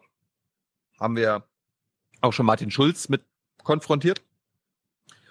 Und die Tagesthemen haben sich gedacht, naja, da, dem widmen wir mal wirklich ganz, ganz, ganz viel Zeit und melden das jetzt hier nicht einfach mal so weg zwischendurch, ne? Das, nee. das, nee, ist so ein Grundrechtseingriff, wird nicht weggemeldet. In Deutschland nutzen Kriminelle häufig verschlüsselte Kommunikationsdienste wie WhatsApp, um Informationen auszutauschen. Du nicht, Ingo? Hä? Du nicht? Achso, du bist ja kein Krimineller. Ermittler fordern deshalb bereits seit längerem mehr Vollmachten bei der Überwachung. Jetzt hat der Bundestag die rechtliche Basis dafür geschaffen. Mehr dazu in weiteren Nachrichten mit Susanne Daubner. Weitere Nachrichten. Ja. Das Parlament in Berlin verabschiedete ein Gesetz zur Überwachung von Messenger-Diensten. Es erlaubt den Behörden zur Verbrechensbekämpfung nun auch den Zugriff auf verschlüsselte Kommunikationsplattformen wie WhatsApp. Bislang war das nur bei Telefonaten oder SMS gestattet. Für das Mitlesen von Nachrichten muss eine Software auf das Smartphone geladen werden. Datenschützer warnen vor Missbrauch des sogenannten Staatstrojaners. Fahnder sollen künftig häufiger WhatsApp-Nachrichten von Verdächtigen mitlesen dürfen. So wie sie das bislang schon bei SMS-Nachrichten von Beschuldigten dürfen. Das Besondere, WhatsApp-Nachrichten sind verschlüsselt. Für die Große Koalition ist genau das ein Problem bei der Strafverfolgung.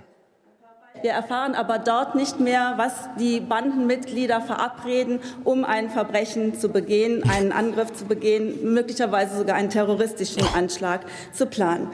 Die Opposition im Bundestag sieht es anders. Denn wollen die Ermittler bei Messenger-Diensten wie WhatsApp mitlesen, dann müssen sie erst heimlich eine Spionagesoftware auf das Handy des Verdächtigen laden. Diese Programme können mehr lesen, als rechtlich erlaubt sei, so die Kritiker. Gespeicherte Nachrichten, Anruflisten, Dokumente in der Cloud. Dieses Gesetz darf so nicht durchkommen. Dieses Gesetz muss spätestens in Karlsruhe fallen. Der Bundestag hat nun die rechtlichen Möglichkeiten für die Messenger-Dienstüberwachung geschaffen. Jetzt müssen die Ermittler technisch nachrüsten. Also, ich möchte mehrere Sachen sagen. Das hier ist. Bitte. Zum einen, äh, er, Ingo hat ja gesagt, äh, das Blabla, äh, nicht Ingo, sondern die, die Frau Dingsterbums von der Dings. Es gibt jetzt ein Gesetz, das den Behörden den Zugriff erlaubt. Erlaubt ist so ein unscheinbares Wort, wenn man so Journalismusausbildung macht und dann hat man so Texte, in denen man erlaubt reinschreibt, dann kriegt man immer die Frage, meinst du wirklich erlauben oder meinst du nicht eigentlich ermöglichen? Weil erlauben, das ist ja eigentlich sehr häufig das ganz falsche Wort. Eigentlich geht es ja um ermöglichen. Etwas ermöglicht etwas und nicht etwas erlaubt etwas, weil erlauben heißt ja so im Sinne von, man fragt irgendwo nach und hat dann halt eine Erlaubnis. So, in dem Falle ist es aber genau richtig, weil es erlaubt ihnen, dazu zu greifen, aber es ermöglicht ihnen das eben noch lange nicht. Und deswegen hat Stempfler auch völlig zu Recht gesagt, Blabla Gesetz, sie dürfen jetzt, aber, und das ist wieder die wichtige Unterscheidung, sie können nicht. Sie dürfen, aber sie können. Es ist ihnen ermöglicht, äh, es ist ihnen erlaubt, aber es ist ihnen nicht ermöglicht dadurch. Und hier sieht man mal, wie sehr Juristerei und Technik schon auseinanderklaffen, ja.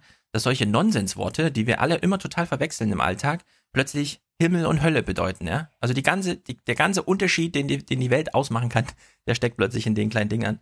Und wenn der Ströbele dann sagt, ja, das Gesetz wird in Karlsruhe fallen, ehrlich gesagt, das mit Karlsruhe kann man ein bisschen warten. Ich möchte mal den ersten Gerichtsfall sehen, in dem ein Staatsanwalt kommt und sagt, bla bla, aufgrund von äh, Staatstrojaner haben wir das und das rausgefunden. Und dann sagt der verteidigende Anwalt, ähm, woher wissen wir, dass das jetzt nur Spionage und nicht auch Sabotage ist? Woher wissen wir, dass der Urheber der Belege, die hier herausgefunden wurden, tatsächlich von dem Gerätbediener kommen und der Gerätbediener kann eben jetzt auch der sein, der den Staatstrojaner installiert. Und ehrlich gesagt, bevor Karlsruhe entscheidet, werde ich gern dazu mal einen Gerichtsfall, ja, in, de in dem das mal ausverhandelt wird irgendwie. Weil das kann auch noch sehr tricky werden. Hm. Aber gut, die Time will tell. Mhm. Gut, kompletter Themenwechsel jetzt. Wir gucken nach Amerika. Da ist ja immer noch dieser komische Donald Trump an der Macht. Und wir ja. wundern uns ja immer, warum, oh, wir bekommen immer nur Eindrücke aus Washington und das ist alles, das ist ja eine eigene Blase da und die ARD-Korrespondenten sind ja auch immer in ihrer Blase gefangen. Zum Glück war Donald Trump mal auf Reisen, ist mal nach Iowa gefahren, hat sich da seiner Crowd gestellt, seinen Fans und Ina Ruck hat sich gedacht, da fahre ich mal mit. Da mache ich mal einen Beitrag drüber Oh Gott, sind Flughafenstop oder was? Äh, nee, er hat ja, er hat ja wirklich so einen Wahlkampf, ohne Ja, ja. dass Wahlkampf ist. Aber gemacht. wieder am Flughafen, so eine Rede, wo er. Aber gut, ich bin What's up? gespannt. What's up? Wir gucken jetzt den ganzen Beitrag an. Ina Ruck im Trumpland. Das hier ist Trumpland. Hier lieben sie ihn. In den ländlichen Wahlkreisen von Iowa haben sie mit großer Mehrheit Wenn ich immer höre, hier lieben sie ihn, dann denke ich immer so an die Assis, die irgendwie kommen mit, ja, also bla bla, kann man nur lieben oder hassen. Da gibt's echt nichts dazwischen. Und man fragt sich immer, ja, echt, stimmt das? Ja, es ist so. Donald Trump gewählt. Deshalb kommt er als Präsident gerne hierher zurück. Danke sagen, sich noch einmal wie im Wahlkampf fühlen und sich mit Leuten umgeben, die zu ihm halten. Ich meine, das muss man ja auch mal sagen. Sonst wird immer nur gesagt, Iowa ist immer nur im Wahlkampf interessant und bis zur ersten Vorwahl und dann interessiert die Politiker Iowa wieder vier Jahre lang nicht. Trump fährt jetzt mal nach einem, nach einem Jahr mal wieder nach Iowa. Ja, aber doch nur, um seine Seele zu massieren. Ach so. Zu seinem Auftritt in Cedar Rapids, der zweitgrößten Stadt Iowas, sind sie aus dem ganzen Bundesstaat gekommen. Manche haben sich den Platz in der Schlange schon am Abend vorher gesichert. Sie sind immer noch begeistert. Er hat es sehr gut gemacht bisher. All diese Schikanen auszuhalten, all die gemeinen Sachen, die man über ihn sagt. Das zeigt, dass er ein großartiger und sehr integrer Mann ist. Wenn sie ihn nur einfach regieren ließen. Er ist großartig. Er hat doch kein Gesetz gebrochen. Er redet eben wie ein Geschäftsmann, so wie ein Präsident reden sollte. Viele der Dekrete, die er schon unterschrieben hat, sind gut. Mir gefällt die Gesundheitspolitik. Das neue Gesetz ist ja jetzt gerade im Senat. Doch genau mit der Gesundheitspolitik hapert es. Obamacare sofort abzuschaffen und durch ein neues Versicherungssystem zu ersetzen, das hatte Trump im Wahlkampf versprochen. Doch auch nach fünf Monaten ist ihm das noch nicht gelungen. Wegen der Demokraten, sagt er. Wir können mit dem besten Vorschlag der Geschichte kommen, mit einem, der nichts kosten würde. Sie wären immer noch dagegen. Und dann sagen sie, Trump erfüllt seine Versprechen nicht. Wir haben nur eine knappe Mehrheit im Senat, aber ich hoffe, wir schaffen es. Und dann werden wir euch überraschen mit einer großartigen Krankenversicherung, einer mit Herz. Heute stellten die Republikaner im Senat ihren Vorschlag einer Gesundheitsreform vor. Nicht ganz so radikal wie ein Entwurf ihrer Kollegen im Repräsentantenhaus, doch auch er bedeutet herbe Einschnitte. In den Fluren des Senats ging es hoch her. Vor dem Büro des republikanischen Mehrheitsführers Mitch McConnell protestierten sie gegen die Abwicklung von Obamacare und gegen geplante Kürzungen bei der Krankenversorgung für Arme. Wochenlang hatte eine kleine Gruppe republikanischer Senatoren den Vorschlag in geheimen Sitzungen entwickelt. Nicht mal innerhalb der eigenen Partei waren die Details bekannt. Heute präsentierte McConnell den Entwurf. Amerikaner werden nicht mehr gezwungen sein, Versicherungen zu kaufen, die sie nicht brauchen oder sich nicht leisten können. Und Arbeitgeber müssen ihre Mitarbeiter nicht mehr versichern, was die Löhne und Gehälter steigen lassen wird. Heftige Kritik kam von den Demokraten, auch weil das Gesetz eine Steuer für Wohlhabende zurückdreht, die Obama eingeführt hatte. Dieser Entwurf sieht vor, jenen die Krankenversicherung zu nehmen, die sie am dringendsten nötig haben, um dafür denen eine Steuererleichterung zu verschaffen, die sie am wenigsten brauchen. Die Demokraten werden wohl geschlossen gegen den Entwurf stimmen. Doch auch innerhalb der eigenen Partei ist er umstritten. Aus anderen Gründen. Mehreren republikanischen Senatoren geht er nicht weit genug. Die Abschaffung von Obamacare ergab eine Schätzung, könnte 23 Millionen Amerikaner die Krankenversicherung kosten. Trumps Anhänger beeindruckt das nicht. Hm, fand ich gut. Naja. Mal was anderes. Wir kommen äh, zurück auf eine, auf zwei Folgen, äh, wo Robert Habeck bei uns zu Gast war. Und du erinnerst dich, äh, er mochte ja dieses Wort Massentierhaltung nicht. Mhm. Und äh, wir bekommen jetzt einen Bericht in den Tagesthemen, der jetzt nicht uns genau verrät, wo wir dieses Phänomen Massentierhaltung erfahren, aber wir erfahren jetzt eine ganze Menge. Wir, also Schleswig-Holstein kann man zu Norddeutschland zählen. Und wir erfahren jetzt von norddeutschen Also von äh, Haltungsmethoden in norddeutschen Betrieben. Ja, warum es nicht dazu gesagt wird, ist mir völlig unklar. Warum kann ich es nicht einfach Robert sagen? Wer weiß. Robert Habeck, bitte aufpassen. Über verstörende Methoden in norddeutschen Hühnermastbetrieben. Olaf Kretschmer. Aufnahmen aus einem Hähnchenmastbetrieb im niedersächsischen Emsland, gefilmt am 15. und 16. April sowie am 4. Juni. Okay, es, es werden nicht, es werden nicht alle äh, spezifiziert, aber jetzt im Emsland, ja, Mhm. irgendwo im Emsland. Emsland ist ja auch nur eine Region, ist kein Ort. Die Bilder gleichen sich. Kranke und verletzte Hähnchen werden entsorgt, offenbar lebendig. Nach Expertenmeinung wird so der Straftatbestand der quälerischen Tiermisshandlung erfüllt. Claudia Preuß-Überscher vom Verein Tierärzte für eine verantwortbare Landwirtschaft erklärt, wie man es gesetzeskonform macht. Man muss kontrollieren, dass das Tier auch wirklich tot ist. Ähm, Das passiert ja hier über längere Zeit. Es werden ja immer wieder die Eimer ausgekippt. Und das, die äh, kontrollieren einfach nicht oder wollen es nicht sehen oder sehen es nicht als relevant an, dass das kontrolliert werden muss. Auch diese Aufnahmen entstanden in einer Hähnchenmast im Emsland. Küken, die im Eimer zappeln und offenbar sich selbst überlassen werden.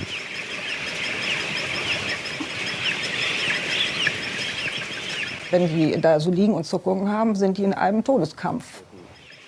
Die Bilder wurden von der Tierrechtsorganisation Animal Equality gefilmt. Die Tierrechtler beobachten die Betriebe über versteckte Kameras. Ich denke, dass die jetzt nicht nur einmal ähm, diese Art Vorgehensweise gewählt haben, sondern dass die möglicherweise oder sehr wahrscheinlich ähm, immer in dieser Art und Weise vorgehen.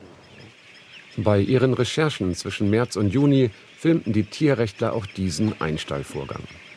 Es besteht auch überhaupt kein Grund. Es ist überhaupt kein Grund zu sehen, warum man diese Tiere aus anderthalb Meter Höhe werfen muss und vor allen Dingen, warum man sie alle aufeinander werfen muss. Es können Beinverletzungen passieren, es können äh, Halsverletzungen passieren, die dann auch dazu führen, dass die Tiere Lähmungserscheinungen kriegen.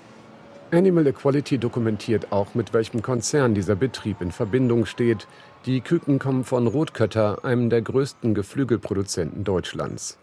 Rotkötter teilt über einen Anwalt mit, dass für den Tierschutz die Mäster selbst zuständig seien.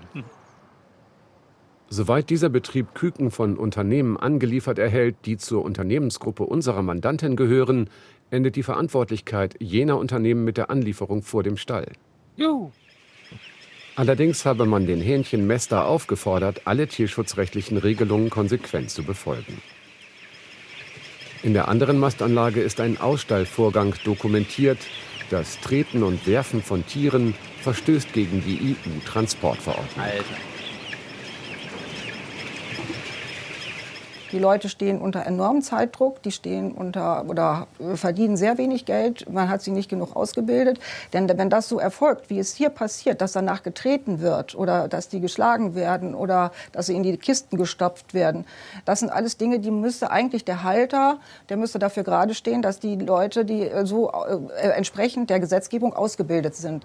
Dieser Betrieb mästet für Wiesenhof. Auch Wiesenhof betont via Anwalt, dass die Vertragsmäster für den Tierschutz selbst verantwortlich seien. Dennoch überprüfe man die Landwirte regelmäßig zahlreich und unangekündigt. Der Konzern kündigt Konsequenzen an. Unsere Mandantin hat anlässlich der vorliegenden Aufnahmen verfügt, dass keiner der entsprechenden Mitarbeiter des Dienstleistungsunternehmens künftig Ausstallungen bei unseren selbstständigen Vertragslandwirten mehr durchführen darf. Und was die lebendigen Küken angeht, da lässt Wiesenhof mitteilen, dass es nach vorschriftsmäßiger Betäubung und Genickbruch noch zu unwillkürlichen Bewegungen komme. Die Küken seien tot, es lägen somit keine Verstöße gegen Tierschutzanforderungen vor. So, weißt du, wer da regiert? Emsland? Äh, Emsland, Niedersachsen ist rot-grün. Ja, und der Grüne. Stefan Weil und Co. Ja, und der Landwirtschaftsminister ist ein Grüner. Mhm. Er heißt Christian Mayer. Oh, hast du gerade nachgeguckt? Ja. Äh, Ich herzlichen dachte- ich dachte- Glückwunsch, ich dachte Grün. Oh Gott. Ich dachte gerade, die Bilder haben dich so geschockt, dass du einfach weggeguckt hast. Nee, oder nee. hast du recherchiert? Ich habe nur kurz nachgeguckt. Christian Mayer von den Grünen. Ja, also falls ihr Mhm. irgendwie denkt, ach nee, dann wähle ich jetzt Grün. Das sind ja Zustände, das kann ja gar nicht sein. Ja. Arschkarte, ja. Wenn du Grün wählst, passiert da gar nichts. Du meinst Naja. also für Küken, für Küken gilt das nicht hier? Zukunft wird aus Mut. Mut gemacht. Nee, anscheinend nicht so richtig. Schade. Ist das wieder Ja. abgebrochen jetzt gerade? oder? Nach Mut. Mut haben wir noch gehört. Oh Mann, scheiße.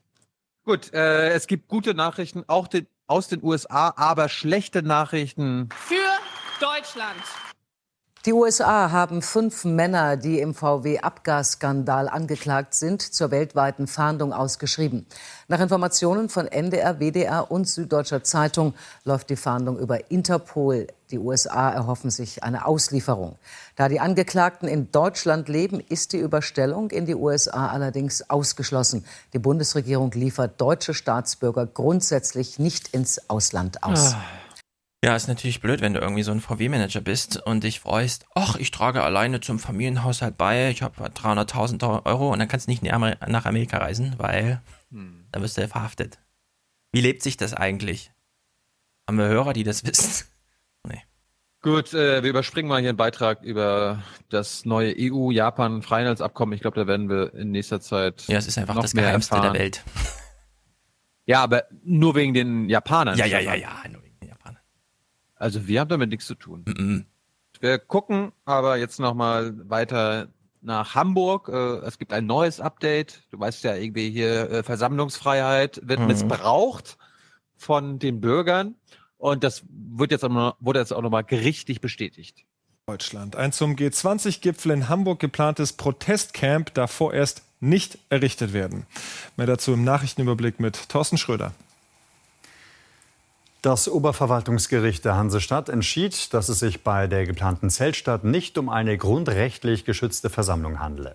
Das Übernachten hm. auf dem Gelände sei keine Meinungskundgabe. Die G20-Gegner haben keine Rechtsmittel mehr gegen den Beschluss. Ihnen bleibt aber noch der Gang vor das Bundesverfassungsgericht. Der G20-Gipfel findet in zwei Wochen in Hamburg statt. Ja, Schlafen ist keine Meinungsbekanntgabe.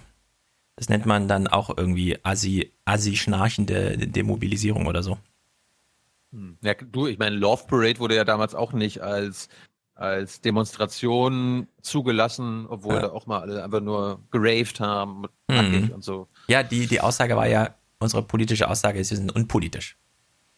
Wir wollen nur, dass jemand den Müll wegräumt, dass das die Polizei macht und nicht wir Veranstalter. Genau. Genau.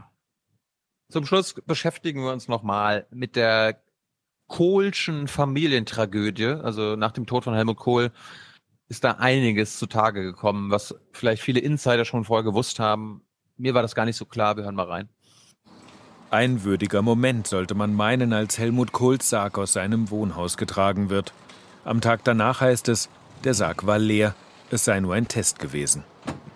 Einiges wirkt befremdlich, was um das Trauerhaus in Oggersheim passiert, auch wie sich der offensichtliche Familienkonflikt in die Trauer mischt. Als Kohls ältester Sohn Walter vorgestern mit seinen Kindern zum Haus seines Vaters kommt, werden sie nicht reingelassen. Hausverbot. Nein, nein, das ist okay. Kommt, wir gehen hier raus. Und warum haben wir das Hausverbot? Weil wohl ein Termin äh, verstrichen wurde. Dieser Termin das ist eine Lüge. Wir waren um 17 Uhr am Telefon. Seit vielen Jahren hatten Kohls Söhne keinen Kontakt mehr zu ihrem Vater und dessen zweiter Frau, Maike Kohl-Richter. Ihr werfen sie vor, den Altkanzler abzuschirmen, zu versuchen, ein Bild von seinem Vermächtnis in der Öffentlichkeit zu verankern, das ihren Vorstellungen entspricht. Walter wie auch Bruder Peter Kohl veröffentlichten auch ihre Sicht auf die Familiengeschichte, betonten in ihren Büchern vor allem die wichtige Rolle ihrer Mutter, Hannelore Kohl. Jetzt aber ist die Zeit, dem Staatsmann die letzte Ehre zu erweisen. Auf einem kleinen Friedhof in Speyer soll das geschehen. Doch Sohn Walter Kohl möchte dem Begräbnis fernbleiben, wenn der Vater nicht im Familiengrab in Ludwigshafen seine letzte Ruhe findet. Europa zu einen, dazu hat Helmut Kohl viel beigetragen. In seiner Familie, das wird auch nach seinem Tod klar, ist ihm das nicht gelungen.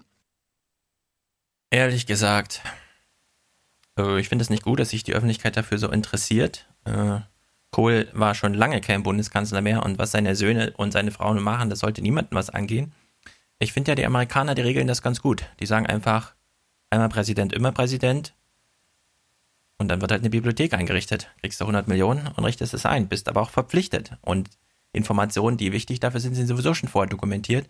Und dieser Zustand, dass anscheinend im Privathaus Kohl nicht nur immer noch seine Leiche liegt, äh, sondern dass da auch noch Akten aus der Regierungszeit sind und man jetzt nicht genau weiß und so, das finde ich wirklich. Das hat Stefan, das hast du wunderbar anmoderiert. Ich brauche gar nicht weiter, weiter zu sagen, denn wir hören auch dazu was. Bei der Deutung von Helmut Kohls Vermächtnis könnte der bereits so benannte Schatz von Oggersheim helfen. 400 Ordner voller Akten aus Kohls Amtszeit sollen noch im Privathaus stehen. Sie gehören, sofern es keine privaten Unterlagen sind, ins Bundesarchiv nach Koblenz, wo man sie zur Erforschung der Kanzlerschaft Kohl bereits erwartet. Im Gegensatz zu vielen anderen Menschen, Politikern, dürfen wir sicher sein, dass Helmut Kohl eine der politischen Persönlichkeiten der deutschen Geschichte sein wird, an die man sich erinnert, auch in 300 und auch in 500 Jahren. Und von daher kommt es nicht zuletzt auf unsere Unterlagen an, auf unsere Akten, dass man auch in 500 Jahren noch in der Lage ist, sich ein Bild zu machen. Ja. In Amerika, ja, der Präsident kann gar nichts mehr privat tun. Alles, was er tut, ist sozusagen public. Und in der Hinsicht sollte man das auch so behandeln. Egal, was Walter Kohl jetzt noch, was weiß ich, sollen noch die Leute sein Buch lesen oder so. Ich will keine Verlegenheitsgespräche von Walter Kohl mit Polizisten vor der Tür sehen, der besonders laut redet, damit die Kameras das auch hören, dass er am Telefon saß, als da angerufen, nicht angerufen wurde. Was für ein Scheiß. Ich frage mich nur, wie, wie kann es überhaupt sein, dass Kohl noch 400 Aktenordner bei ja. sich zu Hause gehortet ja, hat? Also wa warum, warum gab es da nicht irgendwann mal keine eine Verordnung oder irgendwie, ich will, ich, keine Ahnung, Strafbefehl gibt's da nicht, aber irgendwie eine verpflichtende, also dass der Staat sagt, Herr Kohl, rücken Sie die Ordner raus. Die gehören nicht Ihnen, die gehören dem Staat. Ja. Warum? Wie kann das sein? Ja, wie kann das sein, dass es seine Frau, von der wir ungefähr wissen, wie bescheuert sie drauf ist, Oh ja. Wieso ist sie die einzige, die gerade bei den bei diesen Ordnern ist? Will sie nochmal so ein bisschen Geschichtsbild prägen oder wie, wieso ist die Tür da verschlossen? Also, erstaunlich, erstaunlich. Ich meine, kann, kann ja sein, dass in den Ordnern viele Sachen drinstehen, die das Bild des ja, großen Staatsmanns Helmut Kohl vielleicht äh, ankratzen. Zum Beispiel. Und äh, vielleicht hören wir ja irgendwie, also das wäre ja echt die Höhe noch, wenn wir jetzt irgendwie die nächsten Tage erfahren, oh ja, die Ordner sind jetzt irgendwie in einem Brand äh, äh, verbrannt worden. Ja. Uh, sorry. Es ist uns was passiert in der Garage. Ja, ich finde das auch sehr gut. Unschön. Die Rente. Gestern, Montag, ich hätte es ja selber nicht geguckt, aber Ilja hat mich per Twitter darauf hingewiesen und ich habe gedacht, bitte was? Okay, damit verabschieden wir euch in den Urlaub. Also, Gestern war das Rente-Thema. Warum? Naja, die Rente war halt Thema. Hören wir gleich die Einzelheiten. Alle haben sich um die Rente gekümmert. Es gab Kommentare. Wir werden reinhören. Wir hören mal zu, wie Klaus Kleber hier beginnt. Wir gucken also heute Journal. Guten Abend. Es geht um die Rente. Eine Entwicklung, die viele Rentner von heute nicht so arg interessieren muss. So, weiter. Die große Mehrheit von Ihnen ist besser gestellt als Rentner hierzulande jemals zuvor und so gut wie fast nirgendwo sonst in der Welt. Also liebe Oma Erna, schreck nicht auf. Du bist besser gestellt als alle Rentner jemals zuvor und viele andere auf der Welt. Äh, das ist Bullshit, Klaus.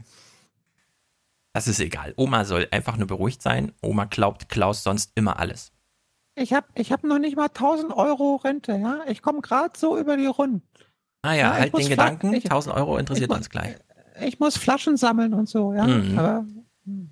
So, für wen ist denn dann jetzt die Rente in Alt ein Problem, wenn denn Oma Erna die beste Rente aller Zeiten und überall auf der Welt bekommt?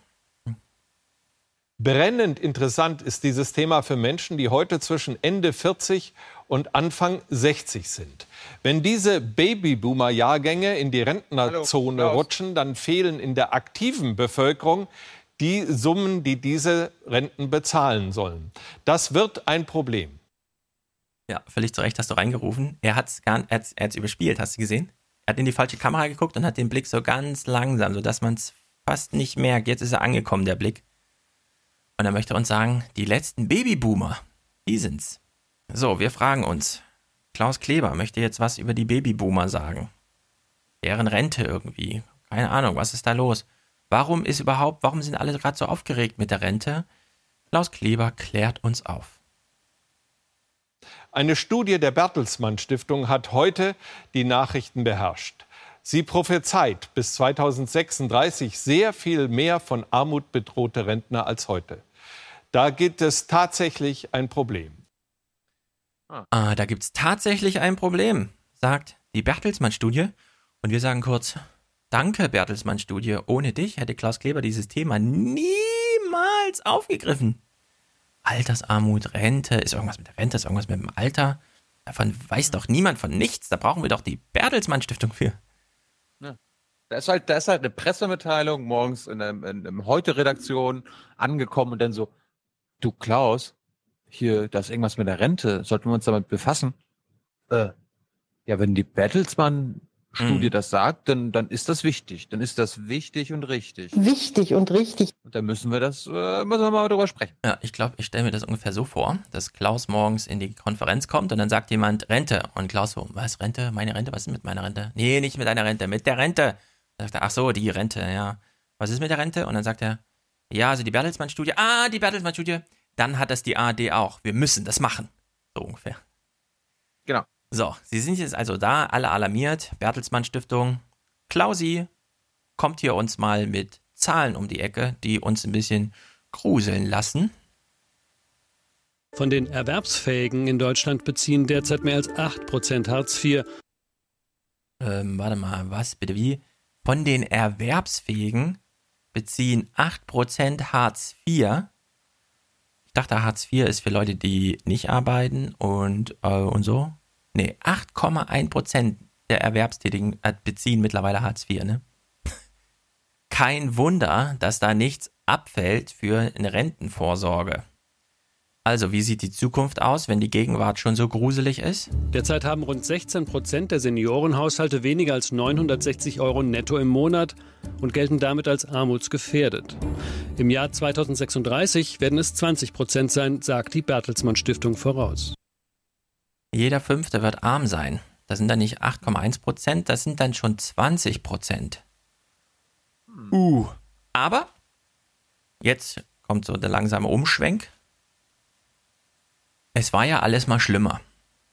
Und Klaus Kleber holt jetzt mal ein Beispiel her, um uns zu sagen, naja, es wird schon nicht sehr gemütlich, aber richtig schlimm wird es auch nicht. Wir wissen ja, was schlimm ist. Wir hören mal genau zu, mit was vergleicht er die 2017er, wir haben jetzt alle Smartphones und retten und ja, Facebook rettet die Welt und so weiter, mit welcher Zeit, mit welchem Zustand der Welt werden wir jetzt verglichen, um uns zu sagen, es ist nicht wirklich schlimm. Mit der Größenordnung von vor 60, 70 Jahren aber hat das wenig zu tun. Ja, Altersarmut ist ein Problem, aber liebe Oma Erna, es wird nicht so schlimm wie in dem Jahrzehnt nach dem Krieg. Wirklich? Oh, ein, ein, ein Glück, das war, das war ja Nachkriegszeit. Ne? Es ja. ist ähm, unglaublich, was hier für eine Art von Wermutstropfen reingestreuselt wird, um uns nochmal zu sagen, es wird nicht ganz schlimm. Wir kennen es schlimmer. Ja, nach dem Krieg war es schlimmer. Als man noch äh, vor dem Bundestag Kartoffeln angebaut hat, ja. Ich finde ich finde ja, ich meine, man will ja mal so modern sein, anstatt das irgendwie mit den Nachkriegsverhältnissen zu vergleichen, sollte man aber sagen, liebe Oma Erna, es wird nicht so schlimm wie in Griechenland, okay? Stimmt, so einen Vergleich könnte man mal machen.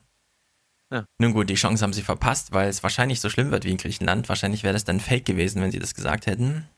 Nun gut, Klaus Kleber möchte uns jetzt beruhigen. Wer könnte uns besser aus der Misere helfen als Bernd Raschelhüfen? Fragen wir den Fachmann Bernd Raffelhüschen. So, wie, jetzt kann sich jeder mal im Kopf vorstellen. Wartet mal, Bernd Raffelhüschen, kenne ich den nicht aus diesen Dokus, so Hartz IV und der Riester-Rente und ist das nicht der Typ, der in der Ergo-Versicherungs, im Ergo-Versicherungsaufsichtsrat sitzt und der dieses Institut leitet, mit dem er auch die EU-Kommission berät und ist das nicht dieser Botschafter der neuen Initiative Neue Soziale Marktwirtschaft? Ja, ja, genau, dieser Bernd Raschelhüfen. Kleber beginnt mal das Gespräch. In wenigen Jahren ist jeder fünfte neue Rentner armutsgefährdet. Das klingt alarmierend. Was ist zu tun? Jeder darf kurz nachdenken. Was ist zu tun? Ich wette, niemand kommt auf eine Antwort wie die, die Bernd Raffelhüschen hier als allererstes gibt zur Frage, was ist denn jetzt zu tun? Nun, erstmal ist äh, vielleicht das Ganze vielleicht ein bisschen runterzukochen. Ja, wir habt zwar nichts mehr zu kochen, aber das Rententhema, das könnt ihr mal runterkochen. Okay? Armutsgefährdung kennen wir eigentlich nicht wirklich als Begriff. Armutsgefährdung heißt, äh, man sucht sich aus, wo die Grenze ist äh, und sieht dann zu, wer da tatsächlich drunter fällt. Das, was für uns wirklich interessiert, sind statistische Fakten. Und statistische Fakten ist nicht, wer fällt unter 1000 Euro oder 1100 Euro oder 950 Euro, sondern wer fällt in die Grundsicherung im Alter. Ähm, was? Was, Bernd? Also, er interessiert sich nicht für die Realität, sondern für statistische Fakten. Und da geht es dann nicht darum, wie viel Geld man hat, sondern wann muss der Staat eingreifen? Weil dann bist du arm. Wann bist du ein Fall für die Grundsicherung? Hm, also irgendwas ist mit der Grundsicherung. Er, er ist jetzt ganz lässig im Tonfall und redet mal noch ein bisschen weiter. Da muss man ganz klar Entwarnung geben.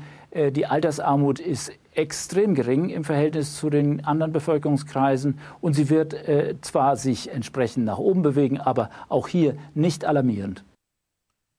Äh, er möchte gern Entwarnung geben, das ist nicht alarmierend. Hm. Ähm, hat er die Bertelsmann-Studie jetzt nicht gelesen oder ist er eingeladen, weil oder hm. kam da gleich so ein Begleitzettel? Das sind die Zahlen. Und wenn ihr darüber reden wollt, dann ruft Bernd Raschelhüfen an oder wie ist das jetzt? Wie ist das gemeint, liebes warum, Journal. Warum haben die jetzt, warum haben die, haben die eigentlich keinen Bertelsmann-Professor da gleich äh, mit in die Pressemitteilung vorgeschlagen? Ja, also, genau. Lieber Klaus, lieber Klaus Kleber, wenn Sie da jemand von uns hören wollen, wir haben da jemand. Ich glaube, dann wäre es aufgefallen. Die haben das mehr so auf diesem telefonischen Beipackzettel nochmal mit äh, als Anwendungs-Serviervorschlag äh, äh, mitge mitgereicht. So, also wie, um wie viel Geld sprechen wir denn jetzt? Wenn, wenn er sagt, ach, da geht es nicht um 1000 oder 1100 oder so, sondern äh, statistische Fakten liegen dann vor, wenn jemand in die Grundsicherung fällt. Um wie viel Euro geht es da? Das heißt, es wird Menschen geben, die unter Umständen darauf angewiesen sind, im Alter, obwohl sie ihr Leben lang oder große Teile des Lebens immer wieder eingezahlt haben in Alterssicherung, von einer Art Hartz IV für Rentner zu leben. Also die Grundsicherung im Alter bekommt jeder, der unter 800 Euro Rentenanspruch hat. Und davon wird es Leute geben. Aber diejenigen, die ihr ganzes Leben lang gearbeitet haben, sind es nicht. Sondern es sind diejenigen mit unterbrochenen Erwerbsbiografien oder Menschen, die erst mit 30 oder 35 ins Erwerbsleben eingetreten sind. Also im Grunde alle und erst recht alle Akademiker. So, also wir wissen jetzt, ähm, alle, die 800 Euro oder weniger bekommen, die kommen jetzt halt in die Erwerbssicherungsdingsterbums, was im Grunde heißt, ja, der Staat greift da jetzt ein bisschen zu. Aber das heißt eben auch ähm, Offenbarungssanktionierung. Ne? Also dann musst du melden, wo du bist und dann musst du melden, äh, was du hast und dann darfst du auch nie, nicht einfach so mit jemandem zusammenleben oder wenn du dann mal abends essen warst, dann musst du bekannt geben, dass der andere das Essen bezahlt hat, weil das kann dir dann abgezogen werden und so weiter. Äh, also das, das ganze schöne Ding. Ähm, Bernd Raffelhöschen sagt jetzt hier nochmal den schönen Einleitungshalbsatz. Im Grunde genommen, und dann erklärt er uns nochmal, was er uns so eigentlich als Botschaft sagen will, weil so richtig ins Detail gehen will er da gar nicht. Also im Grunde genommen äh, stilisieren wir ein Problem hoch, äh, das es gar nicht gibt. Ja. Ach so. So einfach ist das. Das Problem gibt es gar nicht. Taucht zumindest in seiner Statistik nicht auf und damit sind wir ja schon ganz schön weit. Diesen nächsten Wortwechsel. Hm? Das ist ein bisschen so, wenn, wenn de Maizière in der BPK sitzt und über die Polizei- und Kriminalstatistik Auskunft gibt und ich dann frage, ja, was ist denn eigentlich mit den Straftaten von Polizisten? Und er nur sagt, darüber führen wir keine Statistik. Ja, da wissen wir nichts Bescheid. Gibt es das Problem auch nicht. So, und jetzt, auch kein Problembewusstsein. Nee. Jetzt hören wir einen sehr schönen Wortwechsel, den ich nochmal ankündige als, hier redet jetzt ein Moderationsmillionär mit einem Beratermillionär. Nun ist es vielleicht für den einzelnen Betroffenen trotzdem ein Problem. Er hat vielleicht nicht 45 Jahre lang einbezahlt, aber so gut er eben konnte, 10, 20, 30 Jahre lang, immer mal wieder unterbrochen und stellt am Ende seines Erwerbslebens fest, dass er nicht besser dran ist als jemand, der überhaupt nie einbezahlt hat. Beide kassieren dieselbe Sozialhilfe, die dann anders heißt, aber man muss eben zum Amt gehen und sozusagen um Almosen bitten. Ja, das scheint irgendwo ein Stigma zu sein, aber so ist eben halt unser System. Ja. Oh. es scheint ein Stigma zu sein. Äh, es ist nicht nur ein Stigma, sondern es ist mit sehr viel Sorgen verbunden, wenn man die ganze Zeit, wenn man verpflichtet ist, jeden Morgen in seinen Briefkasten gucken zu müssen, falls der Brief vom Amt kommt und falls man ein bisschen bis abends nicht geantwortet hat, dann muss man gleich wieder äh, Sanktionen und so fürchten. Jetzt hat er ja diesen schönen Halbsatz gehabt. So ist halt das Problem, fragt man sich. Also, wie genau ist denn dieses System jetzt eigentlich? Er, er, er fasst hier nochmal sehr schön in kurzen Worten zusammen. Sehen Sie, äh, die Rentenversicherung ist gnadenlos fair. Die Rentenversicherung ist gnadenlos. Fair. Die ist nicht gnadenlos, die ist gnadenlos fair. Und was ist, wenn die faire Rente jetzt so gering ist? Achtung, jetzt kommt ein Top-Clip. Hört genau zu. Äh, wenn das wenige, was er dann bekommt, eben halt nicht ausreicht, muss er sich offenbaren und er muss sagen, was er noch für andere Alterseinkünfte hat Einkünfte hat oder ob er eine Immobilie hat oder ob er äh, noch betriebliche Altersversorgungsansprüche hat. Und erst wenn die Summe all seiner Ansprüche unter den 800 Euro ist, erst dann kommt der Steuerzahler und hilft ihm in Form der Grundsicherung im Alter. Dass die dann für den Hartz-IV-Empfänger ähnlich ist, äh, kann man diskutieren, aber dann doch eher daran, dass sie für den Hartz-IV-Empfänger vielleicht zu hoch ist, äh, während sie für den anderen äh, vernünftig gesetzt ist. Ja. Sind wir jetzt im Bilde? Also wenn du glaubst, du hast zu wenig Rente, weil ja, dann, dann, dann, dann muss ich erstmal checken, was meine Immobilien machen, ob die fünf Immobilien hier in Berlin immer noch was wert sind. Ja. Und dann. Und wenn du glaubst, du hast zu viel Rente, weil der Hartz-IVer genauso viel kriegt wie du, dann hat der halt zu viel. Ja, dann und musst du bei der nächsten Wahl FDP wählen und dann wird Hartz IV ein bisschen gesenkt. Stimmt. Das ist, das ist ja. im Grunde die Antwort auf die Frage. Ja, ist wirklich ganz großartig. Von diesem österreichischen Modell, jeder kriegt einfach 1000 Euro ohne Offenbarungserniedrigung, das findet ja gar nicht statt, hat Klaus Kleber auch keine Frage dazu. Er fragt höchstens noch, was müssen wir denn jetzt so politisch machen? Nun haben wir politisch äh, zwei sehr unterschiedliche Positionen plötzlich. Da gibt es die SPD, die sagt, wir müssen dringend äh, Reformen bei der Rentenversicherung machen, um ein gerechtes System nach 2030 hinzukriegen. Und wir haben die Kanzlerin, die sagt, nein, am besten fassen wir das im Moment nicht an, denn zurzeit ist das alles auf, dem, auf der richtigen Bahn. Wer von beiden hat recht, Schulz oder Merkel?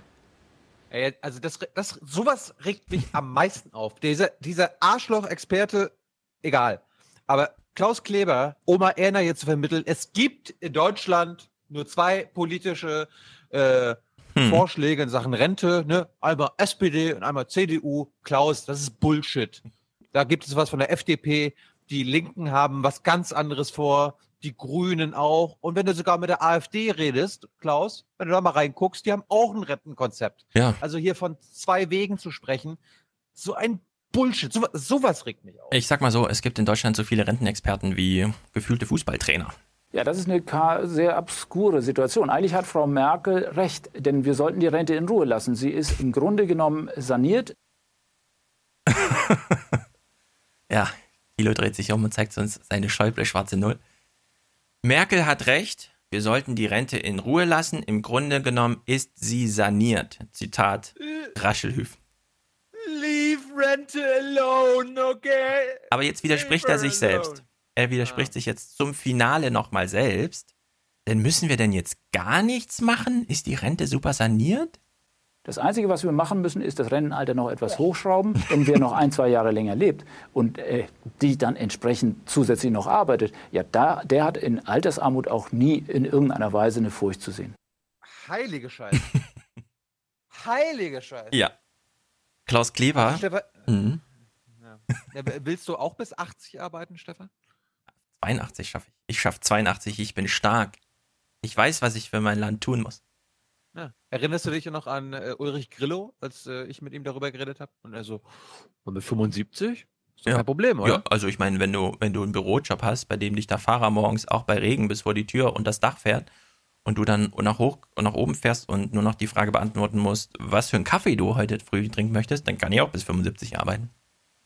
Aber alle. Also. Mit so einem Bullshit äh, schickst du mich jetzt nach Ägypten, Alter. Mann. So, wir hören nochmal Klaus Kleber der macht hier nochmal einen kleinen Spruch, der sehr not tut. Wahrscheinlich wusste er selbst nicht, in welche Richtung das, das Gespräch sich entwickelt, weshalb er ganz spontan nochmal diese Worte wählt. Dann tun sich plötzlich Gräben auf zwischen dem Leben, das sie leben, und dem, was die Typen im Fernsehen immer sagen. Wie wahr, Klaus. Mhm. So, letzter Clip zum Thema. Wir haben ja gerade schon gehört, die CDU will ja nicht, dass das Wahlkampfthema wird. Und wir müssen jetzt kurz nicht nur die CDU will das nicht, sondern es gibt ja noch äh, den CDU-Sender, der das auch nicht will. Wir hören mal kurz in den Tagesthemenkommentar zum Thema rein. Eine Bitte hätte ich, lasst die Rente aus dem Wahlkampf raus. Ja klar, es ist ein Thema, das jeden was angeht, früher oder später. Ja, Gerade deshalb ja. ist es zu wichtig, um damit Stimmung zu machen. Alte Scheiße. Liebe Staatsbürger an den Empfangsgeräten, ihr denkt jetzt, wir denken jetzt alle im Sommer mal über diese Idee, über diese Idee nach, ja, die uns hier gerade präsentiert wurde. Nee, das Thema ist zu ernst, das können wir nicht für den Wahlkampf machen. So, jetzt haben wir das, diesen, diesen Wunsch von jemandem vorgetragen bekommen, der in den Medien arbeitet, also für Wahlkampf mit zuständig ist, der im Grunde auch ein bisschen über sich selbst geurteilt hat, im, als er meinte, nee, das ist zu ernst, um das jetzt hier im Fernsehen zu behandeln, im Wahlkampf. Wenn wir danach aus dem Urlaub zurückkommen, möchte ich gerne, dass sich jeder darüber im Klaren ist, zumindest sich selbst eine ehrliche Antwort geben kann, wer ist jetzt eigentlich Politik und Medien verachtend? Wir oder die Politik und die Medien selbst? Ich meine, wir haben ja beim, beim amerikanischen Wahlkampf immer schon festgestellt, dass die Medien immer nur über die Themen diskutieren und debattieren und reden, die eine der beiden Parteien oder beide Parteien, über die sie reden wollen. Ja, also die Medien, obwohl sie das besser könnten als alle Parteien zusammen, könnten ihre Me äh, eigene Themen setzen und ja. sagen, hier, für die Bürger sind diese Themen wichtig. Aber nein, äh, da wird dann vorher erstmal geguckt, ja, will die SPD eigentlich darüber reden? Will die Kanzlerin und die CDU eigentlich darüber reden? Nee? Ach nee, dann, dann ist das auch, dann ist das auch schwierig, ne? Also nee, dann können wir das nehmen. Ja gut, dann, dann sind wir da, wir sind da äh, staatsräsonmäßig, äh, wir passen da auf, dass das nicht passiert. Ja, äh, also mir Alter. fällt dazu gar nichts mehr ein, ja. Und, und, und da, da wundere ich mich natürlich auch nicht, dass heute mich alle wie ein Auto angucken in der BBK, also vom Dienstag, wo denn, wo ich dann so mit Überwachung komme und Rammstein so. Ja. Äh, heute ist Ehe für alle, Herr Jung. Was ist denn hier für ein, was, wo kommen Sie denn hier hin? Merkel hat das Thema gesetzt, ja. Nicht der Thilo Jung. Die Merkel setzt das Thema. Bei Brigitte Live. Ja, und dann hätte ich, ich hätte ihn einfach nur den Ton vorspielen müssen hier. Wir alle gemeinsam werden den Kampf gegen die Terroristen führen und wir werden ihn gewinnen. Genau. Und dann ist das Thema da gesetzt, liebe Kollegen. Ja. Alter, das war ja echt das war echt nochmal ein Stimmungskiller. ja, und damit schöne äh, Fahrten in den Urlaub oder oh. zur Arbeit oder wie auch immer. Zu den Outros. Wir kommen, äh, haben ja schon vorhin gesagt, Kai hat uns ein 15 Minuten Audiokommentar okay. gemacht. Ich kenne ihn nicht, sage ich vorher ausdrücklich an. Äh, ich bin gespannt. Und danach äh, werden wir noch, ähm, wir haben uns ja mit diesem Antisemitismus-Film überhaupt nicht beschäftigt. Das werden wir auch nicht tun. Nee. Er, ist, er ist es nicht wert. Das Einzige, was es wert ist, sich anzuhören, und das werden wir im Outro sehen und hören, ist äh, Jörg Schönborn und äh, Michael Wolfsohn haben bei Maischberger an einem Tisch diskutiert, eine Viertelstunde lang über Medien, wie sie funktionieren, wie äh, Dokumentarfilme entstehen, wie da irgendwas hin und her geschoben wird. Ich möchte mich auf gar keine Seite stellen. Also ich, äh, ich finde, Schönborn argumentiert sehr wirr. Der Herr Wolfsohn ebenso.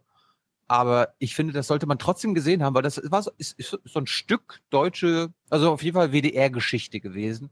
Und weil wir im Aufwachen-Podcast sind und uns mit den Medien und so äh, beschäftigen, ja. wir, lassen den, wir lassen den Film beiseite, aber diese, dieses Duo muss jeder gesehen haben. Gut. Und damit äh, eine schöne Zeit und wir melden uns dann bald wieder. Ja, im Juli kommt der Westworld Podcast. Der geht sehr lang, über vier Stunden und hat zwei euch noch unbekannte Gäste, die jeweils qualifiziert sind, allein dadurch, dass sie beide täglich podcasten. Und ich bin nicht dabei. Tilo ist nicht dabei. Äh, Tilo ist aber beim nächsten Taron-Fahren dabei. Dazu mache ich irgendwann eine Umfrage, weil wir einen Termin brauchen, noch in diesem Jahr, bevor der Park zumacht. Tilo schüttelt den Kopf. Na gut, müssen wir nicht jetzt klären. Wie wir dich dann entführen und dahin schippern. äh, ihr könnt ja Oma Erna mitnehmen. Ja, das wäre mal was. Es gibt sehr lustige Oma wie Omas auf Taron-Videos bei YouTube. Ja, ja. Gut. Äh, tut uns den Gefallen und macht äh, in der Pause äh, iTunes unsicher. Geht äh, auf unsere Seite, äh, bewertet uns positiv, genauso wie Junge Naiv. Aber bei Junge Naiv gibt es in der Zwischenzeit noch viele neue Folgen. Unter anderem ist jetzt schon äh, weil darüber haben wir immer noch nicht gesprochen, darüber werden wir noch sprechen. Michael Lüders ist schon online. Ah, ja, genau. Mhm. Sausan Schäbli ist schon online. Äh, bald kommt der Vorsitzende des Verteidigungsausschusses im Bundestag am Sonntag online. Äh, wen haben wir denn noch? Äh, wir haben noch einiges. Ja. Aber das verrate ich jetzt nicht, was da kommt. Sehr gut. Und ansonsten, das war's. Ja, haut rein. Bis dann. Viel Spaß, viel Spaß mit Kai, mit Jörg Schönborn und mit Michael Wolfson. Michael Wolfsohn. Der Historiker lobt den Film als die mit Abstand beste und klügste Doku zu diesem Thema. Er kritisiert den Umgang damit von Seiten des WDR. Seiner Kritik stellt sich Jörg Schönenborn, der WDR-Fernsehdirektor. Einen schönen guten Abend. Schön, dass Sie uns zu dieser Zeit zusehen, Herr Schönborn. Jörg, ähm, der WDR Arte gibt einen Film in Auftrag. Dann ist dieser Film fertig und beide Sender entschließen sich erst einmal, ihn nicht zu zeigen. Warum? Was ist der Vorwurf an diesem Film? Eigentlich sprach alles dafür, einen Film zu diesem Thema zu zeigen. Wir haben ihn ganz bewusst in Auftrag gegeben, wie übrigens zwei andere zu dem Thema auch. Wir nehmen wahr, dass die politischen Veränderungen im Nahen Osten für den Antisemitismus bei uns Veränderungen bedeuten. Ähm, und wenn es so ist, dass in diesem Land jüdische Jugendliche ihre Religion nicht erkennen lassen dürfen, wenn sie nicht verprügelt oder gemobbt werden wollen, äh, dann gehört das in unsere Programme. Bekommen haben wir einen Film, ähm, der so gravierende journalistische Mängel hatte, dass wir ihn in dieser Form nicht ausstrahlen konnten. Einige dieser Mängel waren offenkundig, andere haben wir erst nach einer Weile gemerkt. Mhm. Wir haben uns dann zu einer gründlichen Prüfung entschlossen nach dem Motto Sorgfalt vor Schnelligkeit. Und am Ende muss man sagen, die Fassung, die wir hatten und die rechtswidrig auch bei Bild.de gezeigt worden ist, hatte sieben Persönlichkeitsrechtsverstöße, einer sehr gravierend, die in dem Film heute zum Teil auf unsere Aufforderung vom Produzenten geändert wurden, zum Teil von uns und 25, 25 weitere inhaltliche oder journalistische Mängel oder Fehler, die uns so gravierend erscheinen, dass wir das Ganze nur mit der Kommentierung im Internet veröffentlichen können. Fehler in dem Sinne von, sind das Fake News, sind das falsche Behauptungen? Was ist ein Mangel in diesem Sinne? Das fängt bei falschen Jahreszahlen an. Ich nenne mal Beispiele aus dem Film, die wir gerade mhm. gesehen haben. Wir haben die Vorfälle an der Synagoge in Paris gesehen und im Vorort Sarcelles. Mhm. Der Film sagt nicht, dass nach Erkenntnissen der französischen Polizei und Berichterstattung der Medien dort eine Organisation beteiligt war, die Jewish Defense League, die in Israel in den USA verboten ist, die Anschläge verübt hat, sondern der Film spricht von wehrhaften Juden. Ähm, ein anderes Beispiel, der Veteran aus dem israelischen Unabhängigkeitskrieg sagt, es sind keine Araber zu Schaden gekommen. Er verschweigt, dass es natürlich Massaker an Arabern gegeben hat, seit 1937 in großer Zahl. Dazu viele andere Uneindeutigkeiten, eine lange Liste von Dingen, unser Gut ist die Glaubwürdigkeit. Ich als Programmdirektor bin Anwalt des Zuschauers, dass er glauben kann, was wir zeigen. Und deswegen muss man nach diesem Film zwingend auch im Internet die Kommentierungen sehen. Die ist zu lesen, doku-faktencheck.wdr.de. Herr Wolfson, Sie haben diesen Film von Anfang an unterstützt. Sie haben ihn früh zu sehen bekommen. Sie haben dann auch in der Bild-Zeitung Ihren Kommentar oder auf Bild.de online Ihren Kommentar abgegeben. Ähm, warum sind Sie für diesen Film. Nehmen Sie die Defizite, die Kritik daran nicht ernst? Oh doch, äh, das habe ich ja auch dem WDR gesagt. Und der WDR, Entschuldigung, äh, lieber Herr Schönenborn, hatte ja lange Zeit. Und äh, die Informationen, die ich habe, sind eindeutig. Ähm, der Film lag lange bei Ihnen herum. Sie hatten monatelang, ebenso wie Arte, Zeit, äh, alle diese vermeintlichen oder tatsächlichen Fehler im Gespräch mit den Produzenten zu klären. Und äh, das haben sie nicht getan. Sie haben jetzt, nachdem Bild das veröffentlicht hat, Holter die Polter darauf bestanden und das ist ja im Prinzip völlig in Ordnung. Fehler nicht, kann man korrigieren. Nur, äh, nur ähm, also das ist nun leider nicht so, wie Sie das darstellen. Hier muss ich also energisch widersprechen, Aussage gegen Aussage. Sie hätten also die Möglichkeit gehabt und das passiert eigentlich bei zivilisierten Menschen, wenn man einen Auftrag gegeben hat, äh, das Ergebnis ist anders, als man es wollte, dann unterhält man sich. Das ist das Übliche. Der erste Punkt äh, wäre damit. Äh, Soll ich jetzt Sie auf, die, auf diese monatelange, lag monatelang äh, rum? Ja, ich weiß es also definitiv und das können das wir in der FAZ heute auch äh, lesen, ja. dass es ein halbes Jahr lang eine Sendepause, eine Kommunikationspause zwischen Ihnen und dem Produzenten gab. Wollen Sie Herrn Schönborn die Möglichkeit geben, darauf zu antworten? Aber natürlich. Ja, also es gab in der Zeit ständigen Kontakt zwischen der WDR-Redaktion und dem Produzenten. Das ist falsch. Der Film ist von Arte Ende April an uns zurückgegeben, also abgelehnt worden. Und wir haben Anfang Mai die Prüfung, von der ich gesprochen habe, in Auftrag gegeben. Herr Wolfsohn, äh, es passiert, dass ein Film nicht gelingt und dass man da etwas liegen hat, wo man drüber sprechen muss. Das passiert nicht oft, aber das passiert.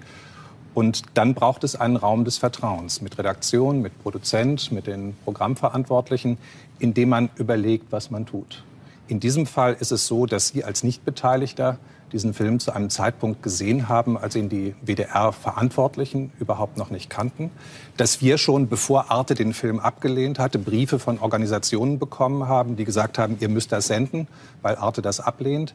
Ähm, da gibt es für uns nur die Möglichkeit zu sagen, erstmal mögen sich die Emotionen abkühlen. Wir haben dem Produzenten in den letzten Wochen mehrfach die Mängel mitgeteilt. Und dass jetzt zu dieser Veröffentlichung kommen musste aus meiner Sicht, äh, anders und viel früher, als wir das geplant hatten, hat einfach damit zu tun, es ist etwas rechtswidrig durch Bild.de in die Welt gesetzt worden, was unseren Namen trägt und was wir im Interesse des Zuschauers so nicht stehen lassen Gut, also lassen wir es stehen. Aussage gegen Aussage. Meine Informationen gehen in eine völlig andere Richtung. Aber trotzdem möchte ich Ihnen ein Riesenkompliment machen, Herr Schönenborn. Sie haben es geschafft, dass dieser Film so populär gemacht worden ist von einem mini, mini, mini Publikum, welches Arte in Deutschland und Frankreich hätte vorführen können, haben sie daraus ein Weltereignis gemacht. Die Einschaltquoten waren sicherlich sehr hoch, also Gratulation, eine meisterhafte PR-Leistung. Ob sie geplant war, ist eine andere Frage. Die nächste Frage, die man natürlich stellen muss, ist, ähm, wenn Sie, und darauf legen Sie ja erfreulicherweise Wert, und das gebührenzahlende Fernseher wird nicht ja auch dankbar dafür, Sie haben hohe Standards. Aber äh, Sie erwarten auch, und äh, die Tafeln, die Sie eingeblendet haben, sind dann Korrekturen, vermeintliche oder tatsächliche Recht, oder notwendige. Rechtlich, nur die rechtlich Richtig? notwendigen. Okay, gut, das hätte man noch vorher klären können. Wie gesagt, ähm, zivilisatorische äh, Höflichkeit. Aber ähm, warum haben Sie dann nicht ähm, entweder die Autoren eingeladen, äh, ich schätze Herrn Blüm als Sozialpolitiker sehr und äh, Herr Das dürfen Verleger Sie ist Herrn sicherlich ein Schönborn grad nicht fragen, herausragender weil wir ihn eingeladen Psychologe, haben, aber- das wäre in Bezug auf die Standards doch sicherlich zu erwarten. Der nächste Punkt, Darf ich Ihnen nein, sagen? nein, eine Sekunde, Sie Sie, fragen, haben ja. im WDR Genau. eine Gerd Wilders Dokumentation letztens gebracht, die auch wie viele andere vor Fehlern strotzte. Ich habe nie erlebt, dass dort oder woanders vergleichbare Korrekturen gemacht worden sind. Das Gleiche gilt für die Dokumentation über Goldman Sachs in Arte. Eine Bank regiert die Welt. Das ist schlicht und ergreifend Unsinn. Das vorzügliche Buch von ähm, Hans-Jürgen Jakobs zeigt ganz eindeutig, dass Goldman Sachs bezogen auf die Bilanzsumme nicht mal zu den Top Ten Banken der Welt gehört, aber der Titel heißt Eine Bank regiert die Welt. Also wo bleibt da der Standard, Herr Schönborn? Sie Doppelstandards? Äh, Herr Wolfsohn, also danke für die Glückwünsche. Es ist eine Form von PR, die ich bedauere. Und ähm, natürlich hätte ich mir gewünscht, dass dieser Film bei uns so im ersten Durchgang nicht abgenommen worden wäre. Und ich hätte mir gewünscht, dass wir all diese Dinge, die wir jetzt öffentlich besprechen, intern hätten besprechen können. Deswegen, ich bin kein am Film Beteiligter, die Redaktion Ich ist nicht nicht. hier, die Autoren sind nicht hier. Deswegen äh, glaube ich, dass es gut ist, dass zumindest die Chance besteht, dass hier über das gesprochen wird, was uns wichtig war, als wir den Film in Auftrag gegeben haben, nämlich Entwicklungen in Europa, äh, die uns Sorgen machen. Und das ist der Grund, warum wir uns zwar jetzt am Anfang darüber streiten, ich aber glaube, der Film hätte in anderer Form lieber einen Anstoß gegeben für die Antisemitismusdebatte, als jetzt einen über journalistische Standards. Darf ich, darf ich etwas ergänzen? Nur dazu, weil die Gästeanlage tatsächlich äh, unsere Sache ist und wir tatsächlich das Gefühl hatten, es ist, wenn man über die Inhalte reden möchte, vielleicht nicht gut, wenn der Autor da ist, weil er dann über den Film reden möchte und über den Umgang. Und deswegen haben wir uns entschieden, über ein, äh, mit einem Mann unter anderem zu reden, äh, Norbert Blüm, aber auch mit Ihnen, der ja auch seine Erfahrungen gemacht hat, sowohl als Unterstützer einer bestimmten Sache in Gaza, als auch mit den Reaktionen, die das hervorrufen. Er ist nicht nur Sozialpolitiker. Aber ich habe eine Frage, die würde ich Ihnen gerne stellen, weil Sie sagen, Sie sind Historiker, so haben wir uns auch immer kennengelernt. Sie sagen, das ist die mit Abstand beste, klügste und his historisch tiefste Doku zu diesem Thema. Gleich am Anfang wird ähm, der Palästinenserpräsident mit dem Nazi Julius Streicher verglichen. Finden Sie das historisch richtig? Also eindeutig ja. Äh, Man muss nicht unbedingt immer den Nazi-Vergleich ziehen. Und äh, ich habe aus den Produzenten gesagt, äh, das eine oder andere würde ich ändern, würde ich auch kürzen. Aber natürlich, das ist eine uralte antisemitische Legende, die ihren Anfang hat im Jahre 1147 in Nottingham, also tiefstes Mittelalter. Das hat sich bis in die Gegenwart fortgesetzt. Also das ist klassischer Antisemitismus. Abbas selber hat das dann korrigiert. Der WDR-Korrespondent, der für Brüssel zuständig ist, hat bei der Berichterstattung auch nicht Tafel hin oder her, lieber Herr Schönenborn, oder mündlich darauf hingewiesen, dass das eine antisemitische Legende ist und dass diese Feststellung auch nicht den Tatsachen entsprochen hat. Ich will aber begründen, warum dieser Film aus meiner Perspektive sehr gut ist. Erstens und vor allem, er zeigt bezogen auf dieses Thema nicht nur das, was man immer hört, nämlich dass Antisemitismus die Träger hat, alte und neue Rechte. Er zeigt darüber hinaus, ob es einem gefällt oder nicht. Und die Aufregung zeigt ja auch, dass hier ein Nerv getroffen worden ist, dass bis weite Teile der Linken auch von diesem Bacillus infiziert sind.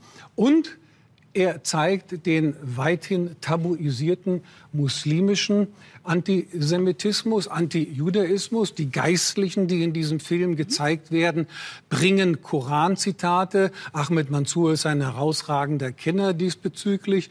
Sure 2, 7 und 5 sind ganz eindeutig. Und das ist eben nicht nur Hamas und der Nahe Osten und der Konflikt zwischen Israel und Palästina. Das heißt, dieser Film hat Tiefe. Und viertens schließlich äh, hat dieser Film die Stärke, dass er zeigt, dass die Nahostkonflikte längst in Deutschland und vor allem in Frankreich und in Europa präsent sind. Mit anderen Worten, Europa ist ein Nebenschauplatz des Nahen Ostens und kein anderer Film hat das in dieser Deutlichkeit gezeigt. Und ja. wenn Sie tatsächlich die von Ihnen propagierten Standards immer anlegen würden, dann hätten Sie fast immer nur Testbilder. Ich habe eine äh, Frage, die sich daran anschließt, ohne dass wir in das äh, Inhaltliche gehen, weil der Vorwurf, der dem Film gemacht wird, ist Einseitigkeit. Dazu sagt der Autor, den ich zitieren möchte aus der Zeit, man kann keinen Film über europäischen Antisemitismus machen, der nicht vom Verstand, von der Haltung her, vom Herzen pro-jüdisch ist. Also ist das richtig? Man kann keinen Film über Antisemitismus machen, der nicht am Ende klar pro-jüdisch ist? Ich glaube, man sollte keinen Film über Antisemitismus machen, der nicht im Kern pro-menschlich ist. Ähm, ich bin der festen Überzeugung, dass Filme dann ihre Wirkung entfalten, wenn man den Zuschauern offen und fair die Fakten darlegt, wenn man auch widerstreitende Positionen darstellt, wenn man Argumentation zulässt und die Zuschauerin, der Zuschauer am Ende sich selbst ein Urteil bilden kann. Ich weiß aber, lieber Herr Wolfsohn, ich weiß aber, lieber Herr Wolfsohn, dass es Journalisten und Filmemacher gibt, wie in diesem Fall, die einen anderen Stil vertreten, die eine These haben und sie verfolgen und die Argumente suchen, die zu der These passen. Auch das ist legitim. Ich stehe für Vielfalt in unseren Programmen. Ich verantworte das gern. Wenn die Fakten Fakten sind, wenn Überzeugungen und Meinungen klar als solche markiert sind und wenn nicht, was unzulässig ist, nicht nur rechtlich, sondern auch zutiefst gegen journalistische Standards verstößt, wenn nicht Vorwürfe gemacht werden, die nicht einmal belegt sind und zu denen geschweige denn die andere Seite gehört wird. Wenn diese Standards gelten, äh, kann ich Einseitigkeit ertragen und glaube, das Publikum versteht es dann. Herr Wolfson, es stand ein ziemlich äh, schwerwiegender Vorwurf im Raum. Auch Sie haben ihn zumindest gedacht, ähm, Zensur. Sie haben in den Punkten, die Sie gesagt haben, warum der Film wichtig ist, haben Sie noch unterstellt oder jedenfalls insinuiert, es könnte möglicherweise eben dann Zensur sein, wenn man diesen Film nicht zeigt, wenn dem so ist. Bitte, was ist, also was ist denn der Grund, den Sie dann bitte auch benennen müssen? Warum sollte das öffentlich-rechtliche Fernsehen diesen Film Ihrer Meinung nach zensieren wollen? Weil das müssen Sie sagen. Die, das habe ich auch gesagt. Äh, ganz eindeutig die Verhaltensweise von Arte und WDR Aber belegt. Ich habe eine Sekunde. Was ich ist habe, das Motiv? Sind, vermuten das, Sie, da sitzen Ich bin kein Psychologe, das kann vielleicht, das könnte Sie, ich bin hier kein, keine, keine Wahrheitsmaschine, sondern ich stelle fest, ein Film ist geliefert worden. Ja. Es gab Meinungsverschiedenheiten, aber die sind nicht ausdiskutiert worden. Das heißt, dass hier ein klar erkennbares, vom Output her erkennbares Interesse war, diesen Film nicht zu zeigen. Ich habe nicht in Bezug auf die Inputgrößen mhm. gesagt, habe auch nicht gesagt Zensur, ich habe auch nicht gesagt DDR Light, aber ich stelle fest, Sie dass sechs Monate Sendepause gewesen ist und ich stelle fest, dass viele Filme in Arte, WDR und anderen Programmen, die unausgewogen anti-israelisch sind, nie in dieser Weise auch ähm, intern diskutiert worden sind und die gleiche öffentliche Aufregung provoziert haben wie dieser. In den, ich sechs frage Punkten, mich, warum. in den sechs Punkten, die Sie geschrieben haben, kam das Wort Zensur. Deswegen greife ich es auf und äh, Mhm. gebe das an Jörg Schönborn weiter. Ich muss sagen, dass mir schon kalt den Rücken runterläuft, wenn ich wahrnehme, wie oft und in wie vielen Fällen äh, mittlerweile Dinge Zensur genannt werden. Ähm, wir haben viele Korrespondenten in Ländern, äh, die erleben, was Zensur ist, was eine zensierte Öffentlichkeit ist. Wir erleben es gerade in der Türkei. Äh, es gibt Zuschauer im östlichen Teil unseres Landes, die das auch erlebt haben. Ich glaube, wir haben ein Gut in diesem Land zu verteidigen. Das sind Medien, die hohe Glaubwürdigkeit genießen, höher als in vielen anderen Ländern. Und der Kerngedanke der Presse- und Rundfunkfreiheit ist, dass Redaktionen frei und unbeeinflusst, Zensur wäre es, wenn es der Staat ist, aber auch frei von äußerem Druck entscheiden, ob und was sie veröffentlichen oder nicht veröffentlichen. Das kann man als Fehler betrachten. Das kann man auch öffentlich diskutieren, Herr lieber Herr Wolfson. Aber wenn wir dahin kommen, Sie glauben, ein gutes Anliegen zu vertreten. Aber wenn wir dahin kommen, dass sich in der Öffentlichkeit Druck und Kampagnen aufbauen gegen Medien, die vielleicht nicht so groß und wirtschaftlich unabhängig sind wie wir, mit dem Ergebnis, dass Redaktionen tun, was die Öffentlichkeit von ihnen will, dann ist das, was Artikel 5 sagt, nicht mehr Aber gewährleistet. Sie möchten umgekehrt, dass dann die Medien äh, die öffentliche Meinung steuern. Also mit anderen Worten, das Nein, ist Herr doch völlig Wolfson, ich unrealistisch. habe gesagt, dass ich- dass das ist ich ein für wechselseitiges Verhältnis, ein und wechselseitiges Verhältnis. Und äh, das Bekenntnis zur Vielfalt äh, der Meinungen ist doch eine Selbstverständlichkeit. Da müssen wir uns doch nicht davon überzeugen. Dann hätten Aber Sie es die mir nicht vorwerfen müssen, Verhaltensweise- dass wir es nicht tun. Aber die. Verhaltensweise des äh, WDR und von Arte ist so eindeutig auf Boykott gewesen. Da muss man gar keine Kaffeesatzleserei betreiben. Das Ergebnis ist eindeutig und Sie haben nur aufgrund der Veröffentlichung von Bild, nicht zuletzt auch das Zeigen der Dokumentation, reagiert. Das hätten Sie alles viel besser machen können. Aber wie gesagt, ich beglückwünsche Sie zu dieser herausragenden PR-Leistung. Jetzt Ja. haben Sie ein Produkt ein wirklich großes beliebt Wort. gemacht oder zumindest äh, dem Publikum vorgesetzt. Also viele PR-Agenturen werden bestimmt bei Ihnen in die Lehre gehen. Es gibt morgen eine Diskussion, die sich vor allem mit diesem medialen Aspekt äh, im Schwerpunkt auseinandersetzt, wenn ich das richtig verstanden habe. Grimme-Institut, ähm, du wirst dabei sein und tatsächlich über wahrscheinlich wieder Zensur sprechen, Boykott sprechen und das in einer größeren Runde. Es wird live gestreamt um 19 19 Uhr auf WDR.de. Uhr und wird dann hoffentlich alle Fragen beantworten, die andere auch stellen. Danke bis hierher. Ja, hallo. Ähm, Ich bin der Kai, bin gerade in Lüneburg und freue mich, dass Thilo mir die Möglichkeit gibt, mal etwas Licht in die CO2- und Klimadebatte zu bringen. Ähm, ihr redet ja in letzter Zeit öfter drüber und da sind mir einige Ungereimtheiten aufgefallen. Ich habe hier ein paar Links und Grafiken vorbereitet. Ich weiß nicht, inwiefern Thilo meinen Twitter-Account vielleicht verlinkt. Da ist dann noch auf einer Website sind diese Quellen dann nochmal verlinkt. Einiges zu dem, was ich jetzt sage, hat Hans aber auch schon im Forum genannt. Also ich möchte kurz vier Dinge erklären. Erstmal die Basics, wie viele Treibhausgase gibt es eigentlich, dann Folgen und Ziele und zum Schluss nochmal zu diesen Klimabündnissen, über die ihr euch äh, lustig gemacht habt. Also die erste Frage, wieso dreht sich eigentlich immer alles um dieses CO2? Wie viele Treibhausgase gibt es eigentlich? Es ist so, 2010 gab es 50 Gigatonnen Treibhausgase, wurden emittiert und eine Gigatonne sind 1000 Millionen Tonnen.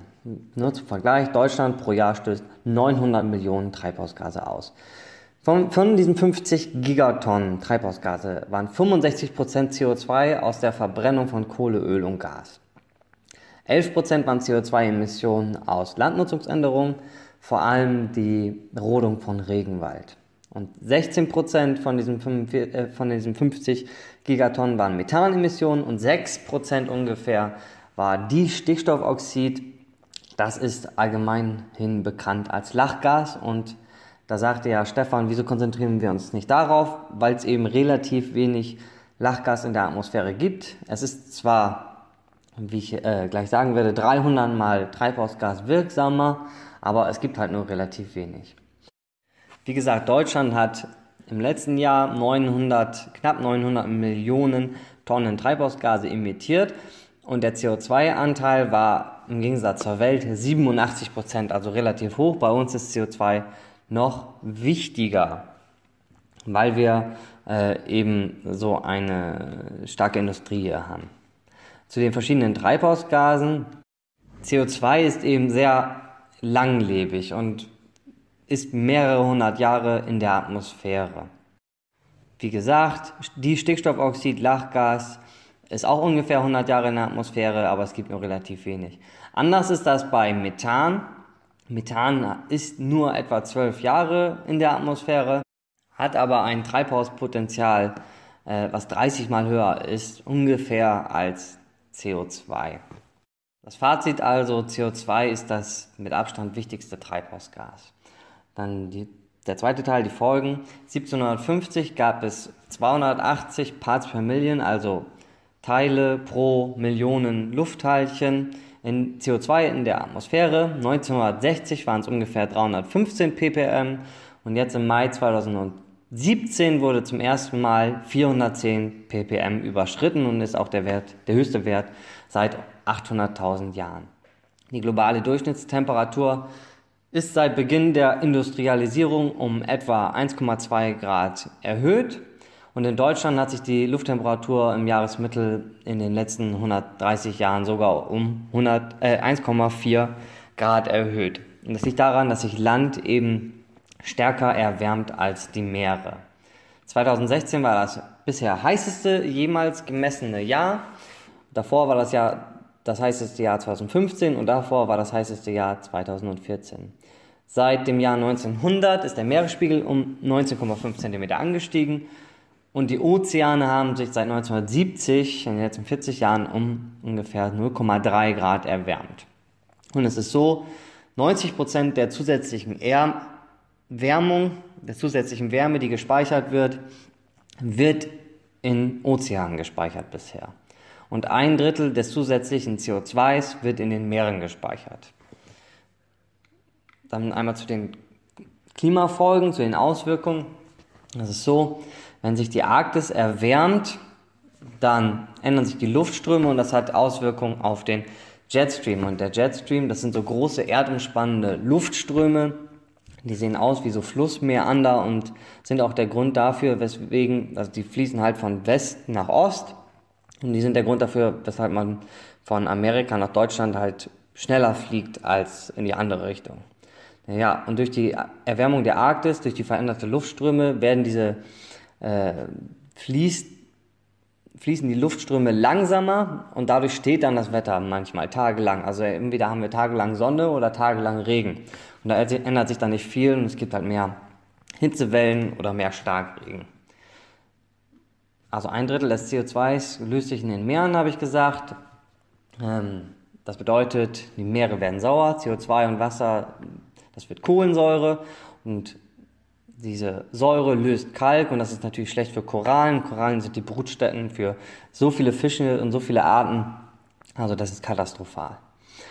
Nochmal ein Beispiel, was sind die Auswirkungen auf Deutschland? Das Wasser im Mittelmeer wird wärmer, wie alle Flüsse, wie alle Seen in Deutschland auch wärmer werden und auf der Welt. Und wenn es wärmer ist, dann verdunstet mehr. Und das bedeutet, durch bestimmte Wetterlagen gibt es dann viel mehr Regen, insbesondere in Süddeutschland und Osteuropa.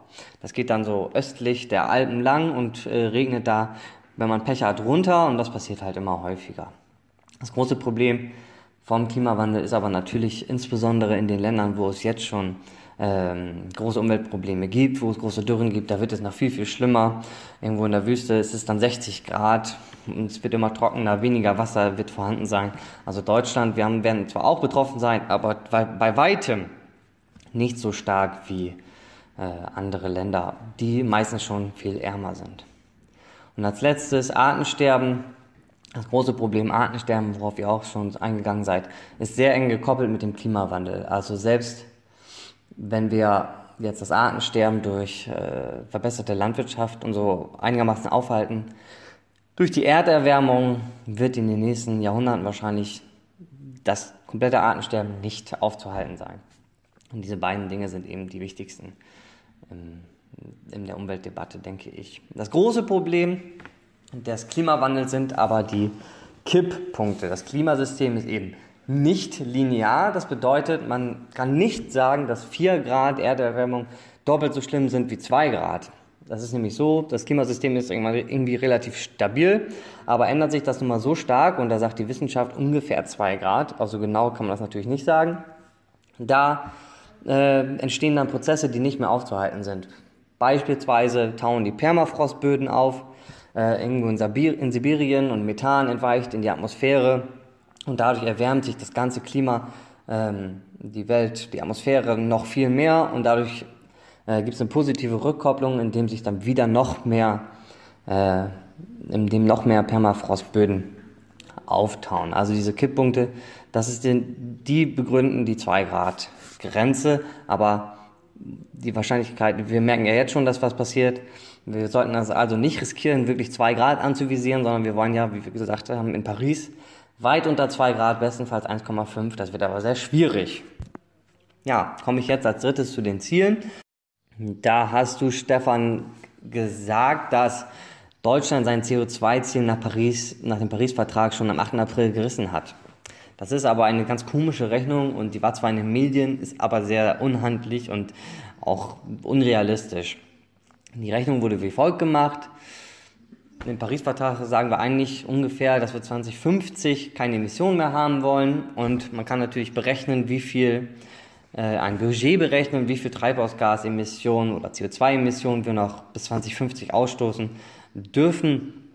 Und die haben einfach dann das Budget genommen, das sind 8 Gigatonnen äh, für Deutschland.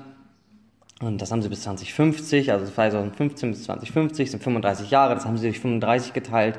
Und dann kommen da ungefähr 220 Millionen Tonnen raus pro Jahr. Also jedes Jahr 35 Jahre, 220 Tonnen, dann hätten wir dieser, dieses Budget aufgebraucht. Aber wir sind natürlich jetzt voll viel weiter drüber mit ungefähr 800 Millionen Tonnen CO2.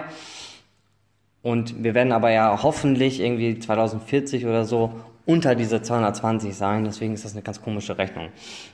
Naja, also dann zu Paris. Was haben wir in Paris eigentlich beschlossen? Ja, es ist alles äh, freiwillig, aber es haben nun mal alle Länder unterschrieben und deswegen ist diese Freiwilligkeit da drin. Und jedes Land, das ist das Zentrale im Paris-Abkommen, jedes Land muss vorher, oder Deutschland in der Europäischen Union, muss Beiträge melden. Das heißt ein NDCs, National Determined Contributions. Und diese Beiträge werden zusammengerechnet. Und dann haben jetzt die UN berechnet, ähm, ja, wenn wir diese INDCs jetzt umsetzen, kommen wir auf 3 bis 3,5 Grad aber wir wollen ja auf weit unter 2 Grad gehen. Und dann ist dieser Mechanismus, der, die rechnen dann immer alles zusammen, alle paar Jahre. Und dann heißt es im Grunde, ja, liebe Länder, ihr müsst jetzt hier mal die, deutlich die Ambitionen steigern. Und das wird jetzt als nächstes schon vor 2020 geschehen. So, und dann zu dem Ziel, was sollten wir eigentlich machen auf der Welt und äh, was macht Deutschland eigentlich? Es ist so, es gibt dieses tolle Konstrukt des Budgets, wie ich gerade schon erwähnt habe. Also ein bestimmtes Budget, was wir noch, weil CO2 eben langlebig ist, in den nächsten 100 Jahren in die Luft pumpen können. Und da, das kann man halt berechnen und es gibt immer verschiedene Wahrscheinlichkeiten. Diese Modelle werden immer mit 66, 66 Prozent der Modellläufe, also wird dieses 1,5 Grad Ziel mit 66 Prozent der Modellläufe mit 50% der Modellläufe oder 33% der Modellläufe erreicht. Ich habe hier eine Grafik verlinkt, die das schön macht. Also dieses globale CO2-Budget, wenn wir 1,5 Grad relativ wahrscheinlich, also 66% erreichen wollen, haben wir ein Budget von 240 Gigatonnen CO2 übrig. Und wie ich am Anfang gesagt habe, pro Jahr haben wir ungefähr 40 Gigatonnen CO2-Ausstoß global. Das bedeutet, ab 2015 hätten wir noch ungefähr 5, 6 Jahre gehabt, jetzt schon weniger. Und wenn wir das 2-Grad-Ziel mit der höchsten Wahrscheinlichkeit 66 Prozent erreichen wollen, hätten wir 2015 ungefähr 900 Gigatonnen CO2 äh, noch emittieren dürfen. Das bedeutet ungefähr hätten wir 20 Jahre noch Zeit gehabt. Das kann man jetzt verschieden natürlich runterrechnen pro Länder und Beispiel Deutschland. Auf, man kann das am Bevölkerungsanteil runterrechnen. Der Bevölkerungsanteil von Deutschland ist ungefähr ja, 1%. Und dann können wir sagen, bei 1,5 Grad, wenn wir das sehr wahrscheinlich erreichen wollen, hätten wir 2015 noch 2,7 Gigatonnen gehabt. Das wäre bei 800 Millionen Tonnen CO2 ungefähr vier Jahre. Und wenn wir 2 Grad mit der höchsten Wahrscheinlichkeit erreichen wollen, hätten wir noch ungefähr 9 bis 10 Gigatonnen. Ja, das wären auch äh, 10, 12, 13 Jahre jetzt gewesen. Das bedeutet also, wenn wir unsere CO2-Emissionen nicht reduzieren oder nur sehr schwach reduzieren, dann ist in zwölf Jahren finito mit 2 Grad. Und wir wollen weit unter 2 Grad kommen. Das bedeutet, Deutschland muss ganz, ganz, ganz dringend viel Emissionen reduzieren. Raus aus der Braunkohle, raus aus der Verbrennung von äh, Öl und Gas. Also das ist sehr, sehr äh, ernst und dringend, wenn man sich dieses Budget anguckt, sieht man aber nochmal am besten in der Grafik. So, als letztes möchte ich dann nochmal auf diese Klimabündnisse eingehen, über die ihr euch beide so lustig gemacht habt. Und das aber völlig zu Unrecht, denn diese Bündnisse, die auf verschiedenen Ebenen geschlossen werden, sind total ja, super und die helfen eben genau politisch wie auch klimatechnisch äh, weiter. Denn solche Bündnisse, die entfachen neue Dynamiken. Klimabündnisse sind eben ein effektives Werkzeug für schnelleren Klimaschutz. Und das wussten, glaube ich, auch die Delegierten auf dem Parteitag und haben äh, deswegen so gejubelt, weil das auch durch einen Dringlichkeitsantrag ins Wahlprogramm übernommen worden ist. Also nochmal diese Abkommen, die kann man auch nicht vergleichen mit bilateralen Handelsabkommen zwischen USA und Deutschland oder so, denn diese Klimabündnisse, die nennt man dann auch Pioneer Alliances oder Climate Clubs, diese Bündnisse sind eben multilateral. Da sind viele kleine Städte, Regionen oder äh, ja, Länder drin, die eben eine neue Dynamik entfachen wollen. Und das ist ja dann eine Institution, so ein Abkommen. Und das kann man eben so gestalten, dass Transformationsprozesse hin zu einer nachhaltigen Entwicklung, zu einer treibhausgasneutralen Welt neu gestaltet werden können. Man kann zum Beispiel ein Abkommen so aus gestalten, dass gemeinsame Investitionen zusammen getätigt werden. Also am besten muss so ein Abkommen so gestaltet werden, werden, dass andere Länder, andere Regionen unbedingt in dieses Abkommen hinein wollen. Das kann man dann auch mit Handelspolitik etc. machen, muss man aber nicht. Also diese Abkommen kann man verschieden ausgestalten. Und das funktioniert eben auf verschiedenen Ebenen.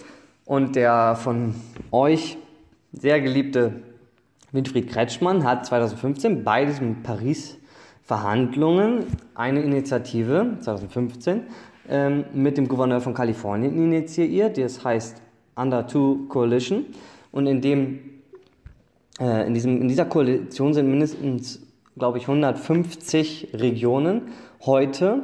Und die haben sich halt dazu verpflichtet, dass sie unter diesen 2 Grad äh, bleiben wollen. Und solche Bündnisse entfachen eben immer neue Dynamiken ähm, und sind gut für äh, die Klimapolitik und das Klima. Und da habe ich nochmal zwei, drei Artikel vom sehr geschätzten Hermann Ott zum Beispiel ähm, verlinkt. Schaut da mal rein, die sind super spannend. Ähm, also das sollte erstmal gewesen sein.